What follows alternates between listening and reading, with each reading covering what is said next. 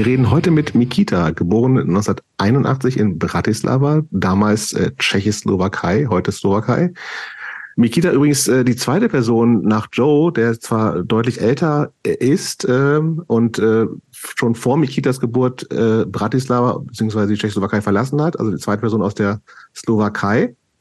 Ähm, Mikita hat äh, eine nach einer Grunge MTV Phase um die Jahrtausendwende so in diese slowakische, tschechoslowakische Vegan Straight Edge Hardcore Szene äh, gefunden, ist eine, in eine Band namens Abhorrence eingestiegen, hat ein Label mitgemacht, Dead Butcher Records. 2004, äh, 5, also mit 24, ist er dann nach einem ziemlich heftigen Nazi-Angriff in der in Bratislava nach Prag gezogen. Da ging es dann mit Bands weiter und ich glaube, das war auch die Zeit ungefähr, wo ich Mikita so vom Sehen kennengelernt habe, nämlich äh, über eine Band namens Flowers for Horse, der hat mich übrigens schon immer irritiert, dieser Bandname. Können wir vielleicht auch noch zu sprechen. Ich habe den nicht verstanden und fand ihn irgendwie ein bisschen weird. Ähm, aber seit 2009 wohnt äh, Mikita äh, in Berlin und auch hier wieder in diversen Bands unterwegs. Viel so äh, Hardcore, Metal Hardcore, Man Without God, Fat Man's Warface, Damager. Ähm, inzwischen aber eher beim Street Punk musikalisch zumindest angekommen. Es war auch so zum ersten Mal eine Band namens The Unmarked. Die haben kürzlich eine Tendenz rausgebracht, die sehr hörenswert ist. Mikita ist seit 2017 Vater, wie gesagt, wohnt in Berlin immer noch und äh, arbeitet als Live-Sound-Mischer, als Tontechniker. Genau. Und warum wir mit Mikita sprechen?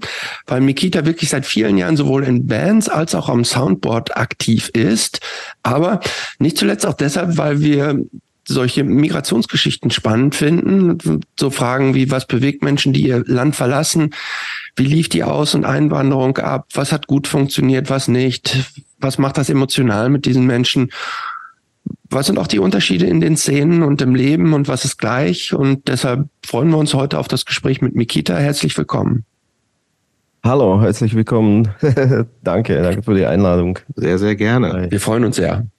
Wir fangen mal mit diesen äh, Vorfragen an.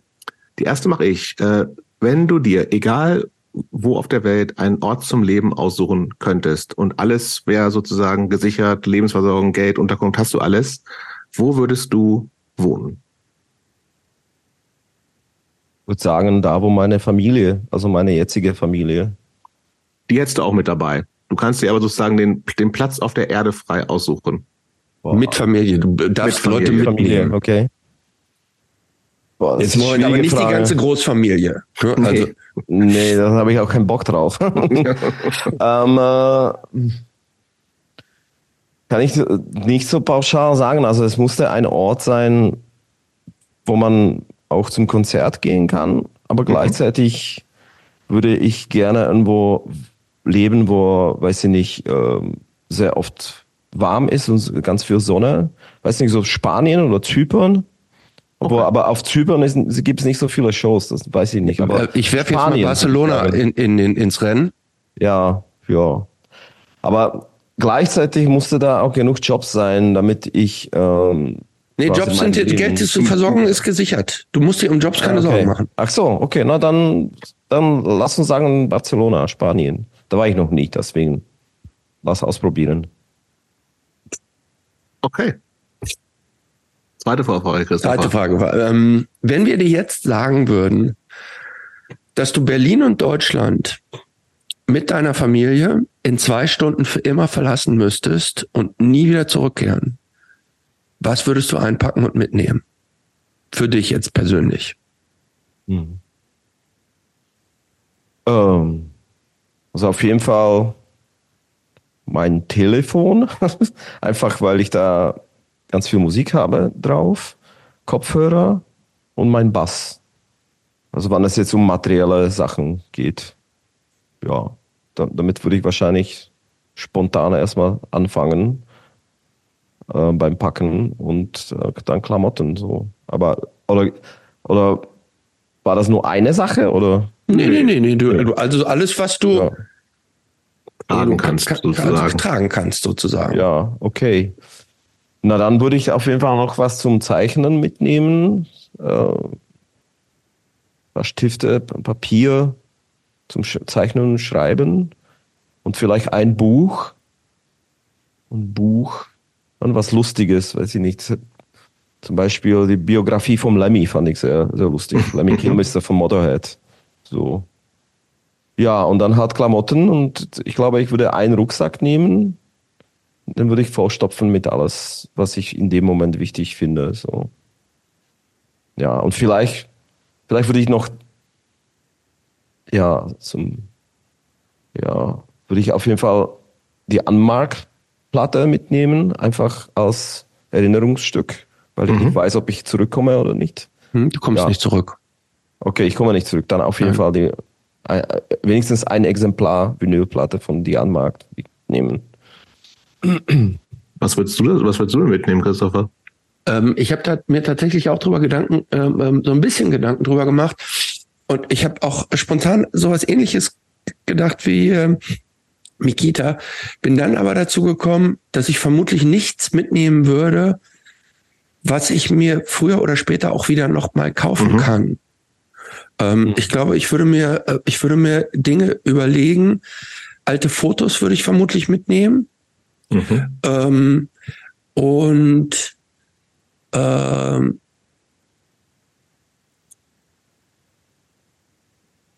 Ja, ich, also ich habe ich hab, ich hab keine spontane Antwort, aber ich würde, glaube ich, ich, ich würde mir mich die ersten 20 Minuten, zwei Stunden habe ich ja Zeit, würde ich versuchen, die ähm, Gegenstände so ähm, zu für mich so rauszufiltern, die die also nicht neu kaufbar sind, ähm, die mit äh, irgendwas Emotionalem was verbinde. Vermutlich würde ich auch sowas wie sowas wie Zeugnisse und sowas mitnehmen. Echt? Ja. Nein, verbrennen. So, so Geburtsurkunde. ich glaube, ich würde so ein paar, ähm, ich glaube, ich würde so ein paar formelle Dokumente schon mitnehmen. Ja, ähm, Pass, Ausweise, ja, Pass, Ausweise. Gut, das ist selbstverständlich. Boah, ich, Geld, ich weiß, Geld, was ich vergessen habe. Was hast du vergessen? Also ich würde auf jeden Fall, weil ich habe tierisches Problem, mir ähm, Daten zu merken, also wann was passiert ist. Ne? Mhm. Das kann ich mir überhaupt nicht merken. Meine Frau ist da die Beste, auf jeden Fall. Ich würde auf jeden Fall die Sterbeurkunden von meinen Eltern mitnehmen. Siehst du? Ja. Weil ich, ich, also ich hasse mich dafür, dass ich das manchmal vergesse, wann meine Mama gestorben ist oder so. Mhm. Das ist doch irgendwie so, so blöd, finde ich das, dass ich, dass das mein Gehirn nicht packt. Mhm. Genau. Und deswegen würde ich das auf jeden Fall mitnehmen. Aber Zeugnisse, Alter, das würde ich verbrennen. Das ist so unwichtig im Leben, finde ich. Zeugnis. Weiß ich nicht. Ja, kommt drauf an. Übrigens, so, äh, so bestimmte Daten kann man sich auch ins Handy eintragen im Kalender. Ja, das stimmt. stimmt, ja. Ähm, ja.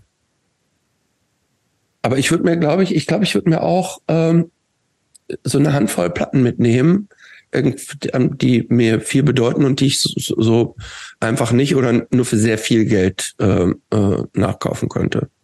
Aber welche das jetzt wären, das weiß ich jetzt auch nicht. Die erste Necros 7 Inch. Die ich ja nicht habe. Da haben wir uns ja neulich schon kannst du gerade aktuell bei Discogs kaufen, hast du mir erzählt. Ja, habe ich dir auch erzählt, aber ähm, die äh, für einen äh, Preis, der ähm, Vielleicht ein Schnäppchen. Kein Schnäppchen ist. Also wer, wer im Moment, vielleicht ist es auch schon verkauft, wenn wir es veröffentlichen, aber es waren gerade aktuell zwei Necros 7 Inch äh, zu verkaufen auf Discog für jeweils ungefähr 25.000 Dollar. Könnte man ja zuschlagen. Wenn man sehr viel das Geld ist fast so wie, übrig so, hat, so wie, ne? so wie Kapitalanlage. Das ist die, ich glaube, es ist ein hohes Risiko, ehrlich gesagt. Okay. Bin mir auch nicht sicher. Aber ich wäre tatsächlich, ähm, ich würde auch, ich wüsste, ähm, habe noch nicht drüber nachgedacht. Also jetzt gerade erst, als die Frage kam.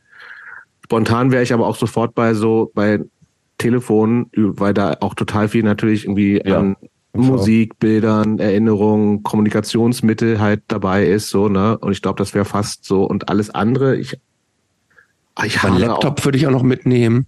Ja. Ich hader gerade einfach so ein bisschen ohnehin mit meinem, ich habe auch zu viel Zeug, das nervt mich so ein bisschen. Andererseits ist es natürlich, also es, sind das Luxusprobleme, ne? Ich habe zu viel Platten, ich habe zu viel T-Shirts.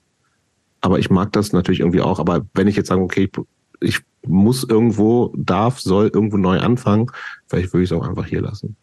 Weißt du was, Jobs? Ich, ich hoffe, dass meine Frau diesen Podcast hört und damit die versteht, dass ich nicht der Einzige bin, der so viele T-Shirts hat. T-Shirts? Ja. Boah, T-Shirts ist Eine Platte nicht, aber T-Shirts habe ich richtig viele. Und das habe ich schon Hälfte aussortiert. Und trotzdem habe ich den größten Kleiderschrank aus unserer Familie. Ja, also, habe ich das eigentlich ja. erzählt, dass äh, meine T-Shirts, äh, viele meiner T-Shirts neulich mal geklaut wurden? War? Was? Zu Hause bei dir? Nee. Ja, doch. Ach, Und zwar, nein, jetzt nicht bei mir in der Wohnung, aber ich habe, ähm, ich habe relativ viele T-Shirts ähm, bei mir im Keller so in Boxen geparkt, wo ich so dachte, okay, die habe ich jetzt, es sind zu viele geworden, so im Bandshirts und sowas. Ja, Bandshirts und sowas, genau. Ja. Es sind zu viele geworden irgendwie und die ziehe ich jetzt nicht mehr so häufig an, aber ich wegschmeißen wollte ich so nicht. Und irgendwie hängt mein Herz auch noch dran und wie auch immer. Und sollte ich irgendwann mal mehr Platz im Kleiderschrank haben, kommen die auch wieder hoch. Waren auf jeden Fall im Keller. Mhm. So, und dann ist, äh, ist bei uns in den Keller eingebrochen worden, in alle möglichen Keller und unter anderem auch bei uns rein. Und in dem Keller stand, wäre auch zu klauen gewesen, ein Verstärker und irgendwie ein Tape Deck. Und was haben die Schweine geklaut? Deine T-Shirts? Ja. Ach, Quark, ja, ja, nee, ja, die haben mit Sicherheit 30 so Hardcore-Bandshirts ge geklaut. Gut, aber wenn die clever sind, dann kann man die ja, wenn so alte Bandshirts, kann man ja gut zu Geld machen. Ja, aber du glaubst doch nicht, dass die Dudes, die hier bei uns. You den, never know. Dass die da, wenn die, wenn die hektisch und fiebrig das, ja. die, die Keller durch. Oder vielleicht war es auch Mikita. Wir wissen das nicht. Vielleicht waren Mikita und ich das zusammen. Ja. Und wir verkaufen das jetzt auf Ebay. Ja. An irgendwelche Nee, weil, was, was, was, was, was machen so, so Blackmailing. Wir, genau. wir schicken ihm jeden Tag ein T-Shirt so. Ein Stück Wenn du nächstes Mal nicht einen genau, genau. Podcast mit dem und dem machst, dann. Aber, aber was dann noch so krass war, irgendwie vielleicht so ungefähr zehn Tage später habe ich hier bei uns am U-Bahnhof saß da so ein, so ein Dude, der tendenziell eher nach einem Drogenabhängigen aussah. Ja. Der hatte so ein, der hatte so ein Nations on Fire Shirt an wo ich so dachte, hm, das hatte ich auch mal. Also was ähnliches ist mir passiert im Friedrichshain, dass ich auf der Straße laufe und da kommt auf einmal mein Fahrrad mir entgegen. Mhm. So, hallo, was, was ist das? Was hast du denn dann gemacht? Und dann? Was? Na, ich habe ich hab hinterher gerannt. Ich habe den Typen nicht erwischt. Ähm, dann habe ich ihn aber tatsächlich in zwei Wochen nochmal gesehen und wieder nicht erwischt, weil er zu schnell war mit dem Ding unterwegs. Und dann auf, äh, weiß nicht, schon länger nachher bin ich einfach gelaufen. Da gibt es so eine, so eine polnische, so, so eine Kneipe am, am Boxy direkt. So eine, so eine auch linke Kneipe, ich weiß nicht, wie die heißt, voll vergessen so. Und da laufe ich mit meinen Hunden äh, vom Spaziergang so und da steht mein Fahrrad. Bin ich einfach reingekommen so, so voll irgendwie angepisst, so, ey, jetzt muss ich den Typen einfach erwischen, so, ich, ich will mein Fahrrad zurück. Ne? Und mhm. ich habe, ich, Moment, da sorry, Moment, sorry, dass ich unterbreche. Das heißt, du wolltest das Fahrrad nicht einfach nehmen, sondern du wolltest den. War, ja den, war abgeschlossen, war ja, abgeschlossen. Ne? So. Und ja, du ich bist dann in die Typen Kneipe reingegangen und hast ne? gesagt, hier, wer hat das Fahrrad angeschlossen? Na, okay, genau. erzähl du weiter. Ja. Genau. Ich, ich bin da reingekommen und ich habe richtig laut gebrüllt, so, ey, wem gehört denn fucking blau-roten Fahrrad, so. Blau-roter Fahrrad. Und alle, alle, alle komplett leise, so. Da sehen die Typen mit Glatze, weiß nicht, ob die gedacht haben, ob ich ein Nazi bin oder was, keine Ahnung. So, und dann sehe ich jemanden, der, der sich ganz langsam rausschleicht und will irgendwie raus, ne? Dann bin ich richtig ra äh, schnell raus. Und dann habe ich ihn erwischt, so, ey, wo, wo hast du das Fahrrad, den Fahrrad her? Wo, wo hast du das her? Uh, der hat voll angefangen zu zittern, so, ey, das, hier, hier, ich habe das hier auf dem Boxy gekauft von jemandem so das stimmt hier wahrscheinlich auf, so, beim, ja. beim Stand und so. Mhm. Ich so, ja, wirklich? So, hast du Kaufbeleg? Nee, nee, nee, habe ich nicht, habe ich nicht. Ich so, okay, pass auf, dann machen wir das so. Du gibst mir mein Fahrrad zurück, weil so mhm. eins wurde mir geklaut. Und du klärst das mit dem Typen da auf dem Boxy, okay? Mhm. Ja, ja, kein Problem. Hier, hier, ich schließe es auf. Hier, tschüss. So, und, aber jetzt, jetzt kommt das Beste. Ne? Jahre danach, inzwischen wohne ich da nicht mehr, wohne, wohne woanders, so, das war bei mir um die Ecke, so. Äh, komme ich zur Arbeit von meiner Frau, die Arbeit, die ist eher Sozialpädagogin, und da sehe ich diesen Typen nach zehn Jahren. Ne? Und das, mhm. ist ihr, das war ihr Klient. So. Ich so, hey, warte mal, so, wer ist das? Naja, der wohnt hier bei uns. So, aha, ja, der hat mir mal ein Fahrrad geklaut. So. Ich habe es ihm wieder abgenommen. Und dann war das so eine lustige Geschichte einfach da an der Arbeit. Und da haben alle gelacht und so. Aber die, also ich meine, wie, auch, auch so wie blöde muss man sein, dass man Fahrrad klaut da im Kiez und dass, dass, dass man das, das kommt da, so da irgendwie vor, fährt. Ehrlich gesagt. So. Aber zu seinem Verteidigung. Das war einfach ein Ob Obdachloser, der hat Flaschen gesammelt wahrscheinlich mhm. und bräuchte Transportmittel so. Und es war nicht abgeschlossen an, an dem ja, Tag. Dann, dann ja. ist eine Einladung. Schuld. Okay. Ja, schon, aber. Aber trotzdem, aber trotzdem ist es Regel Nummer eins, wenn man irgendwo was stiehlt, einen Gebrauchsgegenstand irgendwo stiehlt, dann ja. benutzt man den nicht im gleichen örtlichen Umfeld. Würde ich so machen, ja. Ja, natürlich. So Natürlich. Aber andererseits, ich glaube, es ist viel dieses irgendwie so, du, dann kaufst es irgendwie mal auf der Straße ab und denkst da nicht drüber nach. So, ich glaube, das ist ja schon, oft, also, ja, ja. kann mir gut vorstellen, dass das irgendwie auch sagt, hier, hier willst du das Fahrrad haben, willst du, also das, ich kenne so diese Angebote halt nicht, also seit langem nicht mehr. Apropos, da fällt mir ein, ganz, also so ähnliches, nee, anderes Thema, aber wenn wir schon sozusagen bei Kleinkriminalität sind, wisst ihr, was ich neulich mal wieder gesehen habe, was ich dachte, das gibt's gar nicht mehr? Taschendiebstahl? Noch geiler, Hütchenspieler. Ach so, das Ehrlich? ich, ich, ja, ich, ich, ich sehe die regelmäßig. ja, ich, ich war, ich war Geil. Äh, neulich. Ich sehe die regelmäßig. Aber in, nicht in Kreuzberg. Nee, aber du geh mal einmal Bitte. den Kudamm, geh mal den Kudamm rauf und runter. Kudamm auch? Ja. Ich war da unter in Linden, weil ich im, übrigens in einer sehr guten äh, Ausstellung bei Wolf Biermann im Deutschen Historischen Museum war. Läuft noch bis irgendwann, kann ich sehr empfehlen. Und da bei dieser ganzen Museumsinsel mehrere Grüppchen. Ja. Und ich fand es total faszinierend. Ich musste meinem siebenjährigen Sohn erklären, was, was da gerade passiert. Und das war schon ganz schön crazy. Und ich oh, habe das Original seit 20 Jahren mindestens nicht mehr gesehen. Das, das gab das. bei uns, das gab bei uns auch auf jeden Fall nach, den, nach, der, nach der Wende. Ja, ne? Krass. Also, und da, da, da kann ich mich erinnern, das war sowas, wir sind zum Flohmarkt, ne, und da haben wir gekauft so VHS-Tapes, so mit, mhm. mit Rambo, Rambo Natürlich. 1, ne? Mit Synchronstimme, so übersetzt. Auf jeden Fall. Und da waren diese Typen, die haben da alle abgezogen und wir haben drüber gelacht einfach, so wie die Leute blöde sind. Ja, und ich habe mich die ganze Zeit gefragt, also das war, inzwischen weiß es doch jeder und jede, dass das ein Betrug ja. ist, oder nicht? Na, also ich würde schon sagen, ja, also das ist doch schon offensichtlich nicht, sonst wäre der das Business ausgestorben. Ja, und äh, das ist ja, das Business ist ja, da stehen drei, vier Leute rum, die dazugehören, die dann so alibimäßig gewinnen, ne? Ja. Aber das, genau. die mehr standen da auch nicht. Also das war so relativ offensichtlich, so zumindest habe ich das so eingeordnet, dass alle, die drumherum stehen, dazugehören. Ich glaube, dass die Hütchenspieler, oder wie heißt das, Hütchenspieler? Ja, ja Hütchenspieler, ist ja, so heißt der Beruf. Sind, sind einfach, die sind einfach, das sind, das sind Statistiker. Die, die kennen die Statistik. Aus den 100 Leuten, fünf fallen auf jeden Fall drauf und die ja. kann ich abziehen, so. So ist es, glaube ich. Das sind Statistiker einfach. Die sind, meinst ja. Aber ein bisschen, ja, man muss ja auch relativ fingerfertig sein, ne? Ja, das stimmt. Natürlich. Ja, also man muss, man muss so eine Mischung aus Magier und Schauspieler sein. Ja, stimmt. Vielleicht haben die doch Ausbildung. Ja, und die haben aber auch gleich so, also die haben wirklich auch nur mit 50-Euro-Scheinen gemacht, ne? Das fand ich schon ganz schön hart. Echt? Ja. ja, natürlich. Also versucht halt. Ich, wie gesagt, ich hat, glaube ich, niemand außerhalb dieses Zirkels mitgemacht. Aber ich fand es irgendwie wirklich faszinierend. Wir standen ein bisschen länger davor und also auch drei, drei Meter weiter war irgendwie Polizei, weil da irgendeine Demo war oder so. Hast du gespielt? Ich habe nee. Ich habe ähm, ich habe am Sommer jetzt diesen Sommer noch in Paris habe ich das auch gesehen. Also am Fuße vom Eiffelturm oder beziehungsweise so da gegenüber sind so gehen so Stufenhof. Da haben auch so so Kollegen, die haben so amerikanische Touristen richtig hart abgezockt. Also da hat eine, also eine amerikanische Touristin, die hat glaube ich 150 Dollar oder so verloren und hat sich dann tatsächlich noch gewundert. Das war mal früher in Prag, war, war das so, dass du über die Karlsbrücke gelaufen mhm. bist mhm. und da kam jemand immer, hey, willst du, willst du Weed, willst du Hasch, willst du irgendwas? Mhm. Und dann hast du Tütchen äh, gekriegt und dann, ja, schneller Polizei, schnell weg, weg, weg, weg. Und dann hast da in dem Moment hast du schon Geld abgegeben und dann war das irgendwie Oregano oder so. Das war auch so ein okay. totaler. Ja, das kenne ich auch. Die, die Prag-Stories ja. kenne ich auch von irgendwelchen. Ja?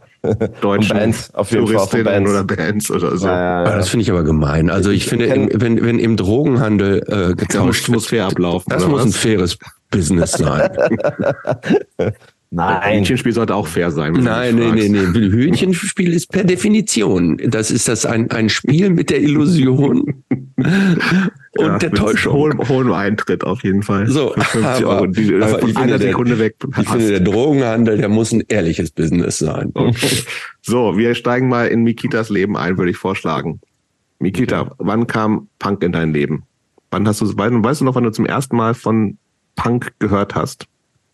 Also, für mich war auch Nirvana Punk tatsächlich. Also okay. tatsächlich, ähm, ich glaube, da war ich 13 und ich war so ein bisschen Outsider in der Schule, auf der, auf der Grundschule. Und dann habe ich aber so einen Kumpel gehabt und der hat immer so Guns N' Roses T-Shirt und Nirvana und keine Ahnung was. Und ich so, ey, was ist das und so? Und dann, und der hat so einen älteren Kumpel, der war schon raus aus unserer Grundschule. Der ist da früher gegangen, aber er war schon wie erste erste Klasse auf der Oberschule oder, oder wie das heißt. Das ist ähm, ein bisschen anderes System als hier in Deutschland. Und der war voll äh, wie, wie Kurt Cobains Kopie, ne? Also blonde Haare, so, Klamotten also wir sind, alles. Wenn du 81 Gitarre geboren gespielt. bist, sind wir Mitte ja. der 90er. Äh, noch nicht, also so 94, 94 ja, ja, ja, ja mhm. also kurz vor Mitte 90er, so. Mhm. Ja, und ähm, ja, und dann, das war kurz vor dem, dass Kurt Cobain gestorben ist, glaube ich. Der hat 94 gestorben, oder? Der hat sich 94 erschossen, glaube ich. Genau. genau. So, und da, da war es schon irgendwie im, im Gange mit, mit MTV hier, Headbangers Ball, Headbangers Ball und, ähm, keine Ahnung, Alternative Nation und so. Und wir haben das, das haben wir einfach gefressen, ne, wie Kinder, also Kinder oder Kids, ne? Diese ganze Videos und, und Metallica und, und, und Nirvana war immer so, das, das Dreckigste, was da war für mich. Ne? Es war so äh, die Phase In Utero Album. Also ne-, Nevermind hat mich nie irgendwie so wirklich angetan. Das war mir zu glatt poliert. Ein Album finde ich übrigens. Ja, aber vom, ja, aber ey, ganz ehrlich, Bleach und In, In Utero sind viel besser, finde ich. In Utero habe ich glaube ich noch nie gehört und Bleach fand ich ist mir ein bisschen zu, ist, für mich, ist mir zu krass. Jetzt es hart. ist krass, es ist krass, ne? Es ist ja, aber das ist auch fast Grindcore, was, muss man ja sagen. Aber da, aber da, nee, überhaupt nicht. Aber da hat mich angesprochen, diese schmutzige Produktion, so, also wie, wie es, also wie die Musik aufgenommen wurde, ne? Das war so Lo-Fi, so Nevermind ist einfach groß aufgeblasen, so riese Toms. Mhm, ja, voll. Klingt klar. wie voll, voll, volle Rockband. Und dann kamen die mit, mit In Utero und das war so, das war so, ich glaube, das Album war damals sogar von dem Label erstmal, die wollten das nicht releasen wegen dem Sound, so. Na, und dann, dann, wenn du zurückspürst zu, zu Bleach, das war noch dreckiger. Und das hat mich einfach, keine Ahnung, das hat irgendwie bei mir was auf, ausgelöst, auf jeden Fall. Mhm. Also ich würde sagen, mein Punk kam zu mir mit Nirvana. Und über Nirvana bin ich dann zum Sex Pistols und zum lokalen Punkband, so. Also später, weiß ich nicht, 95, 96 oder so, würde ich ähm, sagen. Was war Punk für dich damals? Außer Musik, oder? Nur Musik und Image damals auf jeden Fall. was was denn für ein Image? Dreckig, weiß ich nicht, so. Wir haben alle geraucht und gesoffen, haben wir und schon als 13-, 14-Jährige oder so. Weiß nicht, das war schon ein bisschen so rebellisch auf jeden Fall, so Rebellion, mhm. so. Und dann mit den ersten ersten Angriffen von Nazis hatten wir auch Feind, ne? Und dann wussten wir, okay, es ist nicht nur Image oder nur Musik, es ist auch so Widerstand auf jeden Fall. Also, wenn ich das in ein Wort packen würde, dann sage ich Widerstand auf jeden Fall. Mhm. Das war für mich Punk immer Widerstand. Mhm. Ja. Also ich stelle mir jetzt so bildlich so eine, so du, wahrscheinlich drei, vier, fünf andere Leute, ja. eher Jungs wahrscheinlich. Ja, genau, nur Jungs nur Jungs und ihr habt vielleicht, also hört so ein bisschen diese härtere Musik. Ja. Wie optisch? Na, ich habe auf jeden Fall meine Mama beantragt, gleich mit äh, Strickpullover mit ähm, weiß-schwarzen Streifen. Na, dann habe ich festgestellt, dass das Foto ist schwarz-weiß von Kurt Cobain. Fuck, ich brauche jetzt äh, rot-schwarzen, weil im, im, im, er hat rot-schwarzen getragen. Dann hat Mama, Mama gestrickt, gestrickt, gestrickt. Also das habe ich auf jeden Fall getragen. Da habe ich schon versucht, auch meine Haare irgendwie lang, lang zu wachsen und halt kaputte Jeans mit Lochern. Ja. Aber dann so auf der Straße einfach irgendwo abhängen in der, also ja, abhängen. du bist in Bratislava auch groß geworden. Genau, Platte abhängen, nichts zu tun, Dann haben wir auf, ausgebaut so einen Proberaum im, quasi im Keller. Da war so ein Kellerraum, so wie, sowas wie, so, sowas wie Fahrradraum, so. Mhm. Und, also Platte, ähm, Plattenbau Mutter, meinst du tatsächlich ja, so? Platt, ja, Plattenbau, Platten, Plattenbaugebiet tatsächlich. Sowas wie mhm. Marzahn. Mhm. Vielleicht noch ein bisschen, könnte auch ein bisschen größer sein, weiß ich nicht. In Bratislava. Und ähm, dieser Kumpel, der so, was ich vorher gesagt habe, der, der sah aus wie, wie Kurt Cobain. Und seine Mutter war Hausmeisterin. Und wir haben da bei ihr so lange irgendwie Druck gemacht, dass die uns einen Raum gegeben hat, äh, quasi für Band. Ne? Also wir waren ja keine Band, aber wo wir einfach so Schlagzeuge hingestellt haben. Und das war im Keller. Ne? Mhm. Das war, ähm, die hat das einfach freigegeben. Das war früher, weiß ich nicht, ob da, ob da früher Waschmaschine war in dem Atemhaus oder Lehrerraum so, quasi. Ja, so ein kein zum Mitnutzen, ne? Und mhm. hat, hat, sie uns dann dann gegeben und wir dürften da irgendwie haben da überall Eierkartons draufgeklebt an die Wände und haben versucht irgendwie Mucke zu machen. Das war räudig. Könnte keiner von uns könnte spielen so, aber es war auch keine Band wirklich. Es war einfach wollte einfach nur Krach machen so. Ja, und laut sein jeden Fall. Mhm. So war das, ne? Das waren die 90ern und das war auch die Zeit, die, die Zeit, wo die ersten Drogen kamen, so langsam, aber da, also, weiß nicht, das, mich hat das nie angetan, so wie Marihuana oder sowas. Aber es war da, so, und dann gab es auch so einen riesen Heroin-Boom auf jeden Fall. In den mhm. 90ern, da, da in dem Gebiet, wo ich war. Und das war, das ist so weit gegangen, dass wenn du jemanden getroffen hast, irgendwo anders in der Slowakei und du hast erzählt, okay, ich komme aus Bratislava, Petržalka, Petržalka war quasi wie Marzahn, so ein Gebiet da, dann haben die sich alle auf den Kopf gefasst, oh nein, echt, du, du wohnst da und das ist doch irgendwie totales Ghetto und keine Ahnung, so schlimm war aber nicht, fand ich so. Aber es war tatsächlich so, dass wenn du vom Haustür zum Einkaufen gegangen bist, was war vielleicht zehn Minuten, dann hast du mindestens vier, fünf Junkies, die voll high auf dem Heroin waren, einfach auf dem, irgendwo auf einer Bank oder im Rasen gelegen, gesehen, so und ja, so, so war es auf jeden Fall da in der Zeit. Mhm. Aber ähm, war das, äh, war das für dich irgendwie auch mit Punk verbunden oder waren das jetzt einfach nur die Rahmenumstände, die bei nee, dir da in deinem Viertel da so herrschten? das, das waren die Rahmenumstände da, auf jeden mhm. Fall. Das war, hat für mich, also mit Bank war schon ein bisschen so, so dieses Rauchen und, und Trinken, das haben quasi auch die Musiker gemacht, die du in den Videos gesehen hast oder in Interviews. Das war ähm, relativ normal. Aber das mit den Drogen, ich hatte da immer so einen Block, also ich hatte einfach Angst.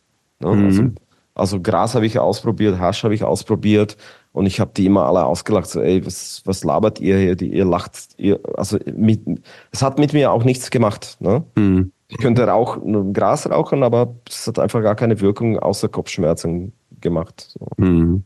Deswegen hat das für mich keine größere Bedeutung gehabt. So. Ähm, mein Bruder ist da total reingefallen und total abgestürzt. Und der hat das, der hat alles mitgenommen auf jeden Fall. Hat bis heute noch Probleme damit. Aber ich war so, ich, ich dachte, ich, ich spinnt alle so was. Ich will sowas nicht so. Keine Ahnung mhm. warum. Äh, ja. Ich würde noch mal ganz kurz zurückkommen zu Nirvana und zu diesem zu diesem ähm, zu diesem Image, das da transportiert wurde und was dich und deine Kumpels ja offensichtlich so fasziniert hat. Wenn ich darüber nachdenke, ähm, Kurt Cobain war ja oder jetzt Frage an euch, war Kurt Cobain eigentlich der der erste, der so Strickwaren wieder so in harte Musik eingeführt hat. Diese, diese, diese Strickjacken, Cardigans und sowas.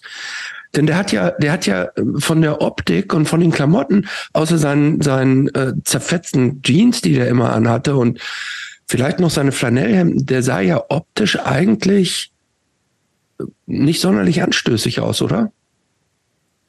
Ja, ich glaube, er hat das tatsächlich ähm, angefangen zu tragen und dann kam diese ganze Grunge-Welle mit Pearl Jam und Stone Temple Pilots und was weiß ich. Und dann äh, Four Non Blondes, das waren auch so eine Leute, die so, so angezogen waren.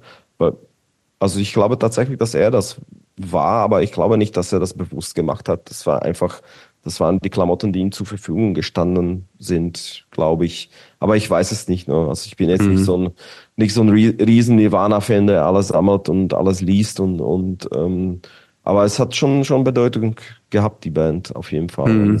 Du hast es dann auch gesehen an der, an der, an der Grundschule, ähm, dass die Leute sich auch so angefangen haben zu ähm, verkleiden und so.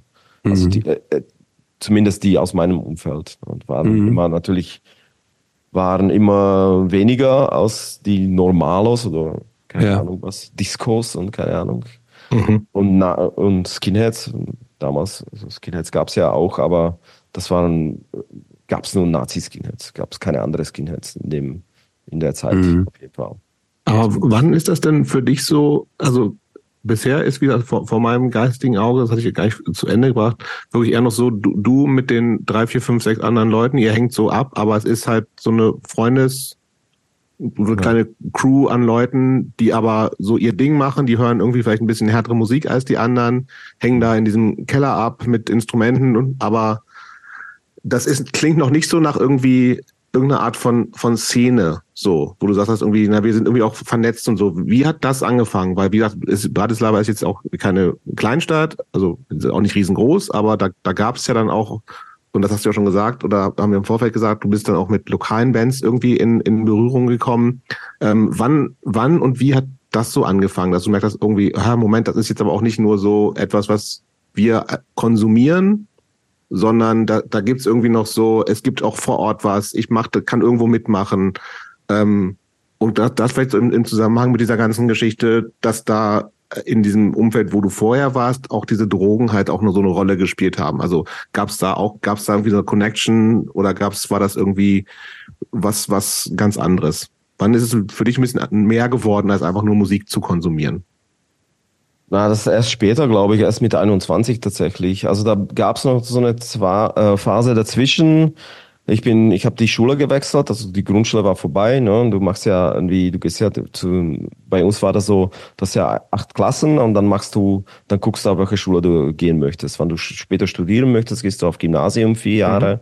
Oder du gehst auf, äh, oder du wirst Abitur haben, dann gehst du zu einer anderen also Schule. acht Jahre sind sozusagen alle zusammen, wie hier in der Grundschule. Genau, genau, okay. genau. So, und auf der nächsten Schule, da habe ich auch meinen Kreis gefunden, wo Leute irgendwie so alternativ waren. Und da habe ich tatsächlich ähm, meinen besten Kumpel immer noch getroffen, der Drahosch, und der war, der war straight edge schon damals. Der, der war mit 15, der war mit 15 oder 16 straight edge auf jeden Fall. Und der hat mir dann mich gefuttert mit Bands wie Victory Records ähm, und äh, also mit dieser Szene, so ein bisschen, keine Ahnung, so Snapcase, Earth Crisis und, und sowas. Und ich habe das so, ja, okay, ja, Erst, erstmal hat mich das nicht so ganz angetan. Ähm, ja, aber total reingerutscht bin ich tatsächlich erst äh, mit 21. Da hatte ich so, ein, so eine schwierige Phase im Leben und habe so, so, ein bisschen so, so einen Zusammenbruch, so Identitätskrise würde ich das beschreiben. Ich wusste nicht, wo, wohin nach der Schule. Ich wusste nicht, äh, also wo ich überhaupt reinpassen könnte, so beruflich und etc. Und ähm, da habe ich so einen harten Cut gemacht. Da habe ich aufgehört mit Rauchen und mit Trinken, weil ich einfach gemerkt habe, dass ähm, mein Umfeld labert nur, wir machen Band, wir machen dies und das. Im Endeffekt enden die dann am Freitag und Samstag irgendwo besoffen in der Kneipe und, und ich stand da so, okay, ja, es hat jetzt bis jetzt Spaß gemacht, vielleicht so, aber jetzt möchte ich irgendwie Veränderung so. Und da habe ich tatsächlich dann wieder Kontakt aufgebaut ähm, zu dem Kumpel, da war ich 21, glaube ich, ähm, aus der Schule und wir wollten uns treffen und so. Und dann habe ich ihm das erzählt. So. Ich war wie zwei oder drei Monate krankgeschrieben mit ähm, Antidepressiven und so. Mhm. Und ähm, der hat mich da total irgendwie reingeholt und meinte, ey, komm, so fuck off, so, lass uns zum Konzert einfach gehen. Vielleicht magst du es da, vielleicht brauchst du eine Änderung oder keine Ahnung. Und es ist schon gut, dass du aufgehört hast, aufgehört hast mit dem Rauchen und, und etc. Und der hat mich da voll, voll irgendwie reingezogen und Dann habe ich entdeckt die Snapcase, ne, der, der Album Progression. Warte, warte, warte mal. Ich muss ja. dich gerade mal unterbrechen. Wir, ah. wir, wir, sind, ähm, wir sind schon ein bisschen zu schnell zu weit. Okay. Ähm, das stimmt. Ähm, ja, hab ich, hab, ich bin schuld. Ja. ja wer sonst? Wie immer. Ähm, ähm, ich habe das Gefühl, wir sind über, über wichtige Stationen jetzt ein bisschen Voll. zu schnell drüber hinweg ge, okay. gesprungen. Bevor wir jetzt okay. bei Snapcase weitermachen, mhm. würde ich dich gedanklich... Bei 21, das ist ja viel zu alt. Ja, genau. Deshalb müssen wir dich gedanklich jetzt noch mal 20 Jahre zurücknehmen. Okay. Erzähl uns noch mal vielleicht ein bisschen. Wir, wir haben schon verstanden, dass du da in, in so einer Ghetto, in so einem Ghetto von Bratislava quasi so aufgewachsen bist. Da, Ghetto da, ist es nicht. Ja, oder, so, oder so Leute oder dachten, mal, dass es Ghetto ist. Ja. Wie bitte? Also Leute dachten, dass es Leute voll das Ghetto okay. ist. Also ich finde das jetzt nicht so schlimm, aber es war auch nicht äh, rosa. Ne? Verstehe. Mhm. Aber ähm, und da hast du auch deine ganze Kindheit verbracht. Ja, auf jeden Fall. Da bin ich geboren und da bin ich bis zum 20. Jahr in dieser Platte gewohnt mit Eltern Verstehe. und Bruder. Ähm, e-, erzähl uns mal ein bisschen, du hast eben schon gesagt, dass du eine Schwester hast, äh, einen, Bruder, einen, einen Ich habe tatsächlich Bruder. auch Halbschwester, das habe ich vergessen. Zu Hast du vergessen, okay, du hast einen, einen ja. älteren Bruder, eine Halbschwester. Ähm, ich unterstelle mal, dass deine Eltern beide ähm, berufstätig waren, auch zu der Zeit? Ja, Mama nicht mehr. Mama würde, puh, äh, Mama, warte mal kurz, lass mich kurz überlegen. 1993 ähm, hat meine Mama eine, ähm, so eine Gehirnepisode gehabt, mhm. ähm, Gehirnblutung. Da war ich tatsächlich mhm. alleine mit ihr zu Hause äh, damals und äh, musste dann irgendwann äh, in den nächsten Wochen, Monaten musste sie operiert werden und nachdem hat sie sich nie erhöht, äh, wirklich ins Berufsleben äh, wieder eingestiegen. So. 1993, hm. das heißt, da warst du zwölf. Äh, zwölf. Stimmt, ja. Zwölf war ich. 93 ist es hier passiert, 94 wurde sie operiert, äh, Anfang des Jahres, glaube ich. Nee, Ende des Jahres. Ich kann mich sogar erinnern, wir, wir, das waren die einzige Weihnachten ohne Mama weil sie im Krankenhaus war. Und mhm. da habe ich meinen Vater tatsächlich äh, zum ersten Mal weinen gesehen, weil er hat mir übermittelt, dass sie das vielleicht nicht überlebt. So. Sie hat es aber überlebt und sie hat dann auch lange noch, noch gelebt. Aber ich musste mit ihr, weil mein Papa hat 12, 13 Stunden gearbeitet als Taxifahrer, ja, mhm. musste ich ähm, quasi Mama helfen zu Hause und musste ich ihr helfen, äh, wieder lesen zu lernen, zum Beispiel mit meinen alten Schulbüchern aus, aus erster Klasse. Und ähm, ja, lesen, schreiben habe ich tatsächlich mit ihr wieder ein bisschen aufgebaut, aber sie hat nie total, nie, nie komplett geschafft, auf jeden Fall. Was hat das mit dir gemacht? Weil das ist ja eine totale Umkehrung der, der familiären Funktionen. Ne? Normalerweise. In so, einem, in so, einem, Alter, wo man ja eigentlich eher sich so abgrenzen will, ja auch. Genau. Ne? So, und weil eigentlich sind es ja die Eltern, die sich um die Kinder kümmern. Und in dem Moment, wo du praktisch jetzt dich um deine Mu in, in so einem Team, Prä-Teen-Alter dich um deine Mutter kümmern musste, was hat das in dir so gemacht? Also dieser Vorfall als solches, dass deine Mutter vielleicht stirbt und dass du ihr dann praktisch so ins Leben zurückhelfen musstest? Hm. Naja, also ich glaube, ich habe jahrelang einfach funktioniert. Ne? Einfach immer nach vorne, immer geradeaus. So. Ähm, was das mit mir gemacht hat, habe ich erst, glaube ich, rausgefunden, wo mein Kind geboren wurde, wo ich mich dann musste viel mich selbst irgendwie ähm, konfrontieren oder reflektieren auf jeden Fall. Also damals wurde mir das nicht bewusst. Das war einfach der Stand der Dinge. Wir mussten irgendwie funktionieren hier. Vater muss arbeiten gehen. Der kam immer fertig nach Hause und die Oma war da tatsächlich. Also es war jetzt nicht, dass ich mich komplett um Mama irgendwie kümmern muss, aber die hatte gebraucht tatsächlich ein bisschen Unterstützung mit diesen Sachen, mit Kopfsachen halt. Ne? Mhm. Also das Motorische und das, das war alles da. Ne? Mhm. Das war kein Problem. Auch, ähm, aber das gab Sachen, ne, die ist nach dem OP wach geworden und die haben sie gefragt, wie viele Kinder haben sie? Und sie hat gesagt, drei. Wie heißen die? So Martin, Peter und das dritte? Äh, stimmt, ich habe nur zwei. So. Und wie mhm. alt sind sie? Äh, 27. Und dabei war sie 37. So. Also so, weißt du, so dieses mhm. Wiederaufbauen nach Gehirn, Gehirn-OP. Mhm. Aber das Gehirn muss sich neu verdrahten ein bisschen. Mhm. Dann brauchst du halt Übung. So. Mhm. Das war so ein bisschen, ich war der Einzige, der nach der Schule zu Hause war. Mein Bruder war zu klein für sowas. Also habe ich es einfach gemacht und es hat auch tatsächlich auch Freude gemacht. Ne? Dann nicht mhm. gesehen habe, dass Mama Fortschritte macht und so.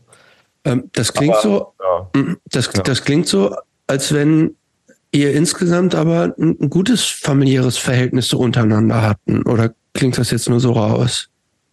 Also das, das ist ja auch, das ist ja auch so ein, ähm, ich finde, das ist nicht selbstverständlich, dass so junge Kinder denn so diese auch diese diese diese Verantwortung übernehmen und also auch diese das ist ja auch ein großer Akt der Fürsorge. Gerade wenn du sagst das hat dir auch Spaß gemacht ähm, ich naja, würde jetzt unterstellen dass dass man das nur hat wenn man also auch ein gutes Verhältnis zu seinen Eltern hat. Das war das so na, wir haben bis jetzt nur über meine Mutter gesprochen, wir haben noch nicht über Vater gesprochen. Also. Hau raus. Schwierig, ja. sagst du? Latenter Alkoholiker, auf jeden mhm. Fall. So. Damals noch latent, ja, auf jeden Fall. Dieses, ich komme nach Hause, ich setze mich hin, meine Frau bedient mich mit Abendessen und ich öffne erstmal mein Bier und einen Schnaps, weil ich hatte hartes, hartes Tag. Ne? Ich habe den ganzen Tag im Auto gesessen, das ist ja hart. So. Ich würde nichts unterstellen, das ist ja natürlich, natürlich hart, ne, wenn du mhm. so viel arbeitest. Aber das war dein, dein Ding. Ne? Damit hat er sich immer geerdet, so. Aber er war schon, naja, war schon psychischer Tyrann, würde ich ihn beschreiben, auf jeden Fall. Also, aber vielleicht nicht gewusst oder nicht bewusst, der war einfach weiß ich nicht, so ein, also was uns auf jeden Fall nicht gefehlt habe, war dieses, also die Liebe zu Hause, das war auf jeden Fall da und man hat auch gesehen, wie die beide zusammen super Pärchen sind mhm. und die sich auch sehr oft jeden Tag küssen. Und das schätze ich bis heutzutage auf jeden Fall. Und also diese Nähe und sowas, das war auf jeden Fall da. Aber mein Vater war einfach ein kaputter Mensch, der sich nie ähm, reflektiert hat. Der hat das nicht in seinen 70 Jahren, äh, sich selbst und seine Kindheit zu reflektieren, auf jeden Fall. Mhm. Und das hat er dann ausgetragen auf sein Umfeld. Definitiv so. Das habe ich, ah. ja. Mhm. Aber ist er dann, so. Mhm. Wenn, wenn, wenn so dieses Alkoholtrinken nach der Arbeit fast schon oder so eine tägliche Routine war, ja. war das ist er dann so praktisch ruhig in seine Welt abgetaucht oder weil du sagtest, er war auch so ein psychischer Tyrann, hat er das dann auch, äh, war dann, war er auch aggressiv euch gegenüber oder hat euch rumkommandiert oder? Wissen, wenn, genau, rumkommandieren, auf jeden Fall. Mhm. Ähm, du, zum Beispiel, ich gebe dir Beispiel, ne, also Frühstück, ich esse noch beim Tisch, Mama isst, mein Bruder isst und er zündet Zigarette an, so. Und ich sage, ey, mich stört das. Ich möchte nicht frühstücken im, im Zigarettenrauch. Das ist irgendwie eklig. Ich mag das, den Geruch nicht.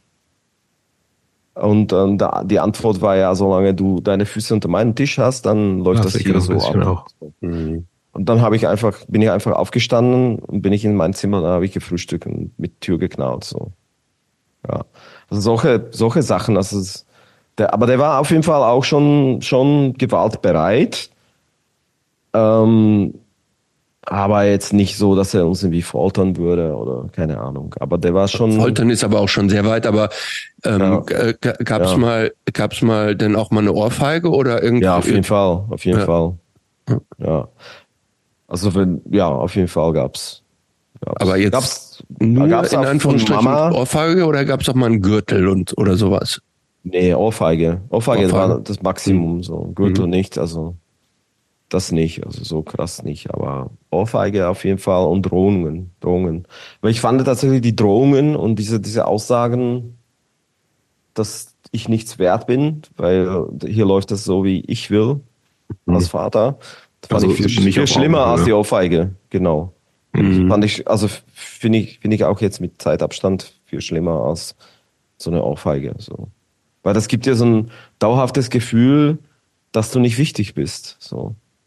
Auf jeden Fall. Dass du nicht wichtig bist oder dass du minderwertig bist oder dass du e-, erst nach seinen Bedürfnissen sich ansteuern musst. So. Mhm. Aber war dir das denn mit 12, 13, 14 so schon bewusst? Weil das nee. klingt jetzt sowas wie, das lernt man erst äh, auch in der eigenen Vaterrolle. Das macht ja, glaube ich, auch nochmal ganz genau. viel, ne? Genau. Das Reflektieren oder irgendwelche Therapiegeschichten im Zweifelsfall.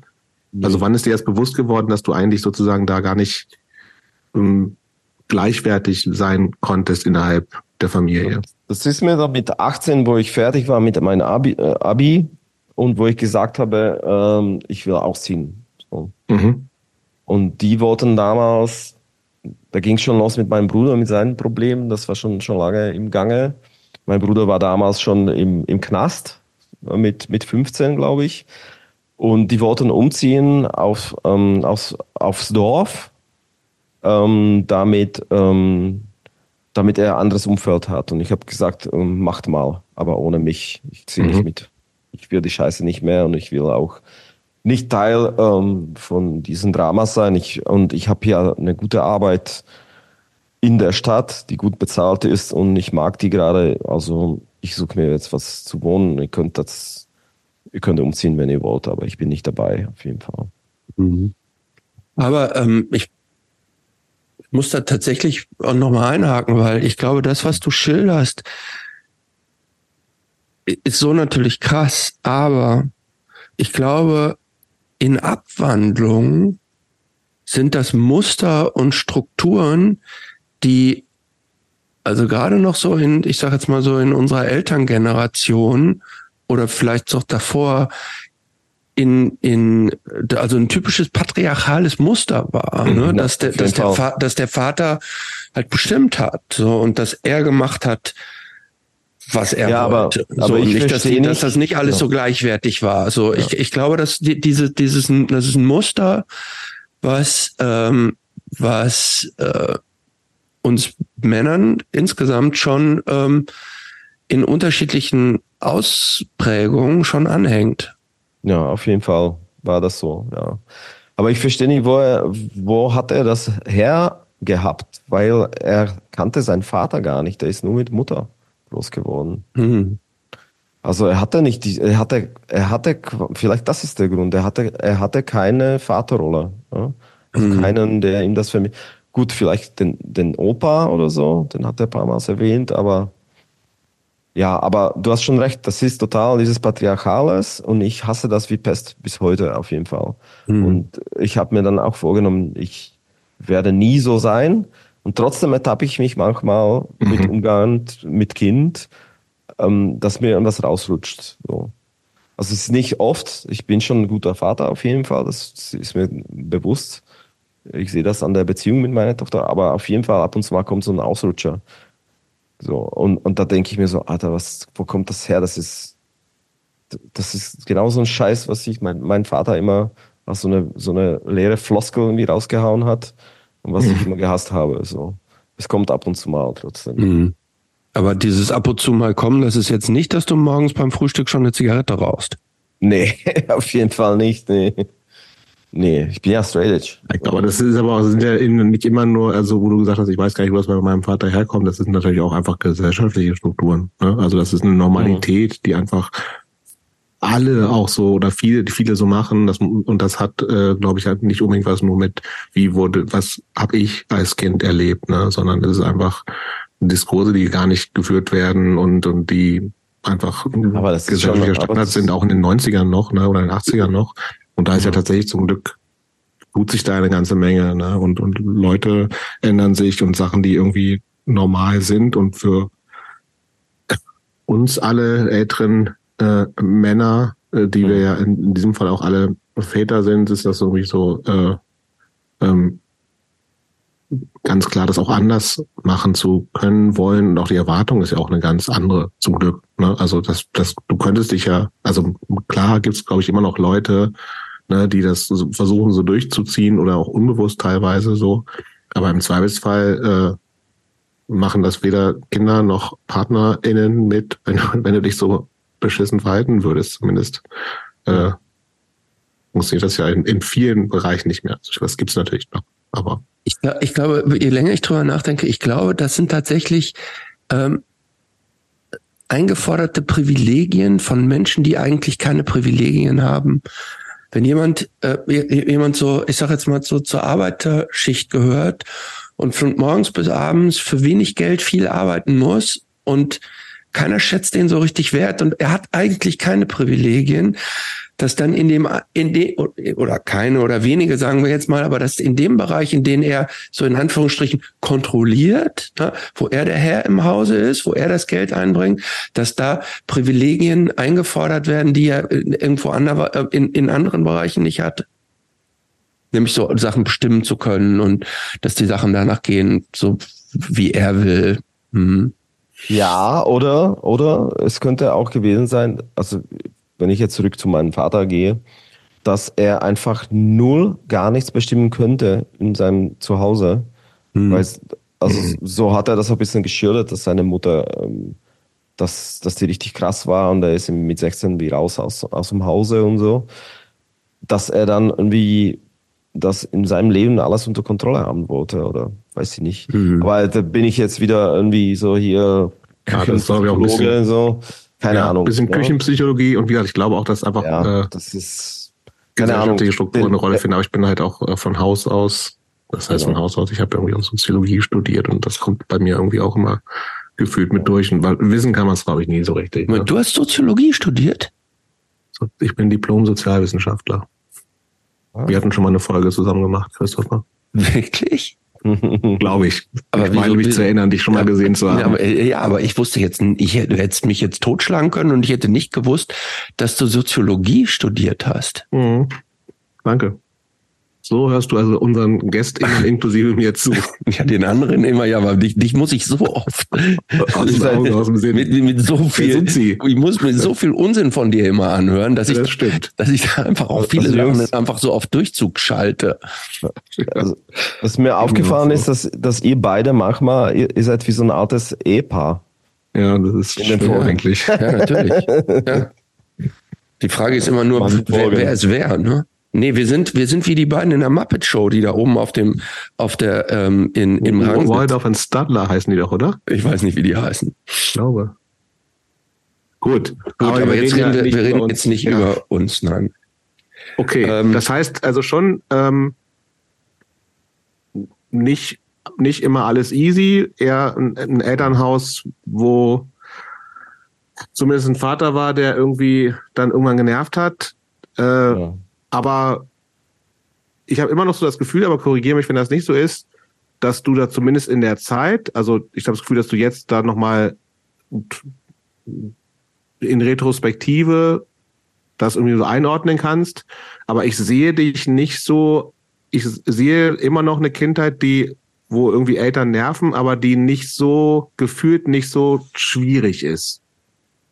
Wenn du eben noch gesagt hast, ich hatte einen Job, der cool war, der mir Spaß gemacht hat. Also Hast du dich irgendwie, warst du ein un, unzufriedener Jugendlicher mit dir selbst? Ja, auf jeden Fall. Ja. Okay. Also ich fand, ich fand der Druck in der Schule fand ich krass. Also vor allem in der Phase, wo meine Mutter, wo mit meiner Mutter irgendwie alles unklar war. Also da habe ich das überhaupt nicht gut ausgetragen, dieses Druck mit den Noten und keine Ahnung, sowas. Also das fand ich immer anstrengend. Und dann kam dazu halt, ähm, ja, also ich habe dann immer mal gemerkt, dass mein Bruder irgendwie abdriftet. Ne? Also dass mhm, er täglich stimmt. kifft, dass er täglich kifft und dass er, dass er voll komisch ist, dass er sich verändert und äh, dass man. Wie, wie viel älter ist er noch? Jünger wie, ist der. Wie, wie viel älter, jünger ist der dein Bruder? Mein Bruder ist fünf Jahre jünger als ich. Oh, das, heißt, das ist ja erheblich jünger, ne? Das heißt, ich war ja, der hat voll, der hat voll mit zwölf oder so hat er angefangen zu kiffen. Ne? Da ist noch Gehirn in Entwicklung. Also das ist wie, ja, und du hast gemerkt bei ihm dieses, dieses äh, Kifferslang, ne? Mhm. Mich irgendwie total gereibt hat, weil ich das nicht mochte. So. Ja, und dann irgendwann mal, ein, zwei Jahre später dabei, da hat mir jemand erzählt in der Schule, der, ey, sag mal, du hast doch Bruder, oder? Sieht, sieht so aus und so aus. Der geht, der fährt immer ab den Inli mit den Inlinern und so. Ich so, ja, ja, das ist er. So, ey, Alter, du musst aufpassen. Der ballert so viel Zeug irgendwie, so viel Kiffen und er schnort ständig, der nervt alle rum, dass er irgendwie was zum Kiffen braucht und so. Und äh, ja, pass auf ihn auf und so. Und da war ich schon irgendwie 17 oder so. Und das, ja. Und, das ja, und dann, wie hast du das denn, also wie bist du zu ihm hingegangen oder wie, wie was macht man da mit so einem fünf Jahre jüngeren Bruder? Das ist ja auch relativ ja, weit doch, auseinander. Ne? Ja, ich war, ich war in Pubertät, weißt du, ich war beschäftigt mit mich selbst. Ich wollte mit ihm mhm. eigentlich gar nichts zu tun haben, mhm. aber ich musste ja. mit ihm Zimmer teilen, so. Und dann musste ich mir das Scheiße angucken, wie er irgendwie labert. Ähm, wie so ein, so ein, so ein, keine Ahnung. Also ich will jetzt nicht abwertend ähm, klingen. Ich habe nichts gegen Kiffen, überhaupt mhm. nichts. Ich finde es besser als Alkohol. Aber wenn jemand täglich kifft, dann, dann, dann fängt er an, so, das verändert einen, weiß ich nicht. Weiß nicht, ob du, ob du die Erfahrung mhm. hast. Das ist so, mhm. du findest geile Themen, die, die, die, du kannst, du kannst, der kommt mit nichts klar, mit elementaren Sachen und sowas. Ja, und das hat mich einfach, ich, ich wollte es einfach nicht in meinem Umfeld haben, so. Und es war aber Bruder, so. Ähm, schwierig. Wir hatten nie, nie so, ein, so ein enges Verhältnis tatsächlich. Ich, wir haben es nie geschafft, das aufzubauen. Ich glaube, das ist, könnte sein auch, dass ähm, einfach ähm, ich war mega gestresst von der Situation mit meiner Mutter. Mhm. Er, er, hat mich zu, zunehmend genervt, weil ich mit ihm die, die und der hat einfach, der war einfach, der hat nur genervt. Ne? Obwohl er hat mich lieb gehabt, ne? Er wollte mit mir auch Zeit verbringen und so, aber ich wollte mit mir selbst das irgendwie ausmachen, was da gerade los ist und ich hatte dafür keinen Raum tatsächlich wahrscheinlich. Mhm. So, so würde ich das jetzt irgendwie in Retrospektive ich mir denken so.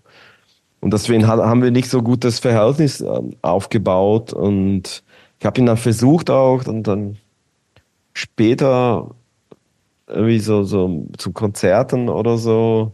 Aber das war einfach nicht sein Umfeld. Der ist da irgendwie nicht angekommen, weiß ich nicht. Das, ist, waren einfach mhm. zu unterschiedlich wahrscheinlich, weiß ich nicht. Oft ist es aber ja auch so, dass ältere Geschwister so eine Vorbildfunktion haben. Ja, genau. Den, denen die genau. jüngeren Geschwister dann so ein bisschen nacheifern. Das war genau. offensichtlich gar nicht so bei euch, oder? Na, na oder das doch? kam dann später. Ich, ich dachte mir, naiv, dachte ich mir dann, wo ich den Umbruch gemacht habe zum Straight Edge werden und so, dachte ich mich, dass ich ihn äh, irgendwie mitreißen kann, so. Mhm. Ich, ich würde jetzt die, die Rolle übernehmen, weil mein Vater ist kein Vorbild, der, ähm, der, der bezeichnet ihn als Junkie, aber selber trinkt, so, das ist mhm. keine Autorität, ne? Dann werde ich jetzt die Autorität, dann mache ich das so, dann höre ich auf mit dem Zeug und vielleicht ist, bin ich dann der Vorbild, das hat aber nicht so funktioniert, da war ich schon irgendwie, mhm. da war ich schon mit Amphetaminen unterwegs und keine Ahnung, also da war es wahrscheinlich zu spät, weiß ich nicht. Mhm. Ja. Und ähm, du hast eben schon erzählt, dein Bruder wäre auch, äh, äh wenn ich es richtig verstanden habe, mit 15 im Knast gewesen oder irgendwie in der Mitte seiner Teenagerzeit? Ja. ja Wofür? Na, der, der war schon drogenabhängig. Ne? Ja. Auf um, ähm, dieses tschechisches Met, weiß nicht, ob ihr das kennt, Pervitin. Nee, was ist das? Ähm, Pervitin, kennst du das? Hm. Panzerschokolade, kennst du? Sagt mir auch alles nichts. Christopher kennt das bestimmt. Ja. Panzerschokolade war im Zweiten Weltkrieg, das hat man ähm, den deutschen Soldaten gegeben, damit die wach bleiben, wann die nach UK mit Bomber fliegen. Ne? Mhm. So, damit die wach bleiben. Das ist so wie Kokain hoch 10. Mhm. Du wärst abhängig und das macht dich, und da bist du drei Tage wach tatsächlich. Ne? Das, das hatte mein Brat, mein Bruder. Ja, stimmt, da gibt's, ich hab, erinnere mich gerade, da gibt's auch so irgendwie so Studien ja. und Bücherzone, dass irgendwie die alle so, also auf Crystal eigentlich ja. schon gewesen sind. So, so ne? Und das er wollte das Zeug gewesen, ne? Ja, und er wollte das Zeug ballern auf jeden Fall, hatte dafür kein Geld.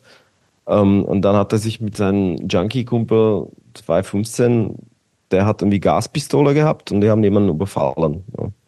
Also quasi hier, gib mir Handy oder Goldkette oder irgendwas. Ich glaube, Handy war das. So. Und dann sind die weggerannt und die Frau hat dann, ähm, glaube ich, Polizei gerade eben getroffen und die wurde gefangen. Ne? Und dann war er erstmal auf Bewährung draußen. Also er hat quasi auf als 15-Jähriger auf sein Gericht gewartet, aber noch draußen, weil die Eltern irgendwie, weil es sein erstes Delikt war tatsächlich. Ne? Mhm. So, und ähm, dann hat er das so durchgezogen, zwei Monate, und dann irgendwann ist er auch von zu Hause ausgebrochen und hat wieder irgendwie geballert und dann hat er jemand eine Goldkette äh, geklaut. Da, dabei wurde er quasi erwischt und dann ging es direkt, mhm. direkt ins Knast, ne? weil mhm. die wussten dann schon, okay, der, der wird weiterhin die Scheiße bauen. So. Mhm. War das. Und dann war er tatsächlich eineinhalb Jahre gesperrt. Ne? Mit, ähm, also im, äh, wie heißt das, dieses, ähm, komme jetzt nicht auf das deutsche Name, wenn du, wenn du Währung quasi oder was? Nee, nee, nee, mhm. der war im Knast. Eingesperrt, richtig. Ja, eingesperrt, Arrest, aber noch nicht, ver noch nicht verurteilt. Ne? Ach so. Äh, Untersuchungshaft. Untersuchungshaft. Untersuchungshaft, eineinhalb mhm. Jahre war tatsächlich im Untersuchungshaft. So. Mhm. Und da sitzt du halt mit allen möglichen. Da waren Drogendealer, da waren, das ist gemischt. Ne? Das mhm. sind einfach alle zusammen. So. Weil die warten auf den Urteil. Und dann, mhm. nach dem Urteil, kannst du gehen halt ähm, ins Jugendarrest oder keine Ahnung was. Aber in dem Moment, wo du wartest noch, bist du mit allen da so eingesperrt. So mit Und was hat das mit eurer Familie gemacht? Ja. Ich weiß es nicht. Also ich, ich bei mir ist es so ein bisschen, also ich weiß, dass ich mit ihm eineinhalb Jahre, ich habe ihn nie besucht, ich war sauer auf ihn. Ja. Ich habe ihm nie einen Brief geschrieben. Der Einzige, der mit ihm äh, Briefkontakt hatte, war meine Mutter und, und zwar ziemlich oft. Also die haben die ganze Zeit geschrieben und die hat ihm auch Pakete geschickt und was weiß ich. Und dann hat sie ihm geschrieben, ey, wir kaufen ein Haus jetzt und dann ziehen wir da alle um. Und die hat ihm versucht, so diese Perspektive aufzubauen, so. Und ähm, ja, aber ich, ich habe ihn total abblockiert. Mein Vater hat mit ihm auch nicht geredet, so. Und äh, ja, genau. Und dann haben die gesagt, wir ziehen um. Ich habe gesagt, okay, tschüss ohne mich, ich will damit nichts zu tun haben, so das ist euer Kind. Ich weiß nicht, ist ja zwar mein Bruder, aber ja, ich will jetzt irgendwie mein Leben, mein, jetzt will ich mein, ich jetzt mein Job und weiß nicht, meine Hobbys und mein eigenes Zimmer haben und ja, dann bin ich mit 19, 18 und 19 bin ich dann, war ich dann weg von zu Hause und die haben das versucht mit ihm dann auf dem Dorf, so. Denkst du dir jetzt als äh, Typ, Anfang 40.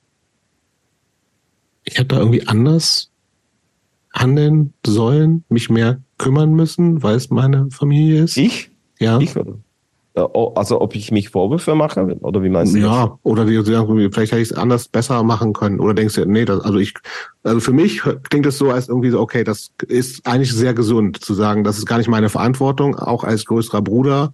Ich mache mein Ding, äh, klingt für mich nachvollziehbar. Ich kann mir aber auch gut vorstellen, dass man jetzt sagt und sagt, okay, meinem Bruder geht's vielleicht immer noch scheiße. Ähm, vielleicht hätte ich was ändern können. So. Und ich weiß nicht, ob das realistisch gewesen wäre, aber ich glaube, ich kann mir gut vorstellen, dass so Gedanken kommen. Wenn du jetzt gerade so erzählst, ich habe ich hatte ich, ich hatte so eine Phase, ich habe ihm nicht geschrieben, ich habe gar nichts gemacht. Ja, so. Ja, das klingt also ich muss ich muss da auch einer das klingt für mich so tatsächlich so ein bisschen nicht normal, sagen wir mal so. Also ich hätte, hätte eine andere Reaktion erwartet. Hm. Also ich kann, ich kann es ähm, verstehen, so auch vor dem Hintergrund dieses mit deiner Mutter und dass du, dass du ja irgendwie, dass die ganze Situation bei euch in der Familie schon nicht einfach ist, dass das alles so zu, zu, zu verarbeiten und damit umzugehen. Trotzdem hätte ich erwartet, dass wenn ein jüngerer Bruder in den Knast wandert, da da hätte ich so, hätte ich jetzt so mehr so Mitleid erwartet. Und das habe ich bei dir jetzt noch nicht so rausgehört, zumindest. Mhm. Nee, tatsächlich, ähm, ich verstehe das auch bis heutzutage nicht, warum ich diese Mitleid mit ihm nicht habe. So. Der mhm. würde, der würde vor, und deswegen habe ich auch, bevor wir angefangen aufzunehmen, habe ich auch gesagt, dass ich nicht weiß, ähm, wie sich das anfühlt für mich. Der würde tatsächlich vor drei Tagen für neuneinhalb Jahre verurteilt. Okay. Und ähm, ich habe immer noch kein Mitleid mit ihm. Nee, habe ich nicht. Mhm. Was hat er jetzt angestellt? Pass auf, der, ähm, der hat, der war zehn Jahre, zehn plus Jahre war er clean, auf jeden Fall. Mhm. Der ist, der hat alle Einrichtungen in der Slowakei abgeklappert, die es gibt. Und am Ende ist er in eine, eine christliche Einrichtung. Ähm, also um zu, zur Drogenentzug quasi. Na, Entzug und Resozialisation oder wie okay. heißt das? Mhm. Also wieder, mhm, genau. wieder ins normales Leben reinzukommen. So. Dann ist er in eine christliche Einrichtung gekommen, da und die hat ihn, die haben das tatsächlich als die einzigen geschafft, ihn da rauszuholen. Und dann ist er da komplett in die in diesen Christentum abgetaucht und seine Frau gefunden, drei Kinder gezeugt und etc. Aber trotzdem hat es nicht gereicht. Ne? er hat ähm, vor zweieinhalb Jahren äh, war er irgendwie unter Berufsdruck, der, also drittes Kind auf dem Weg, ähm, eigenes Business aufgebaut, ähm, so ein Café aufgemacht und so. Und dann kam der erste Druck mit Finanzen, Geld, ein Haus wollte er kaufen. Und das war ihm, glaube ich, zu viel und er ist ausgerutscht. Und hat angefangen zu kiffen, und dann ging es weiterhin mit den harten Sachen. Und dann ist er tatsächlich, ich weiß, weiß gar nicht mehr, was er, irgendwas hat, irgendwo hat er randaliert unter denen diesem Pervitin-Zeug. Hat er irgendwas kaputt gegangen, äh, kaputt gemacht. Dann war er ein halbes Jahr im Knast. Und dann, dann ist er raus, hat er wieder geballert und dann ist er, dann hat er zwei Autounfälle äh, gebaut, wo zwei Leute um Leben gekommen sind. Und sitzt jetzt die Strafe ab, neuneinhalb Jahre. Auf jeden Fall für. Wie habt ihr denn in den letzten Jahren Kontakt gehabt? Gab es da überhaupt? Letzte zweieinhalb Jahre über Skype einmal pro Monat. Okay. Aus dem Knast. Ja. Aus dem Knast, ja. Auch während der Pandemie und so. Mhm. Einmal pro Monat, manchmal hat er sich nicht gemeldet, weil er musste mit Anwalt was klären ähm, über Skype oder so. Aber jetzt ist es, jetzt ist ein bisschen intensiver, jetzt ruft er oft das. Aber es ist schwierig. Ich habe Gefühl, dass er anruft, weil er was braucht. Ne? Also, mhm. also der fragt. ich verstehe das, habt ihr das schon richtig verstanden. Also dich, dich belastet das nicht so sehr. Oder doch? Doch, doch schon. Doch, okay. Also ich habe auch schon vorgestern geweint, auf jeden Fall. Okay, okay. So. Schon, aber, aber ich habe mit ihm keine Mitleid. Ich habe Mitleid mit seinen Kindern, mit seiner Frau. Mhm. Ne? Mit ihm nicht. Weil, ja, ich kann es ich kann's nicht finden in mir. Und ich weiß auch, dass, dass da ein Trauma passiert bei ihm und ich weiß auch, dass ähm, das ähm, hartes Zeug ist, was ihm passiert ist und warum wahrscheinlich er mit den Drogen angefangen hat. Aber trotzdem denke ich, auf, als 35-Jähriger oder 30-Jähriger musst, musst du dir dich doch irgendwie reflektieren können. Egal, was mhm. du gemacht hast, was passiert ist und vor allem, wenn du Kinder kriegst, dann musst du anfangen, dich zu reflektieren, auf jeden Fall. Und irgendwie in sich zu kehren und mit dir selbst ähm, Sachen ausmachen oder die Angebote, die ich ihm tausendmal gegeben habe, ey, geh mal, mach mal fucking Therapie, so Intensivtherapie. Du bist kaputt, einfach mach was. Ja, ja, mhm. mach ich, mach ich, so. Mhm. Das ist irgendwie, weiß ich nicht. Also, ich habe ihm auch schon gesagt, dann mach das nicht für dich, mach das für deine Kinder, aber mach das so. Ist alles nicht angekommen, weiß ich nicht. Dann ist es halt schwierig, dann habe ich echt keine Mitleid. Dann, ja, kann, also ich, das finde ich total nachvollziehbar. Und ehrlich gesagt auch relativ ja. gesunden Umgang damit. So, ne? Also dass das natürlich belastend ist, verstehe ich total, weil es irgendwie natürlich irgendwie immer noch dein Bruder ist und bleibt und so, ne? Und ich kann es, ja. finde es gut, dass es eben, äh, oder das heißt gut, aber ich finde es gut, nee, er fühlt, fühlt sich blöd, hört sich blöd an, aber ich finde es gut zu, zu wissen, dass, dass du nicht irgendwie so, dass sich das nicht kalt lässt und dass du weinst, weil es scheiße ist, so, ne? Aber mhm. gleichzeitig denke ich eben, dass es, das ist nicht deine Verantwortung so, ne? Und das ist natürlich auch genau, was, was man genau, so. Das ist also, überhaupt, das ist nicht mein Leben, das nee. ist nicht meine Verantwortung. Ich bin nicht für meinen Bruder verantwortlich. Genau. Und das, was, das, was passiert, ist scheiße, aber es ist nicht passiert mir. Es ist ihm passiert. Ja, ja. Ja, Und, du kannst ja auch nichts wirklich ändern, so, ne? Also ich, das nee, ich genau, nicht ändern. du kannst Tipps geben, sowas wie, also wie gesagt, also über die, die, die Sinnhaftigkeit vielen Menschen für Therapie haben wir ja auch schon oft gesprochen, so, ne? Aber auch das, das muss von Leuten selbst kommen. Wenn die das nicht machen, dann hilft das ja nichts, ne? Also du kannst ja niemanden zur Therapie zwingen, das bringt gar nichts. Ja, das und plus da, da gab es auch eine Phase, wo er gesagt hat, ähm, der hat ja, der wird jetzt zum zweiten Mal verurteilt, weil er hat, äh, er ist in Berufung gegangen, so sagt man es dann auf Deutsch. Mhm. Christopher muss das doch wissen, oder? Ja, ja, absolut, das richtige Wort. Genau, also pass auf, der hat neuneinhalb Jahre gekriegt, vor einem Jahr schon. Viel, ey. So. Ja, das ist krass viel. Mhm. Aber wenn da Menschen umgekommen sind. Pass auf, der hat neuneinhalb Jahre gekriegt.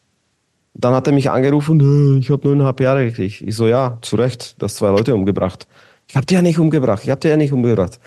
Ja, leben die oder nicht? Die mhm. sind gestorben wegen dir. Also nimm das einfach. Ja, aber ich könnte da ein bisschen, keine Ahnung, so mit psychisch und bla und vielleicht kriege ich das hin, dass ich äh, in Berufung gehe und dann kriege ich weniger, dann kann ich die Kinder früher sehen. Ich so, Junge, die Kinder wollen dich gar nicht sehen, die haben Angst von dir, so vergiss es.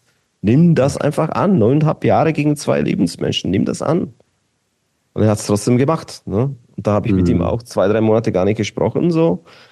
Und er hat das durchgezogen und jetzt hat er das bestätigt. Er hat halt wieder neuneinhalb Jahre gekriegt. Der Richter hat gesagt, nö, mhm. sehe ich nicht ein. Neuneinhalb Jahre, Punkt. Du gehst sitzen. So.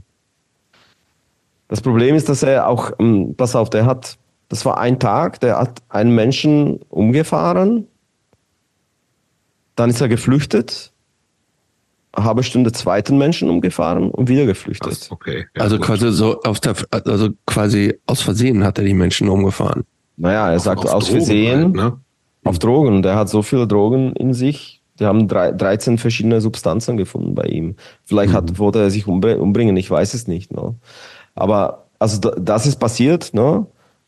Und ähm, was wollte ich hier sagen? Jetzt habe ich den Faden ein bisschen verloren. Ähm, ja, und dann ist er wieder geflüchtet und dann haben die ihn gefangen. Und er sagt heut, heute, ich kann mich auf nichts erinnern. Ich sage ihm, naja, entweder wirst du dich nicht erinnern oder du kannst dich nicht, es ist egal. Die Leute sind gestorben, das ist getan, gemacht. Nimm das einfach an, die neuneinhalb Jahre. So, ich nicht. Ist gar nicht so schlimm, äh, wenn ich mir ausmale, dass da 17-jähriges Mädchen gestorben ist, ne? die ganze Leben hm. vor sich hatte und ähm, dann Papa von zwei Kindern, der irgendwie auch, weiß ich nicht, 40 war, glaube ich, oder so. Ja, krass. So. Also, das ist neuneinhalb Jahre. Pff, Alter. Nimm's, nimm's an. So. Ich würde trotzdem da, glaube ich, mal einen Cut machen und wieder mal ja. ein bisschen mehr zu Reicht dir. Reicht auch, ey. Hm. Mal, ich, ich, ich brauche kurz was trinken, ich komme gleich, okay? Ja. Gut. Das können wir gut mal dann bisschen schweigen, um das nochmal sacken zu lassen. Echt hart auf jeden Fall. Ich hole mir dann auch was zu trinken. Und ich gieße mir Wasser ein. Mal gucken, ob ich das mit Sound hinkriege.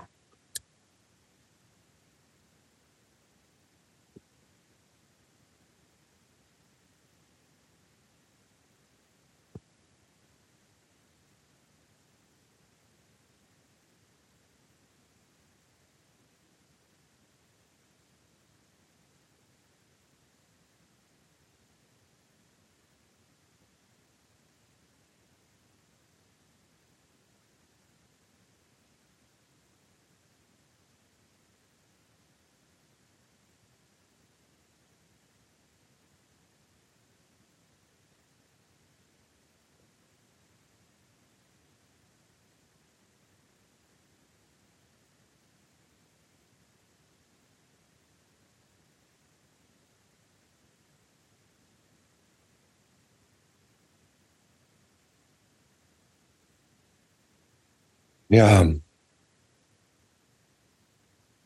Ja, ich würde jetzt gerne mal wieder zurückgehen zum erste Bands und sowas. Ja. Aber ähm, ich glaube, ähm, was wir eben noch auch noch übersprungen haben, weil er am Rande hat er irgendwann erzählt, dass er in seiner früheren Jugend schon erste Nazi ähm, ja, genau, also dieses, da, die Phase so ein bisschen. Mhm. Szene-Einstiegsphase würde ich gerne nochmal hören. Ja. So, bin zurück. So. Ja. Gut, das, wir haken das Thema mal kurz ab. Ähm, ja. Und gehen mal so ein bisschen wieder in dein, äh, ich hatte vorhin danach gefragt, und dann waren wir irgendwie zu schnell. Dieses irgendwie, wie bist du in, in so eine Punk Hardcore-Szene reinkommen? Also erst Punk, also wann, wann wurde es mehr aus, wir hängen zusammen in, äh, im Keller ab? Ähm, wo gibt's auch, wo ist dann so Anknüpfungspunkte an lokale Punk-Szene in Bratislava, wo man sagt, okay, das ist jetzt hier auch was, wo ich mich vielleicht auch zu Hause fühle oder so. Wann, wann kam das und was war das? Ähm, das war, äh, das habe hab ich schon mal erwähnt. Ähm, ähm, da hatte ich so, ein, so eine Episode, so Identitätskrise würde ich das nennen. Und da habe ich wieder dieses ähm, Kontakt zum Drahosch aufgebaut, ähm, der mit mir dann später auch der Butcher Records gemacht hat. Und ähm, der hat mich dann gezerrt zu irgendwelchen Konzerten, lokalen Konzerten. Da habe ich dann getroffen auch Bands wie Balaklava, die du kennst, ne? Also, mhm. also äh, Milan aus Prag und so. Genau. Mhm. Die habe ich gesehen. Wusstest du echt, dass die ähm, schon so lange gibt? Ja, Thema 11. Moment, äh, aber das, da, da warst ja. du schon fast so Ende der schon wachsen. 19, 18, 20 warst du da schon so Ende 21. Bereich, 21. Genau, aber dann haben wir hier, ne, ne, wir haben also diese die, die ganze Jugend haben wir dann immer noch übersprungen. Ähm, auch wenn du da noch nicht irgendwie eine Anwendung zu einer Szene hattest. Aber irgendwelche hm. Konzerte müssen doch da gewesen sein. Ja, ich bin, also erstes Konzert, stimmt, war ich, weiß ich nicht, 14, 15, äh, erste Punkkonzert, ähm, Carpina. Das war, das, die Band äh, gibt's bis heute noch. Das ist so eine witzige Punkband. Ähm, und die habe ich mal gesehen in so einem weiß nicht, was das war, so, so wie Kulturzentrum, also mhm. sowas wie Jugendzentrum, aber sowas gab es bei uns aber nicht wirklich. Aber ja, und da haben die ein Konzert gespielt und das war eine, einfach eine lustige Punkband mit lustigen Texting. Carpina heißt, ich weiß nicht, wie das auf Deutsch äh, übersetzt. Ähm, das ist das, was du im Auge hast, wenn du morgens wach geworden so. bist. Grünes ja, das ist ja. totaler Quatschband, so, aber auf jeden Fall lustige Texte, so. Und das, ähm, da war ich beim ersten Konzert, glaube ich, da war ich. Ja, die habe ich mir tatsächlich, weil du uns das ein paar Sachen ja auch genannt hast, die habe ich mir mal angehört. Das ist ja eher Echt? so eine, so eine, äh, die covern ja ganz viel anscheinend so, ne? Heutzutage wahrscheinlich, ich habe ich hab's nie gecheckt. Okay, ich dachte, es wäre schon immer so. Irgendwie, es gibt das Einzige, was man relativ, was, die haben mal irgendwie so ein Rammstein-Lied gecovert. Echt? Auf, naja, das auf, ist. Äh, aber das war auch dann vor 20 Jahren oder sowas, 2005, okay. 6, 7 oder sowas. Dieses Amerika okay. von Rammstein haben die irgendwie auf. Echt? Slowak, nee. also irgendwie ganz eigenartig. Und ich okay. dachte, es wäre eher so eine, so eine Fun, Fun-Cover-Band. Aber also für mich gefühlt nicht so richtig Punk, sondern eher so eine. Nee, nee, nee die waren so richtig Rock, Punk. Ne? Die, die, waren richtig Punk. Ich glaube, ah, okay. die, die, Phase, die du erwischt hast, das war die Phase, wo die schon Festivals und größ, äh, gespielt haben und größer geworden sind. Irgendwann, ne? Okay, okay. Weil in den Zeit war das, das hat sich verbreitet auf Kassetten. Ne? Das ist eine mhm. Kopie von Kopie von Kopie und dein Kumpel und sein Bruder und so bist du dazu gekommen. So, ja, also das war auf jeden Fall erstes Konzert, würde ich sagen. Dann aber ich hatte dann auch Phasen. Oh, das, die, kam, die kommen aus Bratislava. Ja, ich glaube, die kommen aus Bratislava tatsächlich. Aber das mhm. war so, das waren die großen, ne?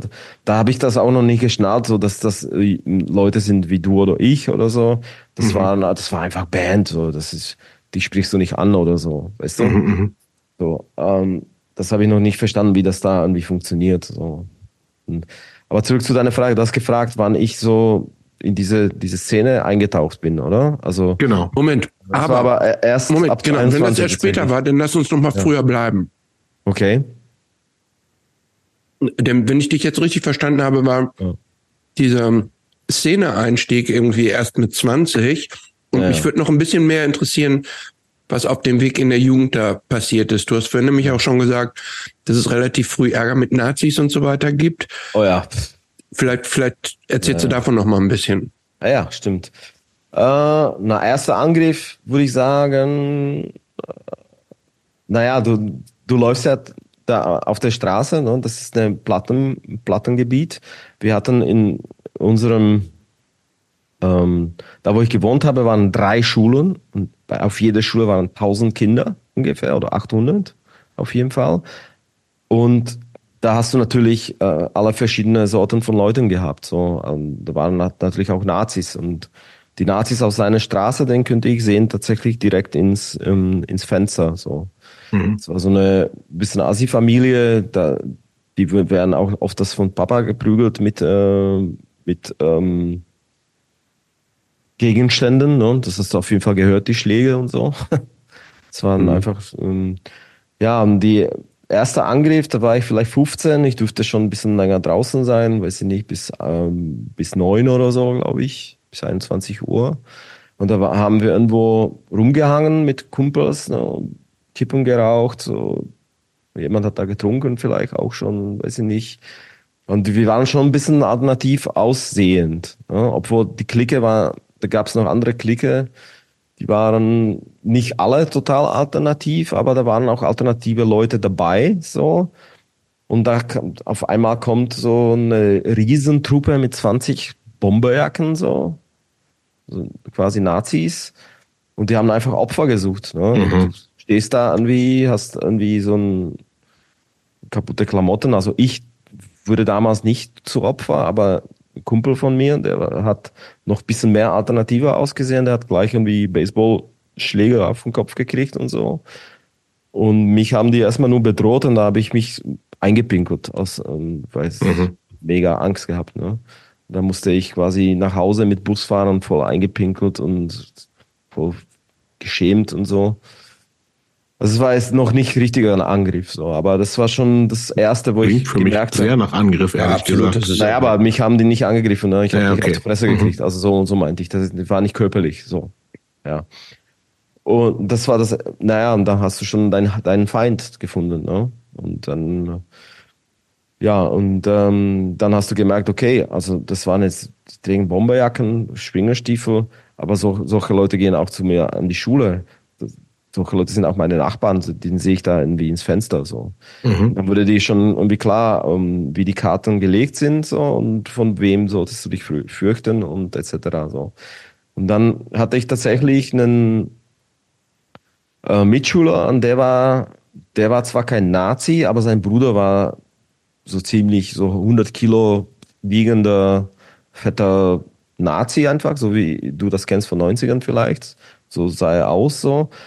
Und die waren beide auch so ein bisschen, sie haben gestottert, ne? Und haben es, äh, ja, weiß ich nicht, so schwere Familienverhältnisse auf jeden Fall. Ja, und äh, sein, sein älterer Bruder, das war der, der uns ter terrorisiert hat da. Und immer wenn er uns gesehen hat, hat er uns gedroht oder ich habe einen Kopfnuss im Bus gekriegt von ihm oder Backpfeife oder irgendwas. Ne? So ein, einfach so ein Mobbing quasi. So, und das waren die ersten Erfahrungen auf jeden Fall mit Nazis. So. Das ging dann irgendwie weiter schlimmer und so, aber ich glaube, das war die erste, da habe ich die schon alle gehasst. Ne? Und da wusstest du, okay, nächste Wochenende ist Fußballspiel, da bleibe ich lieber zu Hause. Oder alle bleiben wir zu Hause lieber, weil da ist es vorprogrammiert, dass da richtige Schlacht sein wird oder dass du auf gewissen Orten wie Busstationen oder oder Hauptbahnhof, dass du dich da nicht zu verlieren hast, weil sonst kann es eklig werden. So, so war das aus ja wenn du ein bisschen alternativ ausgesehen hast, hast du sofort auf die Fresse gekriegt. Sag mal, gab es denn in der Zeit, also das, das Ähnliches kennen wir natürlich hier in, in Deutschland auch, ne? Ja. Aber dann gab es ja relativ schnell auch so in, in haben wir auch mit ein paar Leuten schon gesprochen, so auch in ländlichen Gebieten schon so, dass sich dann Leute irgendwie auch so mit irgendwelchen so Antifa-Strukturen zusammengefunden haben und gesagt haben, ey, wir wir passen aufeinander auf, später, so ein bisschen. Gab es das bei euch? Das, oder das gab's, Option für euch überhaupt oder für dich überhaupt? Nee, damals noch nicht. Das war so, das gab's dann ab 2000 später. Mhm. Da, da ist noch eine, eine andere Band, Rospor, glaube ich, ich glaube, die ich genannt habe. Und das war so Streetpunk. Und die haben als ersten Texte geschrieben ähm, darüber, dass Punk ist nicht nur abhängen und saufen, mhm. aber du kannst dich organisieren. Die, die haben sogar so ein, so ein Lied, das heißt organisierter Punk. So. Und äh, die haben gesungen darüber, dass du irgendwie pumpen gehen sollst und dass du vielleicht einen Kampfsport lernen sollst, damit du dich wehren kannst. So, das mhm. waren waren die Themen da, bei denen tatsächlich so. Und das haben die tatsächlich durch durchgekriegt. Also dann irgendwann gab's die die Szene, hat es ein bisschen Umwandlung gemacht und die Leute haben angefangen Sport zu machen. mhm. haben Boxen trainiert und ähm, haben den Nazis richtig auf die Fresse gegeben. So. Also es war die Reaktion auf die 90er quasi in 2000er. So. Ja, mhm. also in dem, also zurück zu deiner Frage, in 95 bis 2000 gab es keine Antifa, glaube ich nicht. Mhm. Da gab es nur Leute, die Nazis gehasst haben, aber die haben sich nicht ähm, noch nicht geschafft, sich zu organisieren. Und diese Angriffe von den Nazis waren auch nicht durchgedacht, das waren spontane Aktionen. So, das war noch nicht so krass organisiert wie später dann. Dazu kommen wir noch vielleicht später. Aber das war, das waren einfach nur besoffene Hooligans, die einfach ähm, Nazi-Symbole getragen haben und die tatsächlich leider aber auch ähm, sich Bravo gekauft haben wo einfach eine rechte Band war drinnen aus Tschechei. Ähm, und da quasi dieses Image, Bomberjacken und Springerstiefel und dann Lieder wie ähm, Weißer Ritter und so. Mhm. Das war im Bravo, quasi im Mainstream-Magazin Bravo. Ne? Krass. Ja. Ja, ich frage mich gerade so ein bisschen, was ist denn mit, also Punk gab es ja in der Tschechoslowakei schon auch, ne? Also so eine ja. alternative Musik. Hast du irgendwas davon denn auch mitgekriegt? Also ich bin, auch weil du es vorher genannt hast und das irgendwie ja. auch eher so ein crazy Phänomen, diese, diese Band Zona A, das gab es in den 80ern schon. Ja, ne? ja, genau. Und das war das auch rechtsradikal ist. Na, damals war er noch nicht rechts, rechtsradikal. Damals hat er sich wahrscheinlich auch mit Nazis gekloppt. So, mhm. heutzutage ist es anders. Aber das ist ja so eine, so eine 80er-Jahre-Band schon, ne? Das ist, ähm, die gab's noch vor Wende quasi, ne? Ja. Genau, genau. Die wurden tatsächlich. Aber war das irgendwie, war, den, war das ein Thema für euch? Ja, voll. Also, also so, eine, so eine A habe ich auch zeitlang gehört tatsächlich. Ne? Mhm. Und das war eine Band, ähm, so 77 Punk auf jeden Fall würde ich das be bezeichnen. Ich habe mir so ein paar alte Videos angeguckt, ich fand die irgendwie eigentlich ganz geil. Ja. Wahrscheinlich jetzt nicht mehr so hörbar wegen dem aber Typen leider, aber. Lies mal, lies mal Text, lies mal Text, äh, die heißt Ziganski Problem, das heißt Zigeunerproblem. Ja. Hm? Ja, ich habe also, hab diesen, es gibt so einen Artikel, den, den ich mir ja. irgendwie mit Google übersetzt habe von letzten Jahr oder sowas, ne, wo genau, also auch diese Connections zu diesen ganzen echten ja. Nazis, der irgendwie auch da sind und auch wo Bezug genommen wird, auch, auch auf alte Texte eigentlich so, ne, aber. Ja. Also in 90ern, in 80ern waren die in Punk-Szene akzeptiert und auch gerne gesehen und ähm, größere Shows gespielt und etc. Ähm, dieser Song, den, den ich genannt habe, ich weiß nicht, wie sich das die Leute irgendwie Schön ob das ignoriert haben. wurde. Also ich schätze mal, dass es so ein Fall ist wie böse Onkels bisschen, ne? Mhm. Mhm. So, äh, wo einfach, ähm, das waren halt die 80er und das waren halt die 90er, da hat, ja, da wusste, keine Ahnung, ich kann es mir nicht so wirklich erklären so. Ja, also die, die Band gab's, ich habe die auch ab und zu mal gehört, aber es war jetzt nicht meine Lieblingsband. Da okay, okay. fand ich andere Bands, die äh, besser waren. Und ich glaube, ich hatte tatsächlich in der Phase zwischen 90 äh, oder 95 und 2000 keine lokale Lieblingsband noch. Naja, vorhin gab es da ja auch schon, also für dich war ja noch MTV und sowas einfach, da war ja einfach viel. Da war viel, ja, das internationales einfach. Genau, ah, ne? genau. So. Genau. Aber es war alles durchgesickert durch diesen fucking Nazis. Ne? Also zum Beispiel, ich bin mir, ich bin gegangen zum, zum, zum Plattenladen oder CD-Laden, damals waren Platten nicht so, so groß, ne? Und wollte mir Nirvana Kassette oder CD kaufen. Ich glaube, Kassette habe ich mir gekauft, in Utero. Und das war so ein unfreundlicher Typ, so auch mit Glatze so. Und dann hast du gesehen, der hatte da auch diese Band aus dem Brau, ne, die einfach so rechts war, hat mhm. er da auch verkauft. Und dann haben die nächstes, dann später haben die noch ein anderes Laden aufgemacht und da haben die diese ganze Lonsdale-Klamotten gehabt und, äh, und Bomberjacken und so. Und dann ha haben wir auch erfahren, dass sie da quasi unter Theke so richtig White Power Sachen verkauft haben, also okay. unoffiziell. Ne? Mhm. Aber gleichzeitig hatten die auch Laden mit Nirvana und Punk und was weiß ich. Ne? Und mhm. einfach, die wollten einfach alle bedienen. So. Das gab's da hast auch. Du, so. Hast du eigentlich eine Erklärung dafür, was oder was ist deine Erklärung dafür, dass solche Gruppen schon auch eine Anziehungskraft für, für nicht wenige Jugendliche ausüben? Weil also ich verstehe das in den 90ern, ich, ich verstehe das nicht heutzutage. Lass mich das noch ne? mal, vielleicht nochmal ganz kurz aus, ausführen. Ähm, das war ja diese Zeit von wie du selber gesagt hast, Grunge und Nirvana und das es, es gab ja praktisch so, ich sage jetzt mal so positive Role Models, wie man als Jugendlicher sein kann. Ne?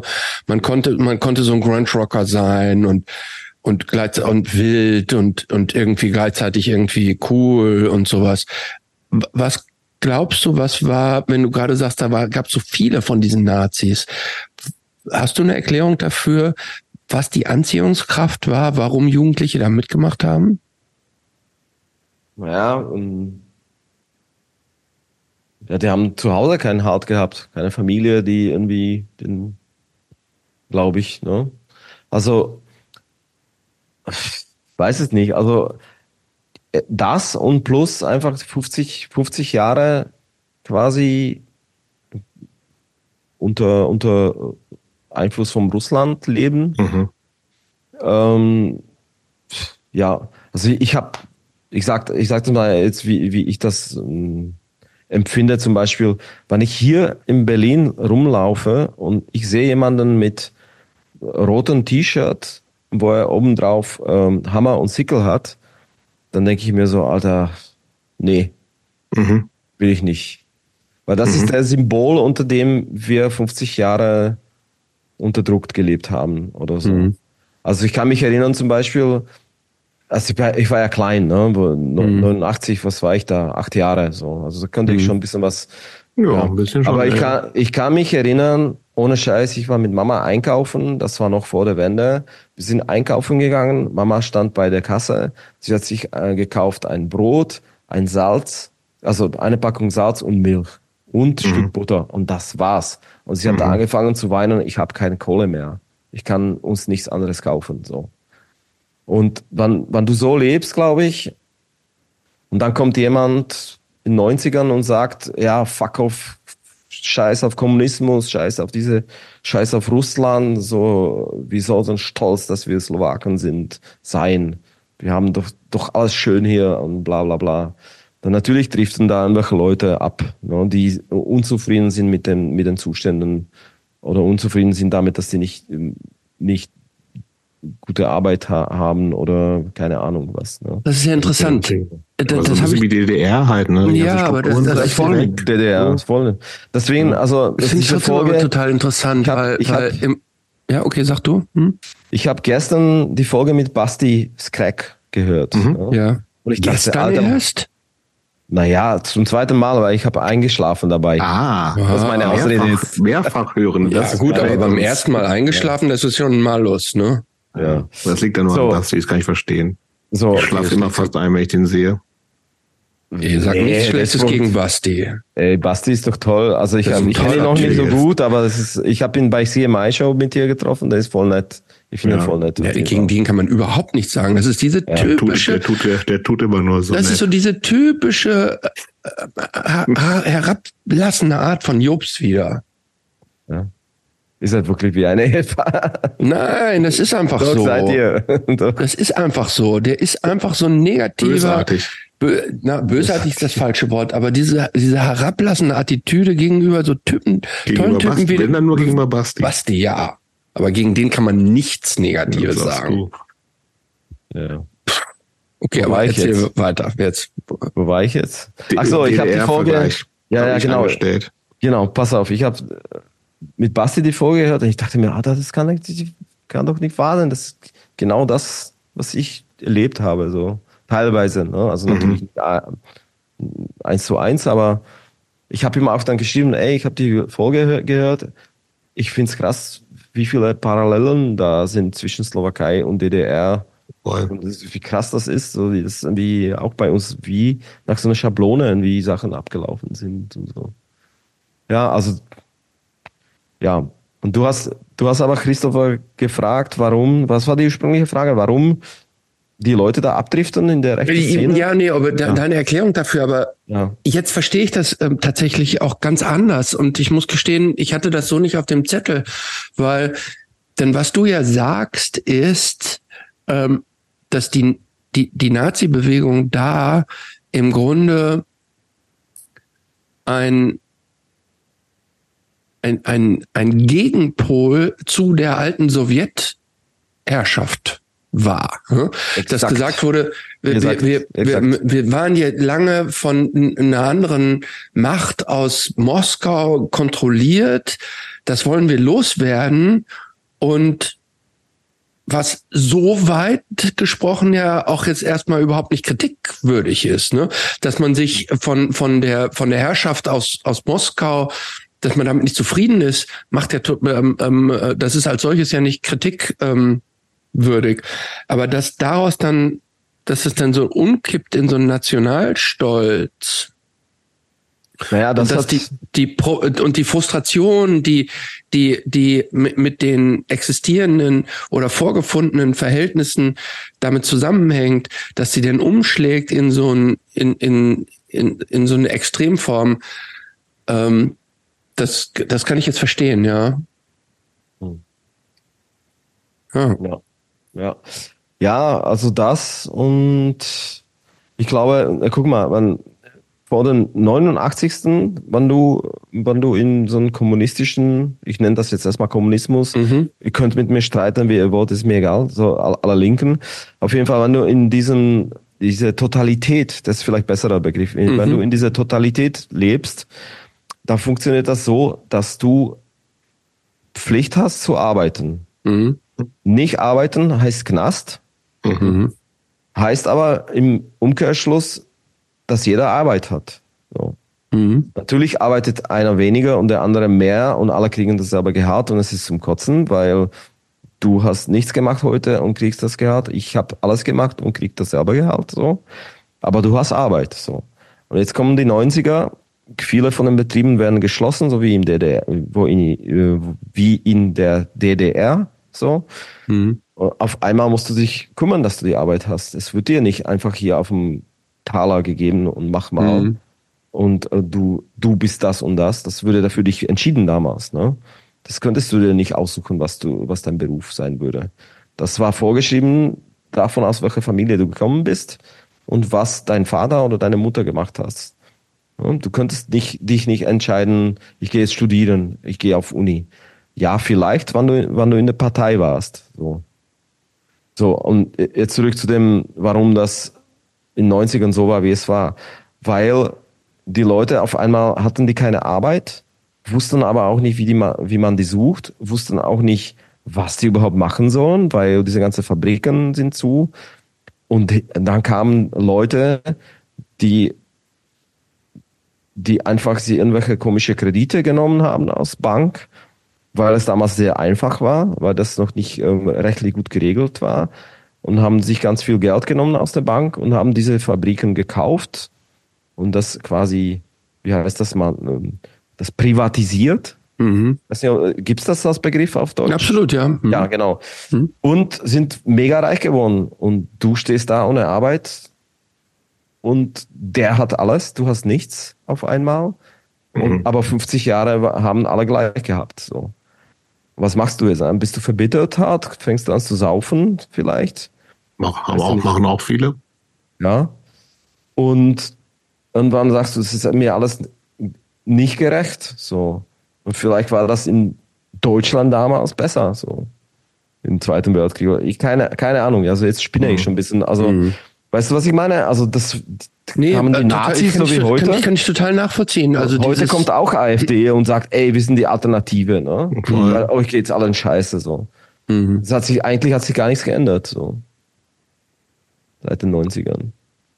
Das ist nur die nächste meine, Generation. Der, Umstand, das, ja. der, der Umstand, dass Menschen aus dem Gefühl der Abge des Abgehängtseins, ne, des Gefühls, ähm, des subjektiven Gefühls ähm, nicht, nicht, nicht das zu bekommen, was sie glauben, dass ihnen eigentlich zusteht. Genau, genau, das ist es. Dass sie denken eigentlich, mir steht mehr zu, aber ich kriege es nicht, weil es mir andere wegnehmen. Genau. Dass, dass aus dieser Frustration dass da irgendwas draus wird, sage ich jetzt mal, in welche Richtung auch immer, das kann ich nachvollziehen. Hm. Mhm. Ich glaube, mal, hm, ich ja. würde gerne mal kurz einen Sprung machen äh, in Also was, was geht denn jetzt gerade? Also du verfolgst wahrscheinlich einfach auch noch Politik in der Slowakei, weil du, also tippe ich mal, ne? Oder gar nicht mehr so? Mehr, es ist mir tatsächlich ein bisschen egal, aber ein bisschen verfolge ich das. Aber ich bin nicht so ein Fan von diesen ganzen Nachrichtenlesen. Dazu kommt okay. noch, dass wenn du heutzutage Nachrichten lesen möchtest, online musst du dafür bezahlen. Mhm. Die akzeptieren kein PayPal, also es ist schwierig. Ich verfolge das nicht ganz. Ich verfolge das eher mit Gesprächen mit meinen Bekannten. Aber mhm. so objektives Bild habe ich eher weniger. So, aber ich habe tatsächlich also ja. gar, weiß gar nicht, was da abgeht, also, aber ich hab, meine mich zu erinnern, da gibt's auch schon so einen ziemlich eigentlich offen rechtsradikalen Typen, der ziemlich stark äh, oder so eine Partei, die eigentlich recht faschistisch ist und die war, im Parlament sitzt. War vor war. drei Jahren, also sie waren so, vor ein paar Jahren waren die stark. Ähm, wie, hießen, sind, wie heißen die nochmal? Also der Typ heißt Kotleba. Ja, ja genau. Ähm, seine Partei würde dann irgendwie, ich habe, äh, ich glaube ich weiß es nicht genau. Ich kriege das nicht ganz zusammen. Ich weiß auf jeden Fall, dass sie enthüllt wurde als, als recht radikale Partei. Dann wurde die, verbot, wurde die verboten und dann mhm. haben die aber eine neue Partei wieder gegründet, dieselbe mhm. Leute. So. Und da sind tatsächlich auch rechtsradikale White Power Nazis auch ins Parlament wie haben, haben ein paar geschafft und so, glaube ich. Aber der ist jetzt, der hat sich ein bisschen, ein bisschen zum Lächerlichen gemacht. Okay. Jetzt nicht mehr so, das Problem ist da eher, dass dieses Alltagsrassismus und hat sich da so ein bisschen etabliert. Also, ja, so offene rechtsradikale Partei, so wie AfD, gibt es da nicht, glaube ich. Okay. Aber viel schlimmer ist, dass ähm, die linke oder Mitte, mittel- und linke Parteienmache diese, diese Rhetorik oder wie sagt das man auf Deutsch? Also mhm. Also dieses, ähm, dieses Sprache übernommen haben, ne? weil mhm. die gesehen haben, dass, dass ähm, die Wähler das sichert. Ne? Quasi, wenn du irgendwie sich aussprichst gegen Schwulen oder wenn du dich aussprichst gegen ähm, LGBTI-Community, dass du dann gewisse Wähler rankriegst. Und äh, ja, also aber wie gesagt, ich bin da ein bisschen raus. Ich, ich mhm. verfolge das Ganze nicht. Es ist mir so ein bisschen, es ist nicht mehr meine, meine Heimat. Also, weiß ich nicht, in den letzten Jahren ist tatsächlich Slowakei für mich verbunden nur mit Sachen, die ich irgendwie klären muss und Probleme mit Bruder und so. Und das ist ein bisschen abgegessen und möchte nicht mhm. wissen, so. Deswegen habe ich da kein, kein jetzt objektives äh, Bild auf jeden Fall über die Politik. Also ich weiß, was da so ein bisschen im Untergrund ähm, passiert. Ähm, da gab es auch so zwei ziemlich große Kausen. Eine war, dass die, dass da einen Journalisten umgebracht haben, glaube ich, vor zwei Jahren. Und ähm, dann wurde herausgefunden, dass da auch jemand von den richtig hochstehenden äh, Politikern da verwickelt war. Und da gab es auch schon Urteil und etc. Ähm, und der war quasi, der war, der war ziemlich links, der Typ auf jeden Fall, den die umgebracht haben. Ähm, so wirklich mit Mafia-Style, ne? So mhm. in, in Richtung, sogar mit seiner Freundin zu Hause, so gestorben, beide. Und dann gab es da noch vor vielleicht eineinhalb Jahren gab es so einen Amoklauf. Ein Rechter hat ähm, so ein Gay-Bar äh, angegriffen und da sind, paar, da sind ein Mensch gestorben, glaube ich, und mehrere verletzt geworden. Der hat geschossen einfach an, mhm. weil es LGBTI äh, war. Ne? Es war gezielt einfach gegen Schwulen. So.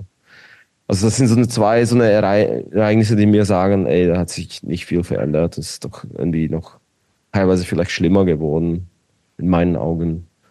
Und, ähm, aber ich verfolge das nicht täglich. Es wird mich komplett in die runterziehen. Ich, nee, möchte ich nicht.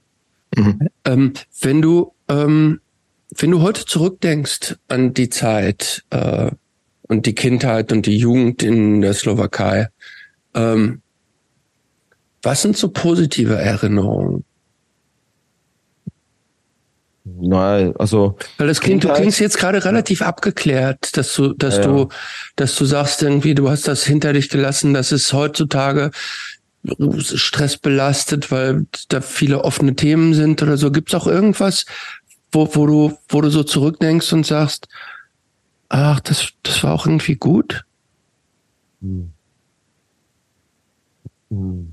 Naja, dieses so draußen rumhängen, also ich hatte schon Freiheit. Ne? Also ich dürfte nicht zu spät nach Hause kommen, aber wir waren viel draußen als Kids. Ne? Haben BMX gefahren. Wir hatten so, so einen Track, BMX-Track. Ähm, da, da sind wir viel mit BMX gefahren, haben Basketball gespielt. Wir haben irgendwann mal haben wir Baseball entdeckt, haben wir Baseball gespielt. Ähm, dabei ab und zu mal so Fensterscheiben kaputt gemacht und drüber gelacht. Also das sind so die lustige Erinnerungen, würde ich sagen. Und äh, ja, meine Mama, also das ist die beste Erinnerung auf jeden Fall. Meine Mutter war echt liebe Person und sehr nett. Ähm, sehr, der hat, sie hat uns schon gut gehütet. So. Ähm, ja. Mhm. Ja, also das sind gute Erinnerungen und dann später, aber das, das ist keine Kindheit und Jugend, da war ich, war ich schon erwachsen. Dann die ersten Sachen mit Bands, mhm. das schätze ich bis heute. Mhm. Das erste 7-Inch, das ich rausgebracht habe mit Apparence, habe ich, schätze ich auf jeden Fall so.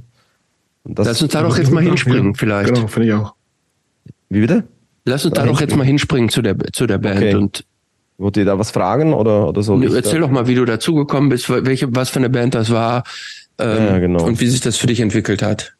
Ja, na, Apparence war quasi erste Band, die was spielen wollte, so wie die erste Scheiben von Hatebreed, würde ich sagen. Mhm. Also so diese Ecke und plus vielleicht noch ein bisschen, bisschen mehr Metal dann später. So. Aber Hatebreed war auf jeden Fall der erste Song, den, ich, den wir gecovert haben und den ich spielen könnte. Das war auf, aus der Scheibe, auf der blaue Scheibe, wie hieß die? Uh, Satisfaction ist äh, bla bla bla, weiß ich, kriegt nicht zusammen. Es war nie meine Lieblingsband, aber ähm, auf jeden Fall, also Apparence war eine Band, die mit diesem, diesem Stil von Musik, so à la Victory Records, mhm. gekommen ist und die das ähm, auch ziemlich gut hingekriegt hat, ähm, technisch und musikalisch das irgendwie zu verkörpern. Äh, ja, und die habe ich mal gesehen. Und das war Hammer. Das war auf jeden Fall. Und dann habe ich festgestellt, ey, warte mal, ich kenne den Sänger doch, der ist, der war bei mir an der Schule, so, der war voll schüchtern immer und auf einmal ist er voll der Frontman, so. Mhm. Geht ab und Stage Diving und, und, und krass und so und hat Tattoos und keine Ahnung. So voll zum anderen Menschen geworden in meinen Augen. Ja. Ja, und die, die habe ich halt gesehen, das hat mich schon ziemlich angetan und dann, dann habe ich mit denen so ein bisschen rumgehangen, immer so, die haben in anderen Städten gespielt, keiner hatte Führerschein, dann sind wir alle mit Zug gefahren, die auch mit irgendwie Gitarren und Schlagzeugteilen irgendwie mit Zug sind wir hingefahren zum Konzerten und wir waren halt die Crew, ne, also mhm. von denen. Und dann irgendwann hat er den der Bassist hat keinen Bock mehr gehabt, äh, ich will lieber was Oldschool-mäßiges spielen, das ist mir zu tough guy, das ist mir zu alles irgendwie zu hart ich möchte was Melodisches wie, wie A Veil spielen. Ich möchte nicht mehr in der Band sein. So. Und ich war der Einzige dann, ähm, ich, ich, ich wollte dann, ich habe gesagt, ey, ich muss, ich möchte auch Band haben. So, und dann habe ich mir so ein billiges Bass gekauft und habe versucht, darauf zu spielen. Und dann habe ich tatsächlich auch so ein bisschen Musikunterricht genommen und ich war quasi der Einzige, der Bass hatte in der Stadt und in keiner Band gespielt hat. So. Aber ich könnte es noch nicht spielen und die wollten, dann ist dieser, dieser Sänger, ähm, ähm, André ist zu mir gekommen, hey, komm, du bist doch Straight Edge und ähm, du bist Vegetarier, ich, wir sind ja alle aus der Szene, so wirst du mit bei uns versuchen zu spielen, so. Ich so, ja, aber ich, ich kann das noch nicht, so, ja, ist egal, komm einfach vorbei, wir probieren es mal, keine Ahnung, so, lass mhm. uns was machen, so. Wie alt warst du da? War ich 21. Ah, okay, das, das war jetzt also zu der Zeit, du hast, ja. wir sind jetzt ja schon ein paar Mal so hin und her gesprungen. Das ist jetzt die Zeit, wo du erst diesen Breakdown hattest? Nee, 20, Entschuldigung, 20 war ich, ja. Okay, aber ja. das, das war die Zeit, wo du erst diesen, so einen psychischen, mentalen Breakdown hattest ja, ja. und wo du dann praktisch ähm, so, praktisch so neu auch diese diese diese ganze äh, Snapcase-Szene für dich entdeckt hast und genau. in dem in dem Zusammenhang bist du dann zu der Band gestoßen. Ja, auf jeden Fall. Verstehe. Genau. Ja, genau, so war das. Ja. Naja, und dann haben wir einfach, habe ich es einfach probiert. Ich konnte das nicht spielen, aber ja, die hatten eh keinen Plan und wen noch fragen. Und dann habe ich gesagt, okay, pass auf, dann der, der Bassist war immer noch dabei quasi, der wollte mir auch zeigen, wie ich, was er da spielt und so. Um, ähm, der wollte aber laut aussteigen, die wollten aber kein Konzert absagen und etc. Und dann habe ich gesagt, okay, dann, dann zeig mir das doch. Dann habe ich das ein bisschen was gelernt. Und dann bin ich zurück zu der Musikschule und dann habe ich gesagt, ey, ich habe jetzt Band, ich muss das hier lernen und zeig mir bitte und bla. Und mhm. dann habe ich mich tatsächlich irgendwie durchgeprügelt, dazu, dass ich das spielen könnte. So. Und dann ja, und dann haben wir irgendwann mal, haben die gespielt irgendwo in Koschice, das ist kom komplett ganz am Osten, fast Ukraine, fast, fast ähm, ähm, Grenze zur Ukraine. Da haben die gespielt und dann meinte der Basser, ey, du kannst doch schon zwei Songs spielen. Da kommst du auf die Bühne und du, du übernimmst, du spielst die zwei Songs und dann nehme ich wieder mhm. was zurück. So. Und so haben wir das gemacht und da, war, da wusste ich, Alter, das ist es, das will ich machen so. Mhm. Nach den zwei Songs. Ne? Dann habe ich gesagt, okay, wie aktiv war denn die Band überhaupt dann auch, als du eingestiegen bist? Seid ihr wirklich, also du hast ja noch Platten mit rausgebracht, ne? Ähm, für mich, der Name ist mir irgendwie präsent, aber ich weiß nicht genau wie, woher. Also ist, aber wie, wie viel ja, zu der Zeit unterwegs gewesen ja. auch? Na, ich habe mit denen die schwierige Phase nur abgekriegt, wo wir überall hin mit ähm, mit äh, mit Zug gefahren sind, weil keiner Führerschein hatte. Und dann äh, hat doch jemand irgendwie Führerschein gemacht und dann, ja, wir haben schon, schon, wir haben schon gespielt, aber da war dafür keine Szene, keine, das war so, alle haben so Punk gehört oder da war noch nicht irgendwie, da kamen so 30 Leute, es war okay, aber es war jetzt nicht so ein, also die Leute haben das noch nicht geschnallt, glaube ich, die, das, die Musik oder, oder es war denn zu hart oder zu metal, weiß ich nicht, weiß ich nicht mehr. Mhm. Aber gab es das, also nur Slowakei, aber Tschechien wahrscheinlich ja auch, ne?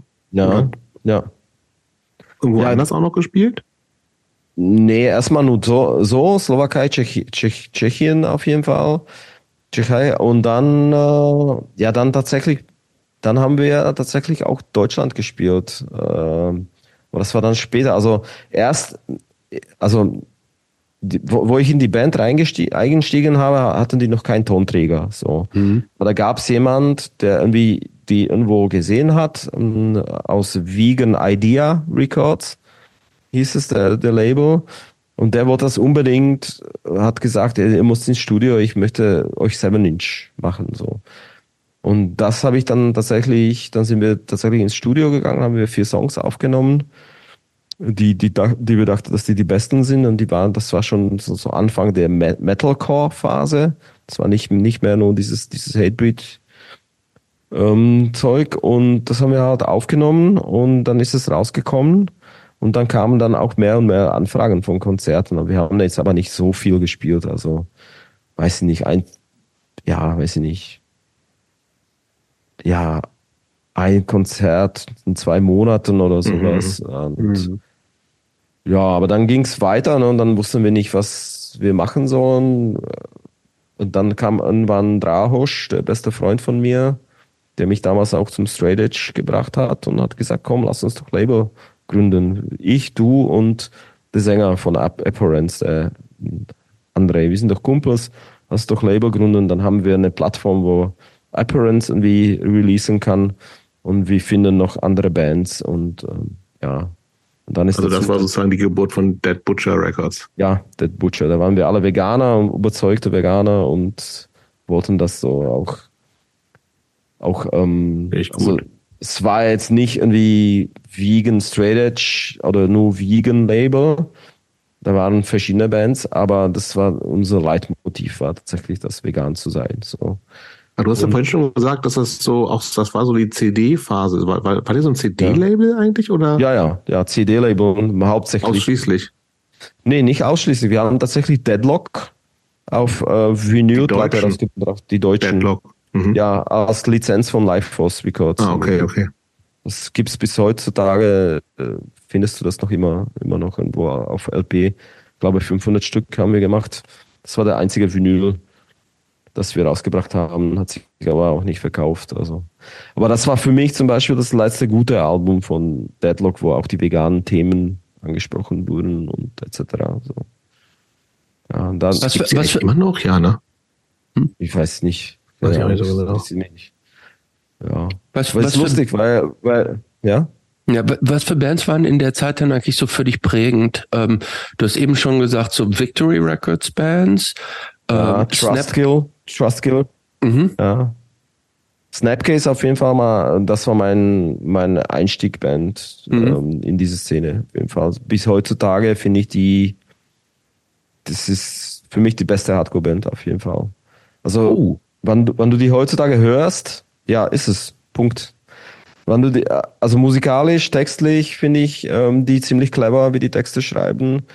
Und äh, musikalisch ist, hat das einfach den Zeit überstanden. Und ich finde, viele Bands, die kurz davor, vor, vor Snapcase da waren, wenn ich mir die jetzt, also rein musikalisch betrachtet, ich spreche mhm. jetzt nicht über Message und Kult und was weiß ich, aber rein musikalisch finde ich viele von davon lächerlich oder überhaupt nicht Zeit. Ähm, they didn't stood the test of time. Mhm. Englisch würde ich das mich ausdrücken. Mhm. Und da, da, da fährt für mich zum Beispiel auch Earth Crisis. So. Das ist für mich, ja, Firestorm, okay. Ist ja, weiß ich nicht. Kann damit nicht, nicht viel anfangen. Ich könnte damals auch nicht damit viel anfangen. Mit diesem Band, so wie Earth Crisis. Ich fand dann halt so Hatebreed fand ich okay. Snapcase war die beste Band sowieso. Was, was habe ich noch gehört, ähm, was ich noch gut fand? Ähm, Disembodied zum Beispiel. Das mhm. war äh, Disciple. Viel dieser ganze Metalcore-Kram. Ja, Disciple, das war so richtig ja, runtergestimmte Mucke. Aber die waren Christen, ne? das war Christian Straight Edge. So. Das sagt mir gar nichts zum Beispiel. Ja. Aber war zum Beispiel auch sowas ja. wie Chokehold, ähm, Left 4 Dead, waren das auch Bands für dich oder die, die so weit ging es nicht? Nee, da war ich, ich glaube, wann, wann war Chokehold Ära? Ära? Das waren 90er, oder? 90er auf jeden Fall. Da, ja, ich, da habe ich noch Kurt Cobain gehört. Äh, mhm. ja. Und danach waren halt andere Bands, die prägend waren, wie mhm. gesagt, Snapcase fand ich cool. Avail habe ich auch ab und zu mal gehört. Und dann kam halt diese Riesenwelle, zum, weiß nicht, zum Beispiel Darkest Hour, das hat mich komplett umgehauen, wie die spielen könnten, wie schnell das war und, und äh, ja, weiß ich nicht. Und diese Trustkill-Ära, die ich, heutzutage kann ich davon nichts hören, das kann ich damit nichts mehr anfangen, aber damals so Bleeding True fand ich cool. Ähm, es war ein ähm, Throwdown, war eine Straight Edge Band. Ne? Das mhm. war so eher stumpf, aber lustig fand ich die auf jeden Fall. Also, das ja. ist nicht unsere Welt, Christopher, ne? Ich nee, weiß, ich weiß, ist nicht weiß, alles, aber das ist ja nicht schlimm. Es muss ja nicht alles unsere Welt ja. sein. Ähm, aber es gab Ding ist, ich habe irgendwie, das war diese Zeit, wo man dann auch so manchmal so einzelne, also, also Anfänge des Internet, ne? War das Anfänge ich, von so MySpace. Ja, MySpace. und genau, ein MySpace. Ja, genau. da war ich, ich, bin 2003, 2004 Jahreswechsel, glaube ich, nach ähm, Berlin gezogen und wir hatten, es war noch nicht üblich, dass Leute Internet zu Hause hatten. Das heißt, ich habe dann auch, und ich war dann Zeit lang arbeitslos und so und habe dann auch durchaus mal Zeit in so Internetcafés verbracht. Das ist auch ein Phänomen, ähnlich wie die Hütchenspieler. Ne? Ja. Dachte ich, es gibt's gar, also das gab's ja damals noch sehr präsent. Und da habe ich dann immer, habe ich so einen kleinen USB-Stick gehabt mit 56 KB drauf oder sowas und hat, konnte immer so äh, während ich E-Mails und MySpace gemacht habe, immer so zwei, drei Songs runterladen. Und da war nämlich ein Bleeding Through Song dabei, den ich irgendwie ganz geil fand. Aber ich kann mich nicht an den erinnern. Aber es war schon weißt auch so sehr Pathos-Metal. Hardcore, in Anführungsstrichen. Ja, im Endeffekt, was die jetzt machen, die, die gibt's immer noch. Ach, das ist reiner, ne? reiner Death Metal. Das ist wirklich Geklopper. Ne? Okay. Und ähm, ja, aber es ist mir zu hart. Also vor allem, ich hatte diese Phase mit diesen ganzen diesem Metal, Metalcore-Kram und, und diese Tough Guy Bands und so. Ähm, ich schäme mich dafür nicht und ich finde, ich kann mir das auch jetzt äh, manche Sachen davon reinhören. Aber seitdem ich Vater bin, finde ich diese Negativität einfach lächerlich. Weiß ich nicht. Mhm. Ich finde, ich kann es nicht mehr irgendwie, ich kann so eine Sche- Scheiße nicht mehr hören. So, ich will was Lebendiges hören. Ich will so, so Lust auf Leben. Weiß ich nicht. Und da, da kommt mir Punk oder Streetpunk ein bisschen besser entgegen als aus, ähm, weiß ich nicht, Hatebreed oder so. Hatebreed ist, finde ich auch okay. Ich mag auch Jamie Juster und seinen Podcast auf jeden Fall, aber musikalisch ist schon ausgelutscht für mich. Okay, aber dann Übrigens sehe ich, da, ich sehe ja, ja? das Snapcase dann nicht mit Hatebreed in, in einer Kategorie übrigens. Ja, weil Hate jedem Fall nicht. geiler sind. Nee. Was? Alter, was hast du gesagt? Hast du gesagt? Gar nicht. Doch, natürlich. Gar nicht. Hatebreed Hatebreed ist. Äh, sind, die machen Spaß wenigstens. nein, nein, Was? nein. Natürlich. Hatebreed Ja. ist geworden zu so einem Festivalband, wo Ja, Leute, die Ja, also New Metal hören, da rumhüpfen mit Rucksäcken dazu. Mhm. Ist doch lächerliche Band geworden. Also in meinen Augen, bis die anfangen, die alte Sachen zu spielen, dann finde ich das geil. Aber keine Ahnung, also nee, auf jeden Fall nicht. Aber ich habe, glaube ich, du könntest mir Snapcase vorspielen und ich wüsste gar nicht, dass das Snapcase ist. So Wie ist es bitte? Ach, Weißt du bist du- gar nicht, du bist pass gar nicht. Snapcase. Ich muss Ich jetzt bin, mal kein, sagen, ich bin nee. kein Snappy, Weißt du, weißt du, warum Turnstile so groß sind? weil die wie Snapcase klingen. Ja, das, das sage ich doch immer. Snapcase geklaut haben. Ja, alles. Weil die von Snapcase geklaut haben. Wer ist besser? Äh, Turnstyle, da gucken, gucken ja mehr Nein. Leute zu, als wenn Snapcase Ist doch im Hipster-Kids, die da irgendwie rumhüpfen. Ist doch, ist doch schön. Äh, Ich finde die, ich finde die wichtig, weil die so eine Einstiegband sind vielleicht für viele Leute, aber nee, das darfst du nicht vergleichen, die beiden. Nein. Auf keinen Fall. Kein Fall. Ich finde ja auch tatsächlich. Über allem steht äh, ohnehin Hatebreed. Ist ja klar. Ja, nein, nee, nee, nee, nee. Das ist für mich ein, das ist ein ganz anderer Schuh. Übrigens, ähm, äh, wir kommen später ja noch dazu. Du hast ja ähm, ähm, von äh, Snapcase die Progression through Unlearning als Yes. deine die wie eine der wichtigsten Platten. Ist das falsch, Christopher? falsch. Da wäre ich jetzt so ein bisschen zurückhaltend mit sagen, ob das wirklich objektiv falsch ist. ähm, aber ich, ich würde behaupten, dass die Mehrheit der Leute, die ähm, Looking Glass Self als das wichtigere Snapcase-Album ansieht. Ja, aber da waren die, glaube ich, nicht auf so einem musikalischen Niveau wie bei Progression Through Unlearning. Nee, gut, aber wenn Und du vom die, äh, ich finde, Looking Glass Up ist auch nicht so gut gealtert wie Progression Through Unlearning und alles danach.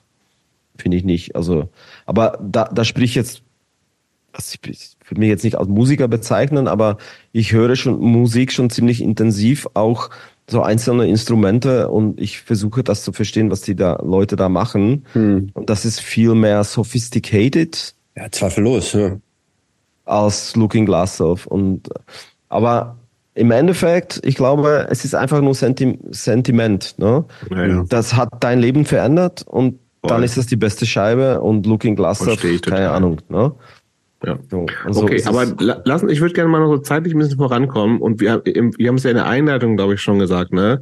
2005 gab es irgendwie auch noch mal äh, sozusagen einen, einen Vorfall, auch ich glaube so ein, ein Nazi-Vorfall oder irgendwas, der auf jeden Fall dazu geführt hat, dass du entschieden hast, ich breche alles in äh, Slowakei ab und ziehe in ein anderes Prag. Land, Prag. ja, ja, ja. Was ist was ist da passiert und wie ging es in Prag weiter? Naja, ich habe ja erwähnt, die Band Rossbau ne? und was Genau. die irgendwie gestartet Eu- haben. Antifa Genau. Eu Band. Street, Streetpunk, ja. Mhm. Die gibt's bis heute, heutzutage noch. Ich, ähm, übrigens, morgen treffe ich mich mit dem Sänger von denen auf jeden Fall. Ähm, aber ähm, na, die haben die Tür losgetreten in der Punk-Szene und haben gesagt, ihr müsst alle irgendwie fit werden und gegen Nazis äh, hauen und so. Im Grunde genommen so. Dann gab's so einen Hit, die, die hatten Es hieß Až do života, das heißt ähm, bis Ende meines Lebens. Und in dem Text geht, bis Ende meines Lebens bleibe ich Antifaschist. So. Mhm. Und das hat auf jeden Fall, das war eine krasse Ansage, oder in meinen Augen war das auf jeden Fall äh, so eine Parole. Ja, und ich kann mich dann erinnern auf erste Konzerte, wo ich die gesehen habe und die haben gespielt mit Baseballschläger hinter den, den Amps, ne? weil mhm. Nazis kommen sollten. So. Und da waren aber 150 Leute und ähm, Nazis sind nicht gekommen und wenn, dann haben die richtig auf die Fresse gekriegt. So. Und das war halt, ähm, da hat sich das alles verändert. So von diesen 2000 Hoolig aktiven Hooligans in Bratislava sind äh, durch nächste Jahre vielleicht 30 geblieben oder 50 weil die Leute von dem Umfeld ähm, von dieser Band haben sich immer am Wochenende gekleid, anders gekleidet, so wie Disco-Leute, so einfach Jogginghose oder so. Mhm. Und dann sind die ins Büsse rein und alle Nazis verkloppt, so. Und wieder weg, mhm. weggerannt. Und das haben die konsequent jedes Wochenende gemacht. Konsequent, so. Und die Nazis wussten nicht, wo, von, von wo das kommt. Ne? Mhm. Die haben immer auf die Fresse gekriegt. Also ohne Scheiße, Schlagzeuger von Apparence, ähm, Marek, der ist, ähm, der war damals, äh, der hat auf technischer Universität, auf technischer Universität studiert und da sind natürlich auch Nazis gegangen zum Studieren. Gibt es ja wahrscheinlich offensichtlich auch Intelligente, obwohl ich nicht glauben will. So, aber die haben da quasi studiert und die sind immer nach der Wochenende mit blauen Augen gekommen und haben irgendwie gemeckert, so, ey, ich habe wieder auf die Fresse gekriegt, keine Ahnung, wo es kommt und bla bla bla. Und ähm, wir wussten es, ne? Also wir wussten es, woher es kommt. Also wir wussten, wer da aktiv ist, so. Ja, und das hat sich alles radikalisiert, ne? Äh, die Nazis natürlich auch. Das heißt, von dieses 2000 disorganisierten Hooligans sind dann entstanden eine hochorganisierte Truppe, die bewaffnet war, so mit Messer, Schlagstöcken. Manche haben die Knarren gehabt auch und so oder Gasknarren so. Und äh, die haben einfach, irgendwann hat mir jemand erzählt, da war, war ich schon im Apparence und wir haben so alle Plakate gemacht mit Goodnight White Pride Logos und so für Konzerte und etc. Und ähm, wir haben, manchmal sind wir zu, zu Demos gegangen, so Street Party, so 2001 oder 2000, glaube ich, da waren wir alle. Und ähm, irgendwann hat mir jemand gesagt, den ich kannte von früher und der irgendwie in dieser Black Metal-Szene ein bisschen unterwegs war, die natürlich von den Nazis schon damals äh, richtig infiltriert würde. Der hat mir erzählt, ey, Mikita, du musst aufpassen. Ich habe erfahren von jemandem, dass du auf einer Blackliste von Nazis mhm. steht. Ich weiß nicht, mhm. was das heißt, aber pass auf dich auf. Und ich so, ja, was soll mir da passieren? So hier, äh, Nazis, so ja, pf, keine Ahnung. Ich ja nicht zum Fußballer oder so und da waren die nicht mehr so zu sehen, so, so viel von denen. So. Ja, und dann gab es aber tatsächlich auch dann, dann auch Angriffe an, an gezielte Clubs, ne, so Konzerte, wo, wo dann auch so, so Steine geflogen sind und keine Ahnung. Aber ich habe das so abgetan, so mir kann nichts passieren und so. Und dann gab es tatsächlich, ja, die wussten nicht, wer, da, wer Antifa ist, ne? Die wussten mhm. nur, wir kriegen ständig auf die Fresse, aber die wussten nicht, wer das ist. Also haben die sich eine Liste gemacht und gedacht, okay, das muss doch jemand von, vom Umfeld von Antifa mhm. sein. So. Mhm. so, und dann haben die so eine Action Week gemacht, wo die jeden Tag oder, oder jeden zweiten Tag jemanden angegriffen haben aus dieser Blackliste. So. Oh ich war einer von denen. So, und da hat mich einfach jemand verfolgt, ich glaube von der Arbeit. Ich war aber abgelenkt, ich habe Musik gehört und auf einmal höre ich nur so ganz schnelle Schritte hinter mir. Das war, ich war schon fast zu Hause, ne? Ganz schneller Schritte, dann drehe ich mich um und da rennt jemand entgegen mir mit, mit so Skimaske auf dem Kopf. Und ich so, Alter, was ist das? Dann bin ich einfach gerannt, instinkt, instinktiv zu meinem Eingang. Ich wollte irgendwie die Tür schließen und hoch ähm, ins Wohnung. Aber in dem Moment, wo ich zu meinem Eingang gekommen bin, sind noch zwei andere aus Gebusch rausgesprungen und dann bam, einfach Baseballschläger auf den Kopf, nochmal auf den Kopf, dann war ich wahrscheinlich bewusstlos und dann bin ich wach geworden, voll geblutet, so komplett so und wusste nicht, was, was los ist. So. Mhm. Die haben mich ja, und dann bin ich halt, ich habe am ersten Stock gewohnt.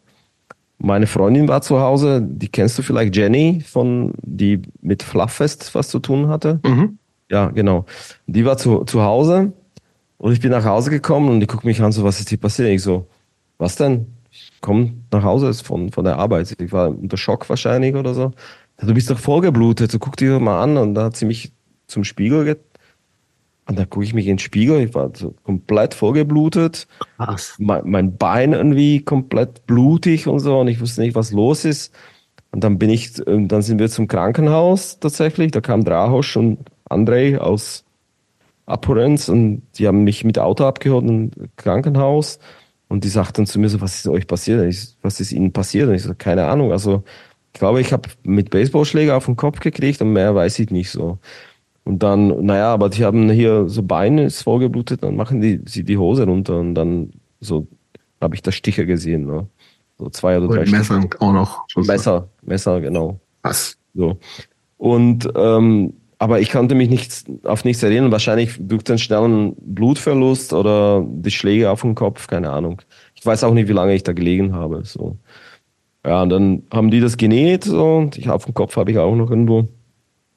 Ja, haben das genäht und dann bin ich nach Hause und dann war ich erstmal drei Wochen zu Hause, glaube ich, oder Monat wahrscheinlich. Jenny ist dann zurück nach Prag, weil die hat ja noch in Prag gewohnt. Ja, und dann irgendwann habe ich zu Hause gesessen, drei Wochen, und gedacht, oh, Alter, erster Stock, wann fliegt jetzt Molotow rein? Ja, voll. Äh, Ich penne unter meinem Fenster, also das geht gar nicht. Das hat mich einfach wahnsinnig gemacht. Ne? Und da war es schon auch so, dass ähm, mir auch so Apparence nicht so wirklich Spaß gemacht hat, musikalisch. War es immer das Gleiche in meinen Augen, obwohl es nicht so wirklich war, aber ich war einfach komplett abgegessen von meinem Job, von ich habe in so einem Callcenter gearbeitet, ne? das hat keine Substanz gehabt für mich so. Mhm. Ähm, ja, und dann habe ich einfach Sachen gepackt, gesagt, ich kündige, ich muss weg hier, so erstmal. Und dann dachte ich, so, ja, ich habe ja Freundin in Prag, die irgendwie würde ich da schon irgendwie unterkommen. So suche ich mir da einen Job an. Dann habe ich tatsächlich ein Bewerbungsgespräch gemacht. Es ist äh, nichts passiert. Ein zweiten Ge Bewerbungsgespräch gehabt. Und die haben mich genommen. Dann hatte ich Job in Prag und dachte ich, okay, tschüss. Ich habe hier irgendwie, Eltern wohnen hier eh nicht mehr, die wohnen auf dem Dorf, da will ich eh nicht wohnen. Dann gehe ich einfach und dann gab es auch schon Gerüchte, dass eben eine Band in Prag irgendwie Bassspieler sucht und das waren dann die Anfänge von äh, Flowers tatsächlich. Mhm. Äh, wie, wie einfach war das denn äh, so rein formell äh, von der Slowakei nach Tschechien äh, so überzusiedeln? Das war, Es war das ja mal ein Land, ne? aber genau, äh, das war easy. ähm, Das war total easy. Ja, na, die, die Sprache ist ja phonetisch, klingt sehr ähnlich. Ja. Und wir sind damit aufgewachsen. Grammatik ist anders. Aber ich habe relativ schnell auch ähm, gelernt, die Sprache zu nutzen, so Mhm. dass ich, so dass ich ähm, Was fast sind das wie ein eigentlich zwei Tschecher. Sprachen? Das war mir gar nicht Ja, so ja. bewusst. Ja, Slowakisch zwei und Sprachen, Tschechisch. ja. Ja, und was, und und was wurde dann, äh, als die Tschechoslowakei war, wurden einfach in verschiedenen Teilen Zwei Sprachen. gesprochen. Am, auf dem Amt waren äh, in Tschechei war tschechische Sprache, in Slowakei Okay. slowakische. Ja. Ist so dumm bin ich manchmal. Das ist, du, ja, keine Ahnung. Das Aber ihr, ist, du brauchst okay, ich würde das vergleichen mit, mit Schweizer Deutsch und Deutsch. Will ich das Okay. vergleichen, so Mhm. ungefähr. Aber, äh, Aber war es nicht jetzt irgendwas, also war nicht irgendwie Tschechien eher sozusagen immer der, der reichere Part und Slowakei eher immer ein bisschen die nicht so, ja, die Außenseiter, ja. die, die, die So, schildern das Leute und deswegen haben Aber ist das nicht so gewesen? Naja, es ist schon, also ich meine, Wirtschaftlich zumindest tschechische, wahrscheinlich, ne? ja, wirtschaftlich auf jeden Fall und tschechische, die haben auch mehr Leute, also die Population ist auch größer und Okay. dementsprechend im Parlament waren die auch ein bisschen mehr vertreten, vertreten Okay. als die Slowaken, so. Ja, Wie weit ist das denn nur von Bratislava nach Prag? So ganz nah ist das nicht, ne? dreieinhalb, vier Stunden. Okay. Bratislava ist jetzt relativ an der Grenze, ne? Glaube ich. Ja, relativ an Grenze, genau, an, Grenze von Tschechei, an Grenze Genau. von Ungarn. und Österreich genau. doch auch, oder? Und Österreich, genau. Mhm. Ja. Ja, genau. Also das heißt aber, du brauchst ja jetzt nicht eine besondere Aufenthaltsgenehmigung, ein Visum, das war total nee, überhaupt nicht, nee. Nee, nee, nee, das war, also, ich habe mich nicht mal angemeldet, mein Wohnsitz. Das war alles egal da. Mhm. Okay. Oder das war 2005? Mm, ja, das muss jetzt Fast 20 Jahre her. Mhm. Ja. ja. Genau. Okay, dann ging es da, also du hattest äh, Freundin da, wusstest, da gibt es diese Band. Mhm. Ähm, ja, lass Die Band, sagt ihr irgendwas? Band Dusanda? Mir nicht. Das sagt mir gar nichts. Kevorkian aus Prag. Kevorkian sagt mir was. Ist das nicht der gleiche Sänger Ahnung. von Flowers ja. for Horse? Äh, ja, ja, genau. Genau. Tomasz. Tomasz, genau, den kenne ich auch. Genau.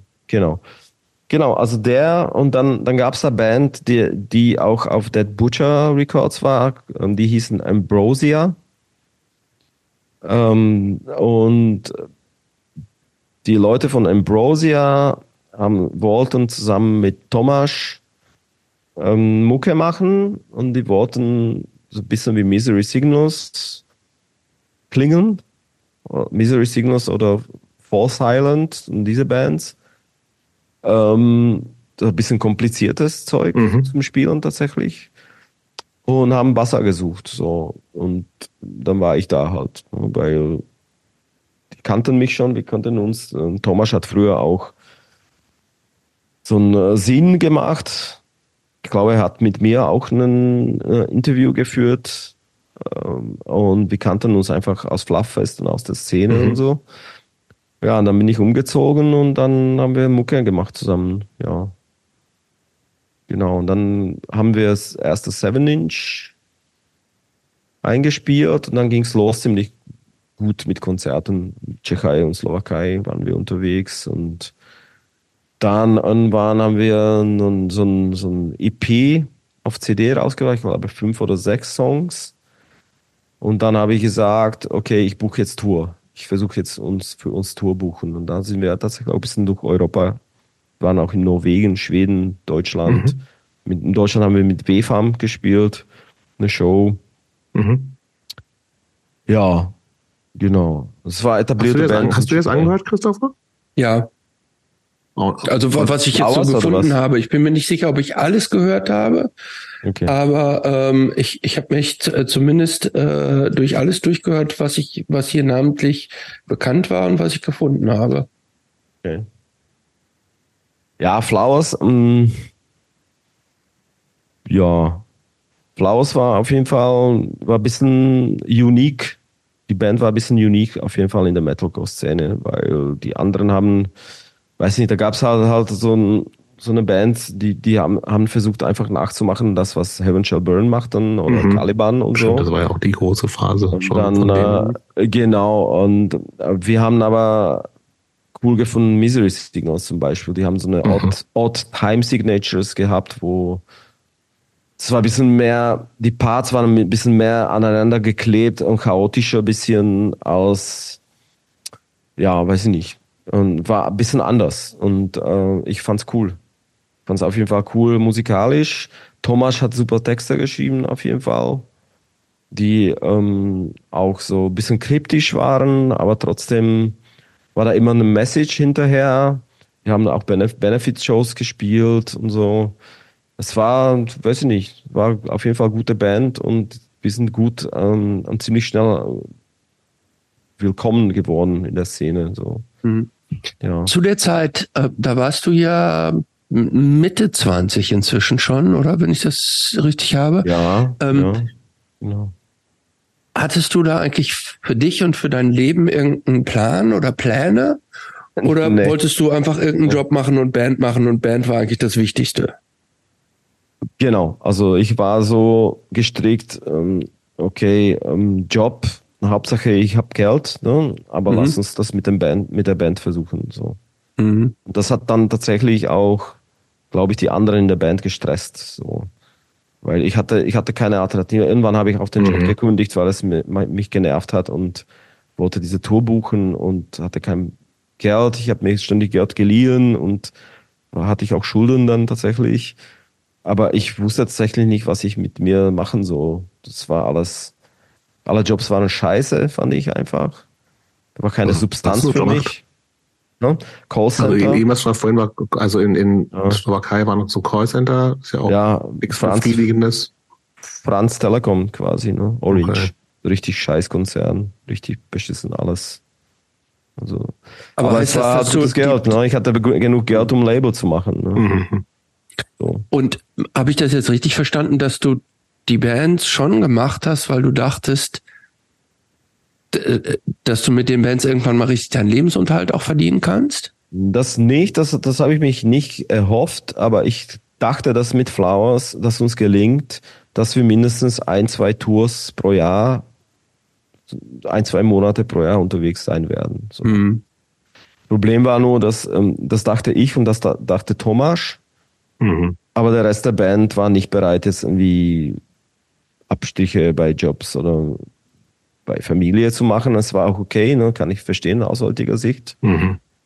Aber ich dachte, dass es irgendwas wird tatsächlich. Ne? Also nicht Mhm. jetzt irgendwie, dass ich damit meinen Unterhalt bestreiten kann, aber dass ich wenigstens diesen, dass ich mir zum Beispiel ähm, unbezahltes Urlaub nehmen kann und dass ich ähm, so einen Ausgleich habe so zu Arbeit, die Mhm. mir gar keinen Spaß macht. So, so dachte ich das. Und das mit dem Label, das habe ich dann immer mal aufgegeben, einfach weil ich dachte, das, das wird nichts einfach finanziell.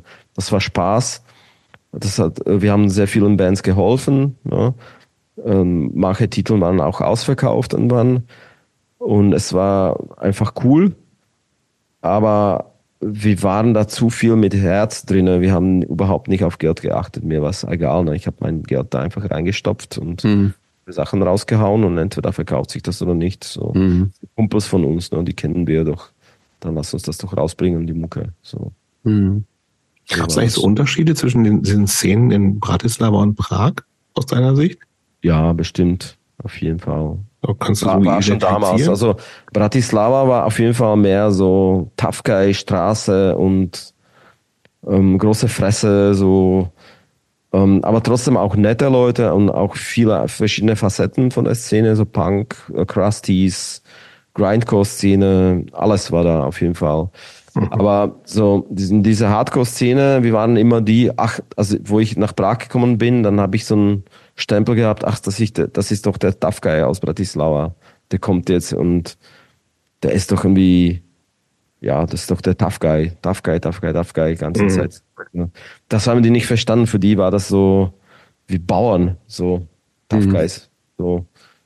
Aber so war das nicht. Also so schwarz-weiß kann das man nicht sehen, finde ich. Also Ja, wir hatten ja, wir hatten ja voll, voll, pol- wir hatten ja politische Texte oder wir hatten Ja, ja. Texte über vegan sein und so.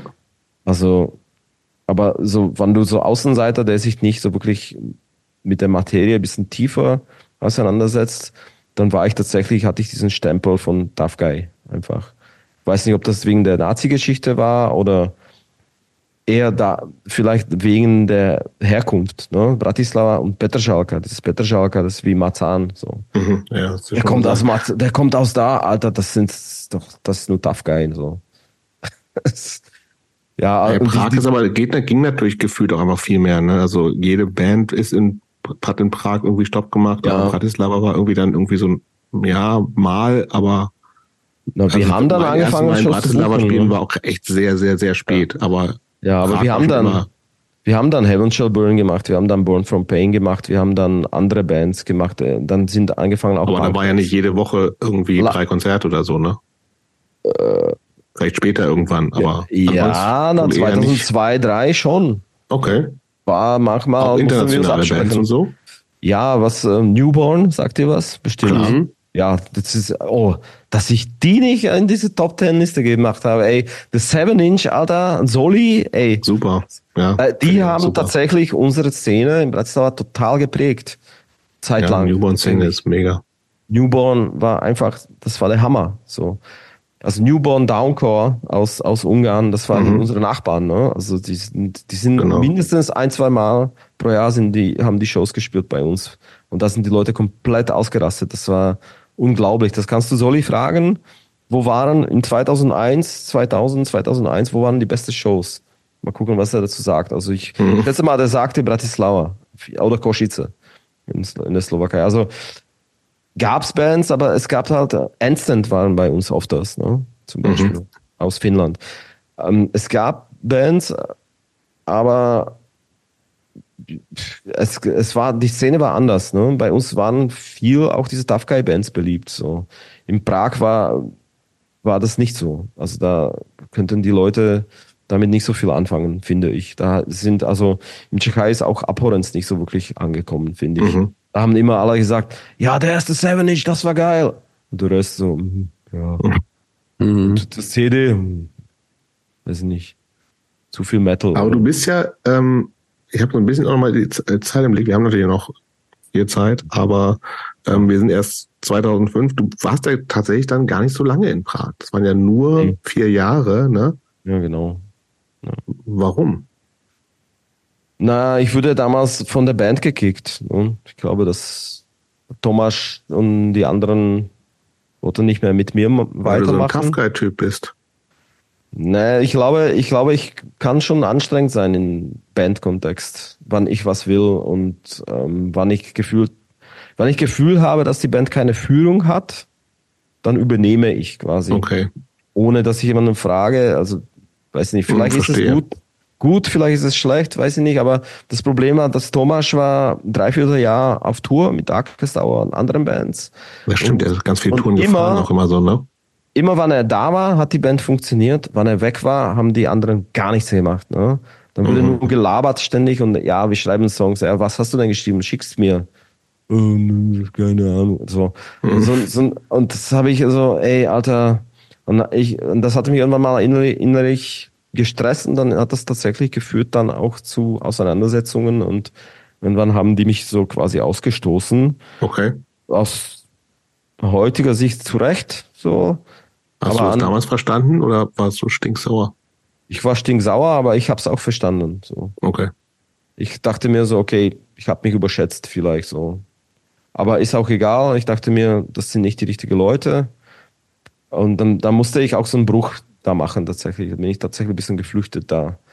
Weil, Aber dann schon nach Berlin oder was? Dann schon nach Berlin, genau. Und dann okay. habe ich hier, hier kennengelernt, ähm, beziehungsweise ich, ich wurde aus der Band rausgestoßen und ich hatte hier, hier war eine, eine Freundin, hat hier gewohnt, die auch ab und zu mal zu unseren Konzerten ähm, gekommen ist. Die kannte sich mit Thomas und anderen Leuten aus den Konzerten aus dem Berlin hier und die hat mich mal besucht so. Mit der habe ich ähm, Ruth heißt sie und ähm, mit der hatte ich dann ab und zu mal Kontakt und die hat mir immer mal geschrieben, ey, ich habe gesehen, du bist nicht mehr bei der Band, aber hier, guck mal, hier ist eine coole Band in Berlin. So. Mhm. Das, war, das war die Band Man Without God. Und er hat mir MySpace geschickt, so, dann, oder nee, Facebook, nee, das war noch MySpace. Oder? Das war noch MySpace, ja. ja MySpace. Und das war so, Alter, das ist wie Converge meets, mhm. keine Ahnung, was so total Chaos-Zeug, ne? das ist doch geil. Irgendwie. Ich, ich habe da Converge gesehen so. Und Converge war auch mh, mm, eine Band, die ich mochte damals. Und ähm, dann habe ich die angeschrieben, da kam sofort Antwort, äh, ja und bla. Und dann habe ich denen gesagt, okay, das und das habe ich gemacht. Ich würde gerne bei euch versuchen, Bass zu spielen. So. Ja, und dann bin ich halt ähm, zweimal pro Monat hierher gekommen zum Proben. Und bis okay. irgendwann war mir das so anstrengend alles mit den Hin- und Herfahren. Es hat auch viel Geld gekostet, immer hierher zu kommen, was ich nicht hatte. Und ja, und dann standen, dann haben wir das, das Material eingeprobt und dann standen ein paar Konzerte schon vor uns und ich kam nur mal total erschöpft von der Arbeit hierher. Und dann hat jemand von denen gesagt, ey, Alter, zieh endlich mal um. Das ist doch ist kein Leben da, du, du hast da keine Freunde gerade, deine Freunde sind auf Tour. Ähm, du hast da jetzt, komm einfach, komm, komm einfach her, so, egal was passiert. Ich, du kannst bei mir auf dem Couch spenden. So. Und ich, ich habe tatsächlich dann irgendwann mal da Job gekündigt, meine Sachen gepackt, ein bisschen Geld hatte ich gespart und bin ich hierher gekommen, so ohne Plan tatsächlich. Bin, Übrigens, die von der Band habe ich jetzt nur in Vorbereitung zum ersten Mal gehört. Also ich, ja. die war mir null bewusst. Mir auch, ich kannte ich auch überhaupt nicht. Kennst du Alitia? Ja. Sänger von Alitia hat bei uns gesagt. Ja, ich habe es mir jetzt auch angehört und so, ne? Mhm. Aber also dass dir das musikalisch was sagt oder zugesagt hat, verstehe ich voll, ne? Also ja, ja. ist nicht meins, aber das ist ja egal, ne? Aber war das denn so eine Band, wo du das auch das Gefühl hast, es lohnt sich sozusagen auch, also die wollten ja. mehr oder gab, hatten die schon irgendwie sozusagen Pläne? Was auf, also die Band war, also aber ja, auf jeden Fall, der, wir hatten ein eigenes Tonstudio tatsächlich. Okay. Hm, der Schlagzeuger, das ist auch eine lustige Story, der Schlagzeuger Marco Vujovic ähm, aus ähm, Man Without God, der hat früher bei Skillshot gespielt, glaube ich. Sagt mir gar nichts. Ja. Ähm, der hatte Tonstudio und ähm, bei ihm im Tonstudio, er hat tatsächlich, ich weiß nicht, ob er Mastering oder gemischt hat, tatsächlich Bushido und Sido. Okay. Ganze Hip-Hop-Szene. Mhm. So. Und der hatte einfach dieses Tonstudio und da war hier jetzt Band mit eigenem Studio. Wir haben geprobt im geilen Studio. So. Mhm. Und die wollten aufnehmen. Wir haben ja auch tatsächlich die ganze Platte aufgenommen, Material für eine Platte. Mhm. Und ähm, wollten losstarten, wollten Shows spielen. Und ich habe dann für uns so Slowakei, Tschechei gebucht und so. Ja. Und dann ist das auf einmal der Sänger ausgestiegen, ne? zwei Wochen vor der Tour. Oder vor. Tour hat gar nicht stattgefunden, oder was? Doch, hat. Okay. Wir haben äh, jemanden rekrutiert, der das irgendwie, aber das war alles, war nicht so geil auf jeden Fall. Aber die, meint die Band? Und war das dann das Ende der Band oder wie? Ja. Na, wir sind, wir haben diese, diese kurze Tour gespielt äh, in Tschechei und Slowakei. Mm, die letzte Show haben wir im Kasabaya Sommergarten gespielt. Und dann, äh, was ist dann passiert? Dann, äh, nee, sogar, das sind, die sind beide ausgestiegen. Der, der Schlagzeuger und der Sänger sind ausgestiegen. Der Schlagzeuger hat uns ein bisschen Vorsprung gegeben. Da haben wir, jemanden gekriegt, der das gelernt hat alles und hat, ähm, war ready zu spielen. Ähm, der Sänger ist dann ausgestiegen, dann haben wir diese paar Shows gespielt. Cassiopeia haben wir gespielt. Und dann ist tatsächlich, ähm, wir haben Teil, Teile von unserem Backline haben wir gelagert im, im Tattoo-Studio, was mhm. gehörte dem Gitarristen. Ähm, und da wurde eingebrochen und sein komplettes Zeug wurde geklaut. Ne? Alle Gitarren, alles, was er hatte, wurde geklaut. Und da standen wir da so, Alter, wie sollen wir jetzt weitermachen? So, der hat alles verloren. Ähm, ich habe ke keine Kohle, keine Perspektive hier noch. Ich musste mich um den Job kümmern. Ähm, wir haben keinen echten Sänger, der, der, irgendwie mit uns mitgespielt hat, das war okay, aber den haben wir nicht gesehen als so mhm. jemanden, der irgendwie ähm, das ernsthaft meinen würde. Mhm. Schlagzeuger war weg, der neue Schlagzeuger war da, aber der hatte nicht so viel Zeit. Und irgendwann haben wir einfach uns hingesetzt und gesagt, ey, fuck off. Bringt nichts. Hier, muss man erstmal Leben auf die Reihe kriegen, so. Mhm. Mhm. Und dann habe ich tatsächlich angefangen, so auf dem Bau zu arbeiten. hier. Mhm. Gartenbau. Aber ist das nicht gut bezahlt? Na, hier war das okay bezahlt, 9 Euro pro Stunde damals. Ja, gut, noch nicht die Welt. Naja, aber in der Slowakei 2,50 pro Stunde. Ja, ja, war schon ein Unterschied oder so. Klar. Also ich habe ein bisschen auf dem Bau gearbeitet und draußen. Es war mir egal, ich habe gesagt, ich brauche erstmal Kohle einsparen. so. Und da habe ich einen Typen getroffen, Plötze, und der meinte zu mir, der war voll tätowiert, der meinte zu mir, sag mal, du bist doch Musiker. Ich so, ja, und?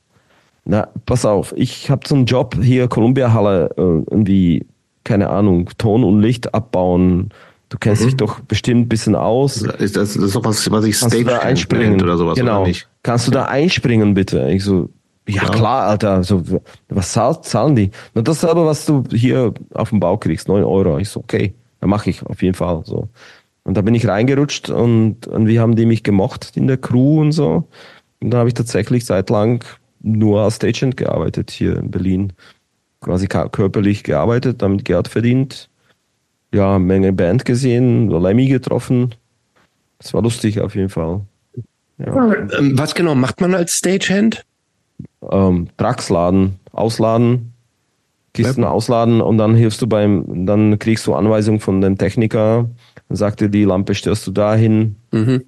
der Kabel kommt hier hin oder quasi das körperliche, körperliche Anteil von der Arbeit von einem Tontechniker oder Lichttechniker, würde ich mhm. sagen. Das heißt, das hat noch nichts mit Mischen, Soundboard, mit, damit hat es noch gar nichts zu tun. Nee, nee. Okay. Ähm, lass uns doch mal, Ausbildung quasi. Wie bitte? Du brauchst du Ausbildung dann. Verstehe. Äh, lass uns doch mal vielleicht so ein bisschen dahin so vorspulen, ähm, es sei denn, du sagst, genau. es also wir, wir, haben die anderen Bands schon erwähnt, die, also das war alles so relativ kurzfristige Sachen immer mal wieder, bis jetzt die aktuelle Band alles für mich so, ist halt so Metal-Core ja. gewesen alles, ne? Aber auch nichts, ja. was irgendwie jetzt größer oder länger angeblieben ist. Deswegen, ich würde auch sagen, die haben wir genannt, lassen sie zur Seite skippen und äh, über dem Christopher wieder, sorry. Ja, genau. Erzähl uns doch mal dann, wie du in diesen Soundboard und was äh, genau du überhaupt machst. Genau, was du da genau machst und wie du da reingekommen bist. Ja. Vor allem gerade, wenn du jetzt gerade sagst, das ist ein Ausbildungsberuf. Ja, ja, genau. Na, ich habe jahrelang als Stagehand gearbeitet und es mhm. hat Spaß gemacht. Aber irgendwann dachte ich mir so, okay, ähm, du bist ja sowieso so ein letzter Glied da, auf jeden Fall. Du musst immer abrufbereit sein. Dein Rücken auch kaputt irgendwann, oder nicht? Na nee, wenn du Muckis aufbaust, dann nicht. das, ist, das ist natürlich eher mein Problem. Ja, das war immer auch mein Problem. Aber auf jeden Fall ähm, habe ich gemerkt, dass ich, du musst ja immer abrufbar sein. Ne? Das springt jemand ab und dem, der, dein Crewchef ruft dich an und sagt, ey, ich brauche dich morgen um sieben in Arena oder so. Und da musste ich alles immer stehen lassen, weil mhm. das die Möglichkeit war, als Selbstständiger Geld schnell zu verdienen. Mhm. Du wusstest nicht, wann der nächste Job kommt. Und es war unplanbar viel davon. So, und das, ja, und dann irgendwann habe ich tatsächlich, habe ich eine Technikerin getroffen, Dani, Lichttechnikerin auf Zitadelle, da habe ich gearbeitet. Und die habe ich getroffen und mit, die fand ich nett und die war immer nett zu mir. Ne? Und da gibt es halt Techniker, die dich die wie letzter Dreck behandeln und so. Mhm. So. Und die war aber immer nett und die, die war auch bereit, was zu erzählen und erklären so. Und ich dachte dann, dann, dann mal so, pass mal auf, so, wie, wie bist du dazu gekommen und so? Da hat er mir ein bisschen erzählt, ach, ich komm, ich bin die alte Schule, ich habe keine Ausbildung, aber so, es geht, gibt äh, die Ausbildung Fachkraft für Veranstaltungstechnik, dies und das brauchst du dafür. Und übrigens, ich suche gerade jemanden, der das machen kann. Wir, ich gehöre zu Firma XY und wir haben hier zwei Veranstaltungsstätte und ich suche jetzt jemanden, ähm, einen Azubi quasi so. Mhm. so und dann habe ich mich halt ein bisschen umgelesen und gedacht, aber das war halt, ne, du bist halt, was war ich da, 30 plus, 30, ja 30 plus schon. Und Ausbildung, ne, von, aus dem Ausbildung gehabt kannst du nicht so wirklich leben oder weiß ich nicht, kannst du nicht hier Leben bestreiten damit. Mhm. Das ist eher für junge Leute, die noch bei Eltern wohnen, finde mhm. ich, finanziell. Aber ich habe es trotzdem gemacht. Ich habe gesagt, ey, ich habe zu Hause mit meiner Freundin gesprochen, ey, du, das ist die Zukunft. Ich kann das nicht mehr irgendwie hier nur Trucks laden, so. Ja, und die hat gesagt, ey, ich unterstütze dich, so, mit dem Haushalt, mit den Haushaltskosten. Dann mach das doch, mach das doch. So. Ist doch gut, so. Dann lernst du auch die Sprache besser, mach das einfach, so. Und dann habe ich dann die Ausbildung gemacht tatsächlich. Mhm. Fachkraft für Veranstaltungen. Drei Jahre. Nee, ich bräuchte vier oder viereinhalb. Okay. naja, also die ersten zwei Monate habe ich nichts verstanden und das ist so technisch. Weil du vorher Deutsch. Englisch gesprochen hast wahrscheinlich, hier in, in Berlin. Ja, ja, nee, ich habe auch schon Deutsch gesprochen oder versucht zumindest. Aber das ist noch kein technisch Deutsch, ne? Das stimmt, ja. So ich habe da gesessen, so in welche Logarithmen, so, ey, was, was labert ihr da? Das hat, hat gedauert, ne? Und ich habe da auch verkackt, ähm, Examen, oder wie heißt das Examen, die Prüfungen Prüfung? und so. Mhm. Ja, ja. Ja, und dann, ja. Und Aber das, nebenbei das bist du ja jetzt seit vielen Jahren, ganz offiziell. Ich habe das bestanden und wann, ja. Was ist denn deine, deine Tontechniker ist deine offizielle Berufsbezeichnung? Nee. Nee, ich bin Fachkraft für Veranstaltungstechnik. Du okay. lernst da von jedem ein bisschen. Also vom Licht okay, bisschen, okay. vom Ton ein bisschen, vom Rigging oder quasi Statik lernst du ein bisschen.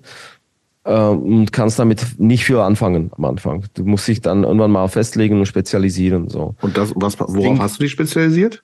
Na, ich wollte, ich bin ja, ich habe ja immer Mucke gemacht, ich wollte immer Genau. Ton machen. So. Okay. Mich hat das auch irritiert, diese Ausbildung, weil ich das Schwachsinn gelernt habe. In meinen Augen damals Schwachsinn, den ich nicht irgendwie Mhm. wissen wollte, so, aber egal, ich habe es irgendwie durchgezogen. Und dann habe ich angefangen, als Azubi habe ich gearbeitet im Columbia Club damals noch. Jetzt heißt das Columbia Das, Theater. klein, das Kleine. Mhm. Genau. Und äh, da habe ich so, den ersten Monat habe ich die Bühne immer verkabelt. Und äh, ich hatte aber Bock. Ich habe immer den, den Mischer da irgendwie unter die Finger geguckt, dem Jürgen, der mittlerweile schon in Rente ist. Und der hat sich gefreut, dass da jemand ist, der was lernen möchte. Ne? Und das war so ein älterer Herr, so, und das, ich glaube, der war so kurz vor 60 damals. Ja, und der, der hat mir alles erklärt und so mache ich das, so mache ich das, so mache ich das und das ist wichtig, das ist wichtig. Und wann er gemerkt habe, dass ich schon die Infrastruktur, den Signalfluss verstehe, hat er gesagt, okay, such dir jetzt eine Show, wo du für die Band quasi den Bühnensound machst. Und du, Was war das? äh, Russian Circus, Ah, meine, meine Lieblingsband. Ne? Mit Chelsea Wolf haben die damals gespielt. Ich habe das, das muss ich machen, das habe ich Bock. So. Und dann hat er mich quasi geschubst zu dem Pult so, und während des Soundcheck hat mir ein bisschen unter die Finger geguckt und ähm, mir so ein paar irgendwie Tipps gegeben und dann hat er gesagt, ja, du kannst das schon. Du machst das doch gut. Du bist doch selber Musiker, du weißt, was die Musiker hören wollen, das ist doch super. So. Und dann habe ich quasi ab dem zweiten Monat oder ab dem dritten Monat da immer die Bühne gemischt, so für die Bands. einfach. das ist eigentlich jetzt so, ein- wo du das ein paar Jahre machst. Ja. Ist das für dich so ein Traumjob? ich mache das nicht. Ne? Oder beziehungsweise ich mache das jetzt als Hobby, nur zweimal Okay. im Monat. So. Ah, okay. Ich bin angestellt bei so einem großen Veranstaltungsverleih oder Technikverleihunternehmen. Oder was heißt großen? Groß sind wir auch nicht. So. Äh, Es ist eher so Familienbetrieb tatsächlich, aber es wächst ein bisschen gerade. Mhm. Und ähm, ich habe dann irgendwann mal meine Frau kennengelernt und da war ziemlich schnell klar, dass wir Kind haben möchten. Und da musste ich die Entscheidung treffen, ähm, welche Bahn ich jetzt fahre nach der Ausbildung, ob ich mich selbstständig mache und auf die Tour fahre Mhm. ähm, oder ob ich ähm, lieber was Ruhigeres mache. Und da kam mein Chef und hat gesagt, äh, pass auf, ich habe jetzt nicht viele Möglichkeiten für dich, wenn du sagst jetzt, dass ähm, ihr Familie gründen wollt oder dass es bald passiert. Aber ich bräuchte jemanden für Lager. Möchtest du im Lager, im Tonlager arbeiten? So. Ich so, Das mal ist so ein ganz äh, normaler 9-to-5-Job eigentlich. ja, ich so, naja, ja. Im Endeffekt habe ich gesagt, ja, ich will's. Äh, Wann ich Zeit habe, noch ab und zu mal ähm, zu mischen in einem von den Clubs, wo ich früher als Azubi gemischt habe, dann, dann ja, dann mache ich das so. Okay. Und das mache ich jetzt seit sieben Jahren tatsächlich, dass ich beides mache. Mache da Lager, ich habe mich da spezialisiert auf große Beschallungsanlagen jetzt, dieses letztes, dieses Jahr tatsächlich. Und mache das halt da. Das ist auch ziemlich körperlich manchmal. Was aber gut ist für Kopf. Und nebenbei Band und dann ab und zu mal am Samstag im Huxleys so Tontechniker, Betreuung, manchmal mischen. Ja, Mhm. Mhm. ja so ist es. Aber Gut. es ist tatsächlich, es ist Traumjob. Also ich Cool. bin angekommen, das Betrieb ist geil, das, da, da hängt irgendwie Antifa-Flagge, ne? die Leute Mhm. sind cool. Wir haben auch LGBTQI-Leute bei uns. Ist alles cool, auf jeden Fall. Cool. Sehr gut. So. Jetzt kommen wir, du hast, wir haben dich ja vorher äh, unter Druck gesetzt und abgefragt, äh, die zehn wichtigsten Platten für dich. Relativ kurzfristig müssen wir auch wieder sagen. Ja, aber die kamen zackig, ne? die kamen zackig, stimmt. Weil ich im Badewanne und Kind äh, wollte schnell irgendwas von mir und nicht so. Äh, Das ist aber, das ist sehr gut, aber finde ich, finde ich so, dann für, lange drüber nachdenken. für uns, für uns doch mal durch. Hast du die noch, hast du die noch vor oder sollen wir dich durch Kannst du die Wahl? vorlesen? Weil dann musste ich jetzt einen neuen Fenster aufmachen und. Nee, nee, heute, nee, wir wir können vorlesen. Also, Ja. Ich weiß nicht, was eine Reihenfolge irgendwie oder.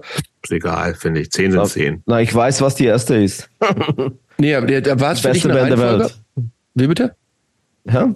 Wie bitte? War es für dich eine Reihenfolge oder waren es nur beliebig, äh, sind die alle gleich zehn, zehn äh, die zehn? Äh, War schon tatsächlich ein bisschen Reihenfolge. Ich okay, dann gehen wir die auf der Reihenfolge nach durch. Dann ja, fangen wir okay. bei hinten an. Okay. Okay, das hinten das anfangen. Genau, auf dem letzten Platz ist nämlich bei dir Converge Jane Doe. Ja, un Unrecht, dass es auf dem letzten Platz ist. Ist tatsächlich prä prägendes Album, finde ich. Ähm, wo es rausgekommen ist, ähm, habe ich das nicht verstanden. Dieses, dieses mhm. Wandel von, von chaotischen Metalcore zum totalen Dreck, Schmutz, Chaos, weiß ich nicht. Habe ich tatsächlich ein, zwei Jahre gebraucht, bis ich die Scheibe gemocht habe und jetzt liebe ich die. Seitdem ich liebe sie auch übrigens. Das die beste, beste Platte von Converge. Ja, sehe ich auch so. Überstritten, auf jeden Fall. Ja. Top Band, ja, Top Leute. Sagst du, was heißt, sagst du nicht zu, top, weil du da nicht. glaube ich noch nie gehört, ehrlich gesagt. Was? Top Band, Top Leute, Top Attitude, ja. ähm, Top ähm, Tontechniker, der das mischt. Das ist quasi der Kurt Balu, der Gitarrist. Mhm. Alles top einfach. Visuell top. Nur die letzte Scheibe mag ich überhaupt nicht, aber das ich habe die irgendwann aus den Augen verloren, aber ähm, also die Jane Doe finde ich ein, ein, ein Klassiker, Hammer. kann man schon fast sagen. Hammer. Ja. Concubine, alle rasten aus, einfach Stage Diving, alles krass. Ja. Klasse Band. Auf Platz 9 eine relativ aktuelle Band, nämlich Conservative Military Image, Casual ja. Violence. Geile Band. Geile Band, da habe ich tatsächlich Jobs getroffen nach Jahren. Das stimmt. Bei dem Konzert. Ich war da. Und Jobs wollte nicht reingehen. Ich, ich habe, ja, hey, Jobs, du musst rein, du musst die sehen. Das wird ja. bestimmt geil. Und er wollte nicht und nein und ja. Äh, ich finde ja, die geil. tatsächlich, also ich, ich, äh, das, ich wollte hingehen. Pass auf, der Plan war, ich wollte hin, ja. weil ich in der Zeit, also ich war da allein zu Hause und dachte, ich muss, ich muss jeden Abend was unternehmen. Dann war ich aber da und das Konzert war vorher ausverkauft, war ja im Franken und die Band ist ja ultra gehypt gerade und die finden die also die also ich verstehe nicht warum, aber hm. ja, du hast ja. sie in deine Top Ten äh, gepackt zur Info. Ja, aber ne? warum sind die gehypt? ja, weiß ich, sind sie aber ja, ne? Ja. Alle hören die irgendwie so. Ich finde die auch ganz witzig irgendwie. Ich war tatsächlich fast hauptsächlich wegen The Detained da, trotz okay. Basti. Ähm, Magst du den nicht oder was? Doch, natürlich mag ich den. Das war ja nur Spaß. was habe ich, da gehört? Ne? ich mag nee, den. Ich mag den. Ich, ich, ich, ich, übrigens auch, ich mag den. Während wir hier gesprochen haben, habe ich das übrigens gleich Basti gepetzt hier. Und was sagt der? Ja, der, ich habe, ich habe mich steht natürlich. Schon vor, steht schon vor der nee, Tür. Nee, aber ich habe mich natürlich hervorgehoben, dass ich sage, ich habe dich aber verteidigt und äh, auf, immer auf mich wer verlassen. Naja, auf jeden Fall war das halt dann ausverkauft und dachte mir, okay, alles klar, dann gehe ich halt nicht rein, auch nicht so schlimm. Und dann Aber wieso? war durch Basti Weil zu viele Leute oder was? Das war, hä? Ach so, du wolltest nicht reingehen, Na, weil du keine Karte ich hatte, hattest. Ich hatte keine Karte, weil ich dachte, Ach, ich kaufe mir für kein Hardcore-Konzert, Punk-Konzert vorher eine Karte. Ich auch nicht. Ich habe, so, pass auf, ich habe mir Karte gekauft. Ja. Und es ist zu lachen, aber es ist nicht zu lachen. Ne? Ich habe mir Karte gekauft und dann habe ich festgestellt, oh oh, das ist Donnerstag. Mhm. Die Ehefrau geht zum Stricktreff. Das mhm. ist ihr Alleinetag. Mein Alleinetag ist äh, Sonntag. Das wird ein Problem sein. Mhm. und so war es tatsächlich. Sie hat sich so aufgeregt, dass ich nicht darauf geachtet habe, dass es Donnerstag ist, weil es ihr Alleinetag ist, ohne Familie, quasi abends. Und dann habe ich gesagt, na gut, dann gebe ich das einem Kumpel. So habe ich, an, ich habe das tatsächlich einem Kumpel gegeben, ähm, sehr guten Kumpel, dem, dem Eddie der äh, auch als, bei uns auch als Stagehand äh, arbeitet manchmal. Mhm. Und dann habe ich gesagt, naja, dann pff, nächstes Mal sehe ich die, ist ja, ist ja nicht so schlimm oder keine Ahnung. Und dann kam die Frau zu mir und sagte, ey, du wolltest aber die Band wirklich sehen, oder? Mhm. Ich so, ja, Mann, die Band ist geil einfach. Die, die ist echt. Und das ist letztes Mal, dass ich die sehen kann im kleinen Rahmen in so einem Bar. Weil die werden definitiv nächstes Mal Esso das war, oder. Das war ja auch ein geiles Konzert, das kann man ja so. nicht anders sagen. Und sie meinte, na ja, dann, dann mach das doch. Ich so, ja, alles klar, tschüss. Hm. Aus dem Haus zum Choratex. Und dann lese ich original auf dem Weg, lese ich ausverkauft. Willst du mich verarschen? Jetzt komme ich nicht mhm. rein oder was? Und dann habe ich Panik gekriegt, dann habe ich versucht, so Felix anzurufen, Gerd anzurufen. Und dann hat mich Gerd mir auf die Gästeliste gepackt, obwohl da stand no Guestlist, no Bullshit. Ja, ja. Und war ich trotzdem, ich so, ey, ist mir egal jetzt. Und de denkt ihr, dass ich Arschloch bin? Ich will die Band sehen. Und ich habe schon bezahlt. Ne? Ich habe nur meinem Kumpel ein Ticket gegeben. Okay. So. Ja, ich habe irgendwem, irgendwer hatte da noch ein Ticket und dann habe ich mir gedacht, komm, dann gehst du halt rein. Und das, das war schon auch ein Erlebnis. So, War ich finde die Musik, ich finde die auch irgendwie ganz cool. Für mich klingen die ja, und das, das, das sagen bestimmt viele, dass das Quatsch ist, wie, wie so eine noch etwas einfachere Variante von Blatt vor Blatt. Blatt vor Blatt. Blatt vor Blatt mag ich aber auch, aber die sind eigentlich noch geiler. Warte mal, die sind noch ein bisschen stumpfer hier, Conservative wie, wie hieß der Sänger? ganz witzig. Wie hieß der Sänger von Blatt vor Blatt? War das der? War das der Typi, der dann irgendwie auch so harte Drogen? Äh, weiß ich nicht. Und dann später hat er äh, im Ramallah gespielt. Ramallah, genau. Ja, ja, weiß ich jetzt. Und das war so richtig White Trash-Typ. Ne?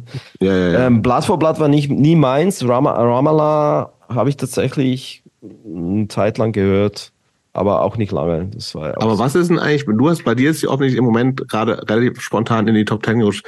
Was ist denn mit Christopher und Conservative Military Image? Du nimmst doch sonst jeden Trend mit. Nee, ist nicht meins. Tatsächlich. So? Nee, äh, dem Namen? Das, oder? Äh, nee, nee, nicht wegen dem Namen. Ähm, ja, das ist ein voll komisches Name, ne? Also, ey, ach ja, bei dem Namen sto äh, stoße ich mich jetzt nicht. Nee, ähm, die, ähm, ich bin auch zum Beispiel kein Fan von diesen, wie heißen die, High Fives oder was? Oder High, High, High, High V's? High Vis? High Vis? Ach so, ja, ist was ganz anderes. Ist was ganz anderes, aber die sind ja auch mega gehypt. War, ja, ich glaube nicht mehr, aber ja, waren sie auch kurz. Ja, die, auf jeden Fall. Die, ähm, äh, äh, nee, Conservative Military Image gibt mir nichts. What? Fair enough. Ja. Das ist jetzt, also, Pass auf, der Konzert, original, das Konzert. Das also, war schon crazy. CMI-Konzert, oder beziehungsweise, wann ich CMI gehört habe, dachte ich mir, also bei dieser Mucke müssen Leute doch ausrasten. Das ist auch passiert. So, das ist auch passiert. Und was ich geil fand, ist, dass im Vorfeld da viel über die Band gequatscht wurde, so. Und ich habe selbst gedacht, so, was ist das für Kackname? So das ist konservativ und wieder diese Amer amerikanische Flagge so überall auf mhm. Socials und so.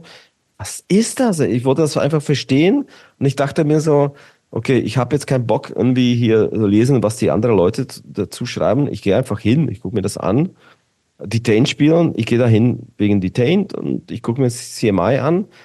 Und dann, dann waren wir im Van tatsächlich mit die Anmarkt ähm, und ich habe das, äh, ich habe ähm, jemand hat gesehen, dass ich da hingehe, äh, glaube ich, Schlagzeuger, meinte zu mir, ah, du gehst zu CMI. Ich so, ja, ja, aber irgendwie wollte ich Detain sehen, ich habe CMI noch nicht gehört. Alter, das musst du hören, so, lass, lass anmachen. Dann haben wir das angemacht und ich so, geil, so stumpf, aber geil und stumpf, Super aber trotzdem stumpf, ja. Punk. Trotzdem Punk, der Typ hat richtig, kann richtig gut phrasieren, so, der ist richtig, richtig guter Sänger, so, egal, ich gehe hin auf jeden Fall, so. Und äh, ja, und dann dachte ich mir so, was ist aber dieser Name, so, was soll das zu bedeuten? Dann habe ich tatsächlich ein bisschen ähm, Texte durchgelesen und dachte ich mir, okay, da ist jetzt nichts Schlimmes, also gehe ich einfach hin. Ne? Und ich fand's geil. Also, was mich am meisten gefallen ist, so, dass es komplett durchgemischtes Publikum von Mädels, mhm. Skinheads, ein, ein Kumpel Eddie, der, weiß ich nicht, 50 plus Skinhead, ähm, ist, ähm, Mädels, Hardcore-Kids, Skinheads, Punks, alles zusammen. Und am Ausrasten. Ja, die, also, so wie in den 90ern, so richtig. Das stimmt irgendwie, ja, ja. Und die Stimmung war halt irgendwie, alle hatten halt Bock drauf, ne? Voll. So, ey. es war schon echt aggro und hart auch, ne? Aber, ja, aber okay, wenn da jetzt. Was heißt aggro und hart? Ich meine, da war jetzt kein Slime Dancing oder da, da war kein, jetzt keine Windmills oder sowas. Ging kein, auch kein gar nicht, war ja viel zu eng. Ach so, ja. Ich, also ich, ich, ich, find, also ich, ich, ich habe auch Spaß gehabt, so, ne? Also, äh, weiß, ich mag zum Beispiel auch nicht äh, The Chisel. Lass mich auch kalt. Die sehe ich. Das lass mich auch kalt. Da mag ich nur ein einziges Song. Das, womit die berühmt geworden sind auf YouTube. So. Hm. Aber ich finde, Aber die sind, die liegen für mich in der ähnlichen Kategorie, die beiden Bands. Ja, vor, okay. ja, ja. Ey, Gitarrist vom Chisel hat bei diesem mit Tour gespielt, mit ja. CMI, CMI gespielt. Da siehst du. Und der spielt auch im Chubby and Das Chubby- ist doch der Chubby. Chubby Ja. and the Gang, oder? Ja, Charlie Genau. and the Gang. mhm. Genau, gut. genau. Mit dem habe ich kurz gesprochen, der war super nett. So, der, der spielt, der, der, ist vom Schissel und spielt, spielt bei dieser Tour mit, bei CMI. So. Also Okay, ist lass- gleiche gut. Szene tatsächlich, ja. Nächste. Sollen Der wir, nächste so, hat mich, das hat mich total überrascht. sollen, wir, sollen wir das nicht austauschen durch Nirvana? Ja, Was Dann tun wir das? einfach so, als würde das nächste da nicht stehen. Was das? Red Hot Chili Peppers? Nee. nee, viel schlimmer. Nein, wir sagen das nicht. Wir, wir erwähnen die Band gar nicht. Es gibt nichts Schlimmes auf meiner Liste. Ja. So, nee, da, also auf Platz sieben Nirvana. ist jetzt also Nirvana Bleach. in, in nee, Bleach oder in Utero? Beide. Utero. Beide. In Utero. In Utero. Okay, In Utero. haben wir schon genug drüber gesprochen. Dann Genau. kommt irgendwas, was ich gar nicht kannte, offensichtlich, aber aus, also tippe mal aus der Slowakei, Rhythmus. Ja, Bengoro. Bengoro. Bengoro ist auf. Was für- was ist das? Auf Ro Bengoro heißt auf ähm, ähm, Ro ähm, Roma Sinti. Ähm, Bengoro heißt. Ähm, warte mal, was heißt das? Egal, es ist ein Hip-Hopper tatsächlich. Mhm. Ein Straßenhip-Hopper, der quasi äh, ja beschreibt einfach ähm, so Leben in Platte und wie er groß geworden ist und wie es, wie er das hart hatte als ähm, Zigeuner oder Roma, Sinti ähm, in den 90ern in der Slowakei. So. Hm. Richtig Mhm. beschreiben. So. Und das, Aber ist das was, was du früher schon gehört hast? Oder? haben wir, das haben wir mit Abhorrence hoch und runter gehört. Okay, okay. Immer alle, so auf dem Weg zu Konzerten. So. Weil es, für mich ist es, damals war es so, ein Straßen-Hip-Hopper und für mich war das dasselbe wie Hardcore einfach. Wenn ich mir die Texte angehört habe, das war ey, soziale Texte, so, aber auch Blödsinn-Texte. Da war tatsächlich auch Sexismus damals, aber was war einfach so ein Typ, den habe ich das einfach geglaubt. So. Und deswegen mag ich ihn bis heute. Ähm, nicht, vielleicht nicht das, was er jetzt momentan macht, aber dieses Album Gibt's aber auch immer noch. gibt's immer noch. Der ist mega, der spielt O2 Arenas quasi. Ne? Ist Okay. Groß geworden. So. Ja, hatte mir tatsächlich, also nicht, ich hab nicht Slowakischer Bushido. gehört. Ja, slowakischer Okay. Bushido. Ja, ja. Ohne Äh, auf so. Platz fünf Red Hot Chili Peppers The Getaway. Ja, voll geile Scheibe. Voll geile Scheibe. Auf jeden Fall. Beste Ba- Bassspieler, also für mich als Bassspieler, Flea. Hm. Das ist ähm, technisch funky, cooler Typ. Macht, ähm, hat eine, eine Musikschule gegründet für arme Kinder, glaube ich, wenn ich mich nicht irre, im LA. Und ist tatsächlich eine. Band, das ist eine Band für mich, also vielleicht nicht diese Platte, aber die Platte feiere ich am meisten tatsächlich von allen. Das ist ein relativ neues Album, ne? Ja, ja, das ist äh, vorletztes Album.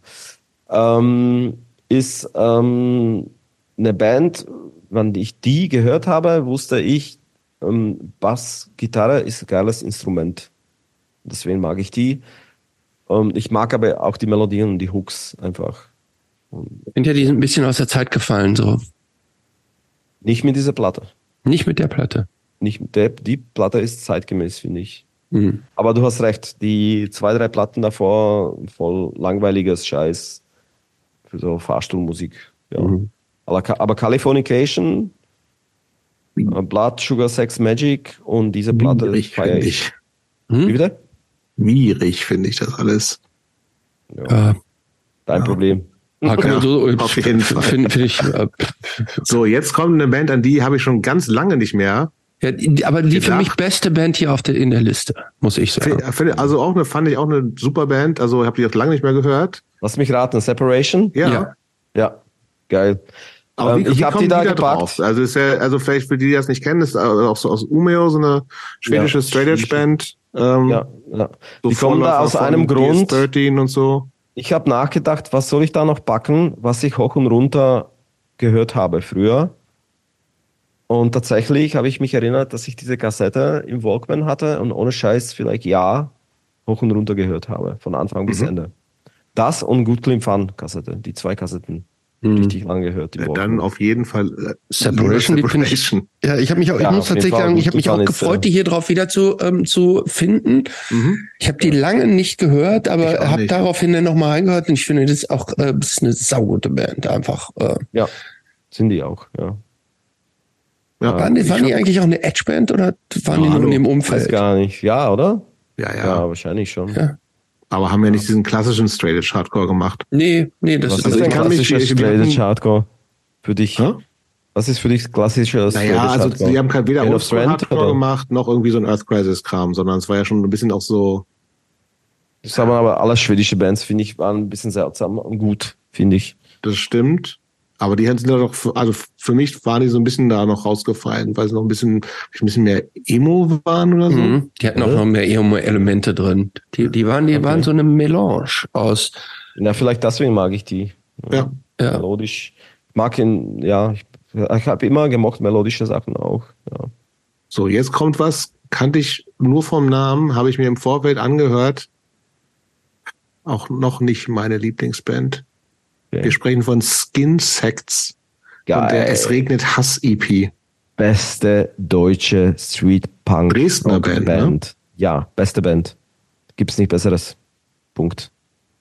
In dieser Street Oi Punk Szene gibt's nicht. Kennst besseres. du die schon? Also gibt's das? Gibt's die schon lange? Ich weiß. Ich könnte die, die, die Leute, die Leute gibt's lange, aber ich habe die tatsächlich kennengelernt oder er zum ersten Mal gehört von unserem ehemaligen Schlagzeuger von Die Unmarked. Okay. Der hat mir das, äh, das musst du hören, das ist geil, Deutschpunk und bla, aber lustig und witzige Texte so. Und vor allem der Text Szene raus, das haben wir uns totgelacht so. Und seitdem mhm. liebe ich, lieb ich die einfach. Ähm, ist, keine, ist keine alte Band, oder? Nein, nein, nein, die sind so drei Jahre, vier Jahre alt. Okay. Aber das ist für mich einfach geile Band, die auch gut spielen kann. Und ähm, der Typ kann singen, finde ich. Und die können äh, Gangshouts machen. Und es ist einfach ähm, coole okay. Band mit witzigen Texten und deutschen Texten. Ja. Das, ja. Ich muss ja sagen, ich habe es zum ersten Mal hier gehört und ich fand die Gitarrensoli ein kleines bisschen zu penetrant. Die waren mir zu, zu süß, zu, zu melodisch. Okay. okay. Und fand und trotzdem einfach und stumpf, oder? Die Solis. Wie bitte? Nicht so, so, aber die Solis sind so einfach und, und stumpf eigentlich. Ah, weiß so. ich nicht, aber also, also sehr, sehr, sehr tonangebend so in den Stücken. Ja, okay. Ich habe es jetzt mir nicht fünfmal angehört, sondern ich habe es so gehört und dachte, es war mir zu, es war mir zu, das war mir, mir persönlich war es ein bisschen zu, äh, zu melodisch dadurch geworden. Okay, na, aber ich mag das gerade. Ja, ich, ich will es jetzt auch nicht ausreden. Catchige Melodien, diese ja, so kann man das sagen. Das ist die positive Laune, Bezeichnung dafür, ja. Ja, Laune. Ich, ich rede dir jetzt auch nicht aus. Ja, genau. Auf Platz 3. Root ja. Pride, Be True to Yourself. Yes. Kann ich auch noch vom Namen. Kannte ich auch noch vom Namen. Na, die Band habe ich nur gecheckt, weil wir mit denen spielen sollten. Ähm, mhm. Die Anmarken SO36. Und äh, ich wusste dann auch nicht damals, was ich von diesen ganzen, ganzen Bands halten soll. Und dann dachte ich mir, ja, pf, dann höre ich alle durch. Ne? Und Root Bride waren quasi der Headliner bei dem, bei dem Konzert. Und das war der, die letzte Show in Berlin für die. Das war Abschiedstour. Und ich habe es mir reingehört und wieder hat er, was für ein Bassgitarrist da. So, ich mhm. so, was der Typ da macht, das ist einfach unglaublich. Und tatsächlich auch die Hooks finde ich cool. Und dann habe ich so ein bisschen Texte gelesen. Da gibt es ja auch äh, antifaschistische Texte und so. Und Video geil. Ich so, ey, das ist doch geile Band. Und dann habe ich tatsächlich, wir haben die Show gespielt, dann gab es da Stage Bottles, äh, Spartanics haben noch gespielt und war alles okay. Aber die, diese Band war einfach next level. Ne? Mhm. Ich habe ohne, ohne Scheiß, ich habe so an der Seite gestanden und ich habe mir den ganzen Konzert reingezogen. So. Und vor allem den Bassspieler, was er macht. So. War einfach geil. Richtig geile Band. Mhm. Okay. Platz zwei wurde schon erwähnt. Wieder, wir, sind, wir gehen ein bisschen vom Eu weg und gehen wieder in oh, sag mal, was ist das? Musik. Was, was ist das eigentlich? Ist das Post-Hardcore? Uh, Russian Circus? Hardcore? Ja, Post, sage ich. Ja. Post irgendwas. Und Ich meine, hallo, da, sind, da spielt jemand vom Botch ja, zum Beispiel. Also das ist Hardcore auf jeden Fall. Russian Circles, ja, das ist, aber, aber es ist eine Post-Hardcore-Band, oder? Mm, Ja, Du sagst jetzt nicht, das ist eine Hardcore-Band. Nee, nee, ist nicht. Nee, nee, nee. Ähm, ist, ja, ohne Gesang, instrumental. Ähm, was mich an der Band sehr angetan hat, dass sie zu dritt nur auf der Bühne sind und trotzdem hörst du manchmal drei oder vier Gitarren, weil der Gitarrist spielt mit Loops Station.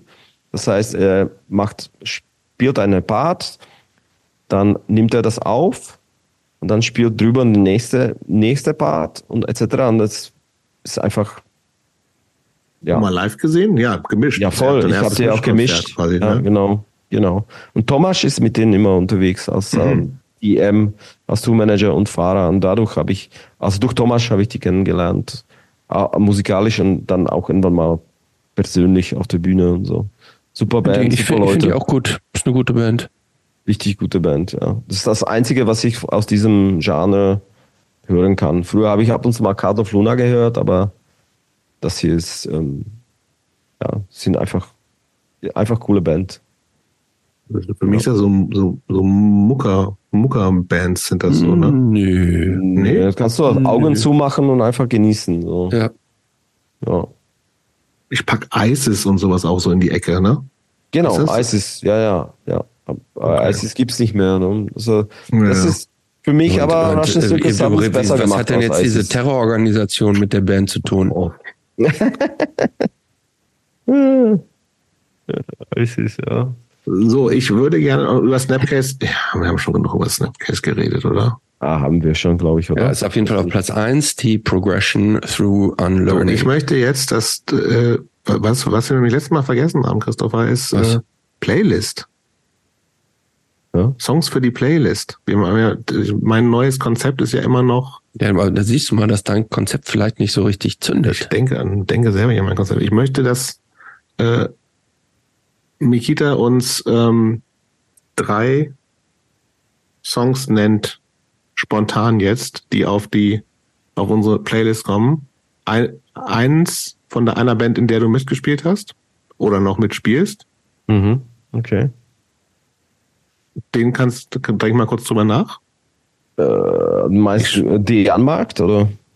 Oder eine alte Band. Okay.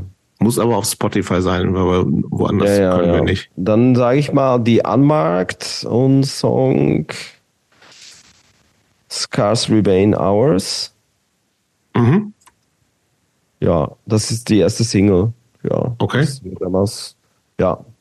Scars Dann Remain hätte ich gerne einen Song, den du mit deiner Zeit in der Slowakei verbindest. Song, den ich mit meiner Zeit in der Slowakei verbinde. Irgendwas bis 2005. So ein prägender Song. Okay. Von mir aus auch Snapcase. Snapcase Caboose. Erste, erste Song von der Platte Progression to Unlearning, auf jeden Fall. Okay. Mit dem Snare Punk. Und dann noch eine, äh, was Aktuelles. Tippe mal, es kommt was von Skin Sects oder sowas. Ja. Warte mal, lass mich kurz überlegen. Ja, Skinsex, Kids in den Stiefeln. Okay. Ja, auf jeden Fall. Sind die Band. Balta nicht eigentlich auch aus der Slowakei? Wie bitte? Ist die Band Balta nicht auch auf der Slowakei? Das sagt mir nichts. Das spielen mir auch die nichts. für Mucke? Doch, ich habe die hier schon mal in die äh, Empfehlungsplaylist gesehen, weil Ach ich die was- Seven nicht so gut finde. Ja, Hm. Hm, egal. Das wissen wir nicht. Wissen wir nicht. Äh, ich glaube, die sind aus Slowakei. Ähm, Muss Gut, ich würde gerne noch mal also ganz kurz, ähm, also ja, der Markt ist jetzt musikalisch noch was ganz, also eher in, was du ja offensichtlich auch äh, vielleicht jetzt erst gut findest, so dieses ganze, Hm. äh, eher so in Streetpunk, Oi, Ja. äh, gab es natürlich auch schon vorher in deinem Leben. Ähm, aber was, was geht, was geht mit der Band? Also, wir hatten uns ja neulich mal kurz unterhalten. Also, ihr macht ja auch nicht so wahnsinnig viel, ne? Also, ich glaube, Du hm. bist auch nicht der einzige, äh, das einzige Elternteil der Band, glaube ich. Aber was sind, ja. was sind da so eure Pläne? Hm. Ähm, erstmal neues Proberaum umziehen. Ähm, wahrscheinlich mit The Detained werden wir die Roommates. Mhm. Das ist äh, jetzt ein Projekt. ähm, ansonsten spielen wir jetzt am kommenden Samstag eine Secret Show in Potsdam. Das ist aber nur für eingeladene Gäste von einer Kneipe, die da 30. feiert. Das ist eh äh, schon vorbei, wenn das hier veröffentlicht wird. Insofern ist scheißegal. ähm, genau, das spielen wir. Dann schreiben wir gerade eine Platte, weil wir haben ja Plattenvertrag. Ähm, Was heißt denn Plattenvertrag heutzutage? An Angebot. Angebot haben wir. Jemand will eine Platte machen. Ja, äh, jemand will unsere Platte rausbringen, ja. Genau, es gibt eine Tennis-Tab, wie gesagt, habe ich, hab ich von erzählt, gerade rausgebracht. Kann man genau. sich auch überall anhören. Genau. Kaufen natürlich auch. Ja. Es gibt ein Angebot ähm, für eine ähm, 12-Inch-Platte tatsächlich, was wir auf dem Tisch haben.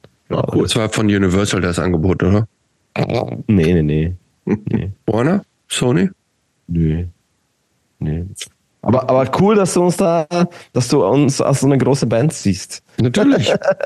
Natürlich. Genau, und dann, dann, dann Tour mit feine Sahne. Ne? Ja. Halleluja. Okay.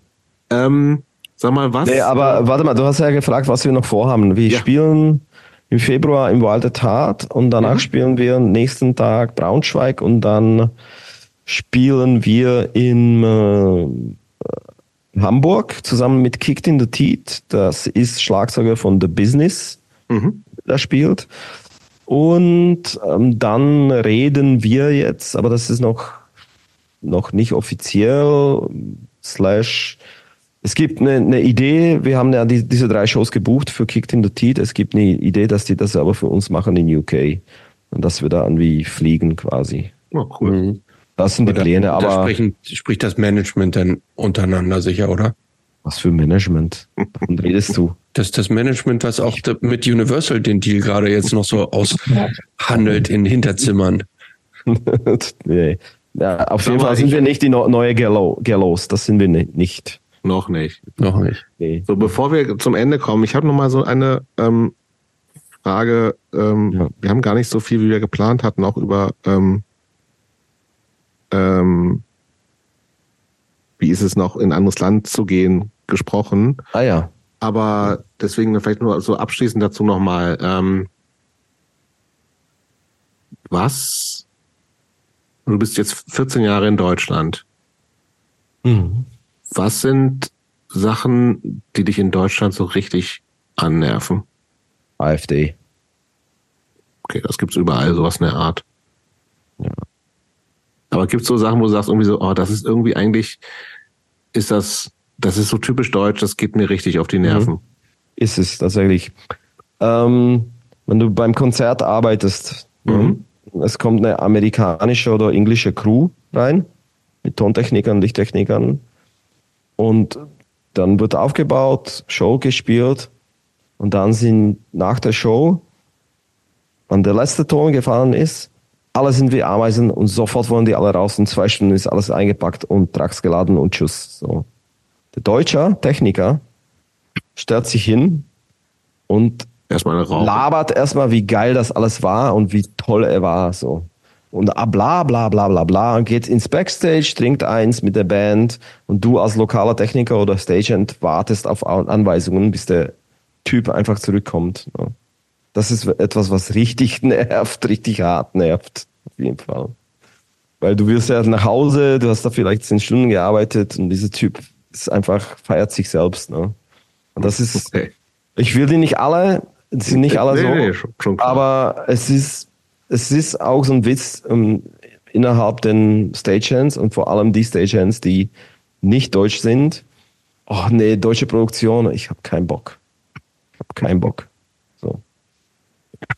Okay, dann noch eine Frage, ähm, bevor wir zur letzten kommen. Ja. Kannst, was müsste passieren, dass du wieder zurück in die Slowakei ziehst? Oder kannst du dir das vorstellen? Ähm, ich weiß ganz genau, AfD gewinnt und schiebt mich ab von hier, weil ich Ausländer bin. Das ist das Einzige, was mich von hier wegtreiben würde, wahrscheinlich. Ich bin gut angekommen, ich fühle mich hier gut, habe gute Arbeit. Meine Tochter wächst hier zusammen mit Multikulti, im Multikulti-Umfeld. Ähm, ich habe tolle Ehefrau. Wir haben tolle zwei Katzen. Und wir alle fühlen uns hier, uns in dieser linke Ecke, hier, im, wo wir wohnen, finden, äh, fühlen wir uns ganz gut. Und ich glaube, mhm. nach Slowakei, weiß ich nicht, also nicht mal zur Rente würde ich dahin gehen. Also wenn dann nur für zwei Wochen Urlaub in Hohe Tatras, da irgendwie echt einen Bär sehen oder so. Aber das war's. Slowakei, weiß ich nicht. Musste sich hier etwas richtig krass ändern, da weiß ich nicht. Ja. Und dann gäbe es ja auch noch, eigentlich wolltest du ja auch noch nach Barcelona, das dürfen wir auch nicht vergessen. ja, irgendwo, wo es warm ist, auf jeden ja. Fall, ja. Wo ganz viel Sonne ist, weil es besser ist. Musst du ähm, diese blöde Vitamin D-Tabletten nehmen die ganze Zeit. Mhm. Hast du irgendwelche Pläne, Wünsche, die, die du noch realisieren wollen würdest? Irgendwas, was du noch so erreichen willst? Hm. Ein richtiges Ziel? Ja, mehr, mehr, glaube ich. Ja. Ja. Hm. Das muss. Okay, mit Band auf jeden Fall. Ähm, cooler noch Show. Mehr als den Universal Deal?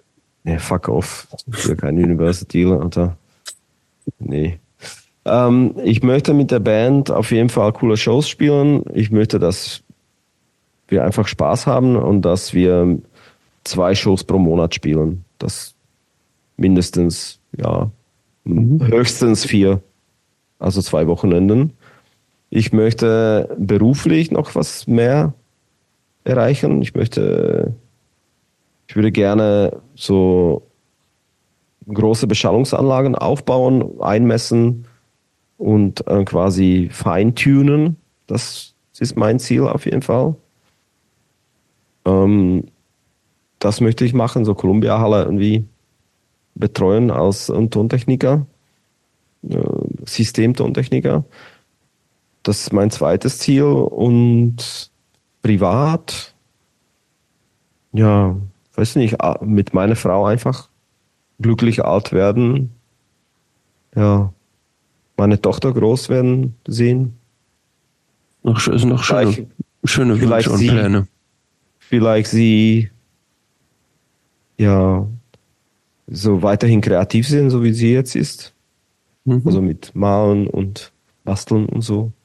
Und dass sie vielleicht mal sehen, dass sie das macht, was sie machen will, ne? beruflich ja. später.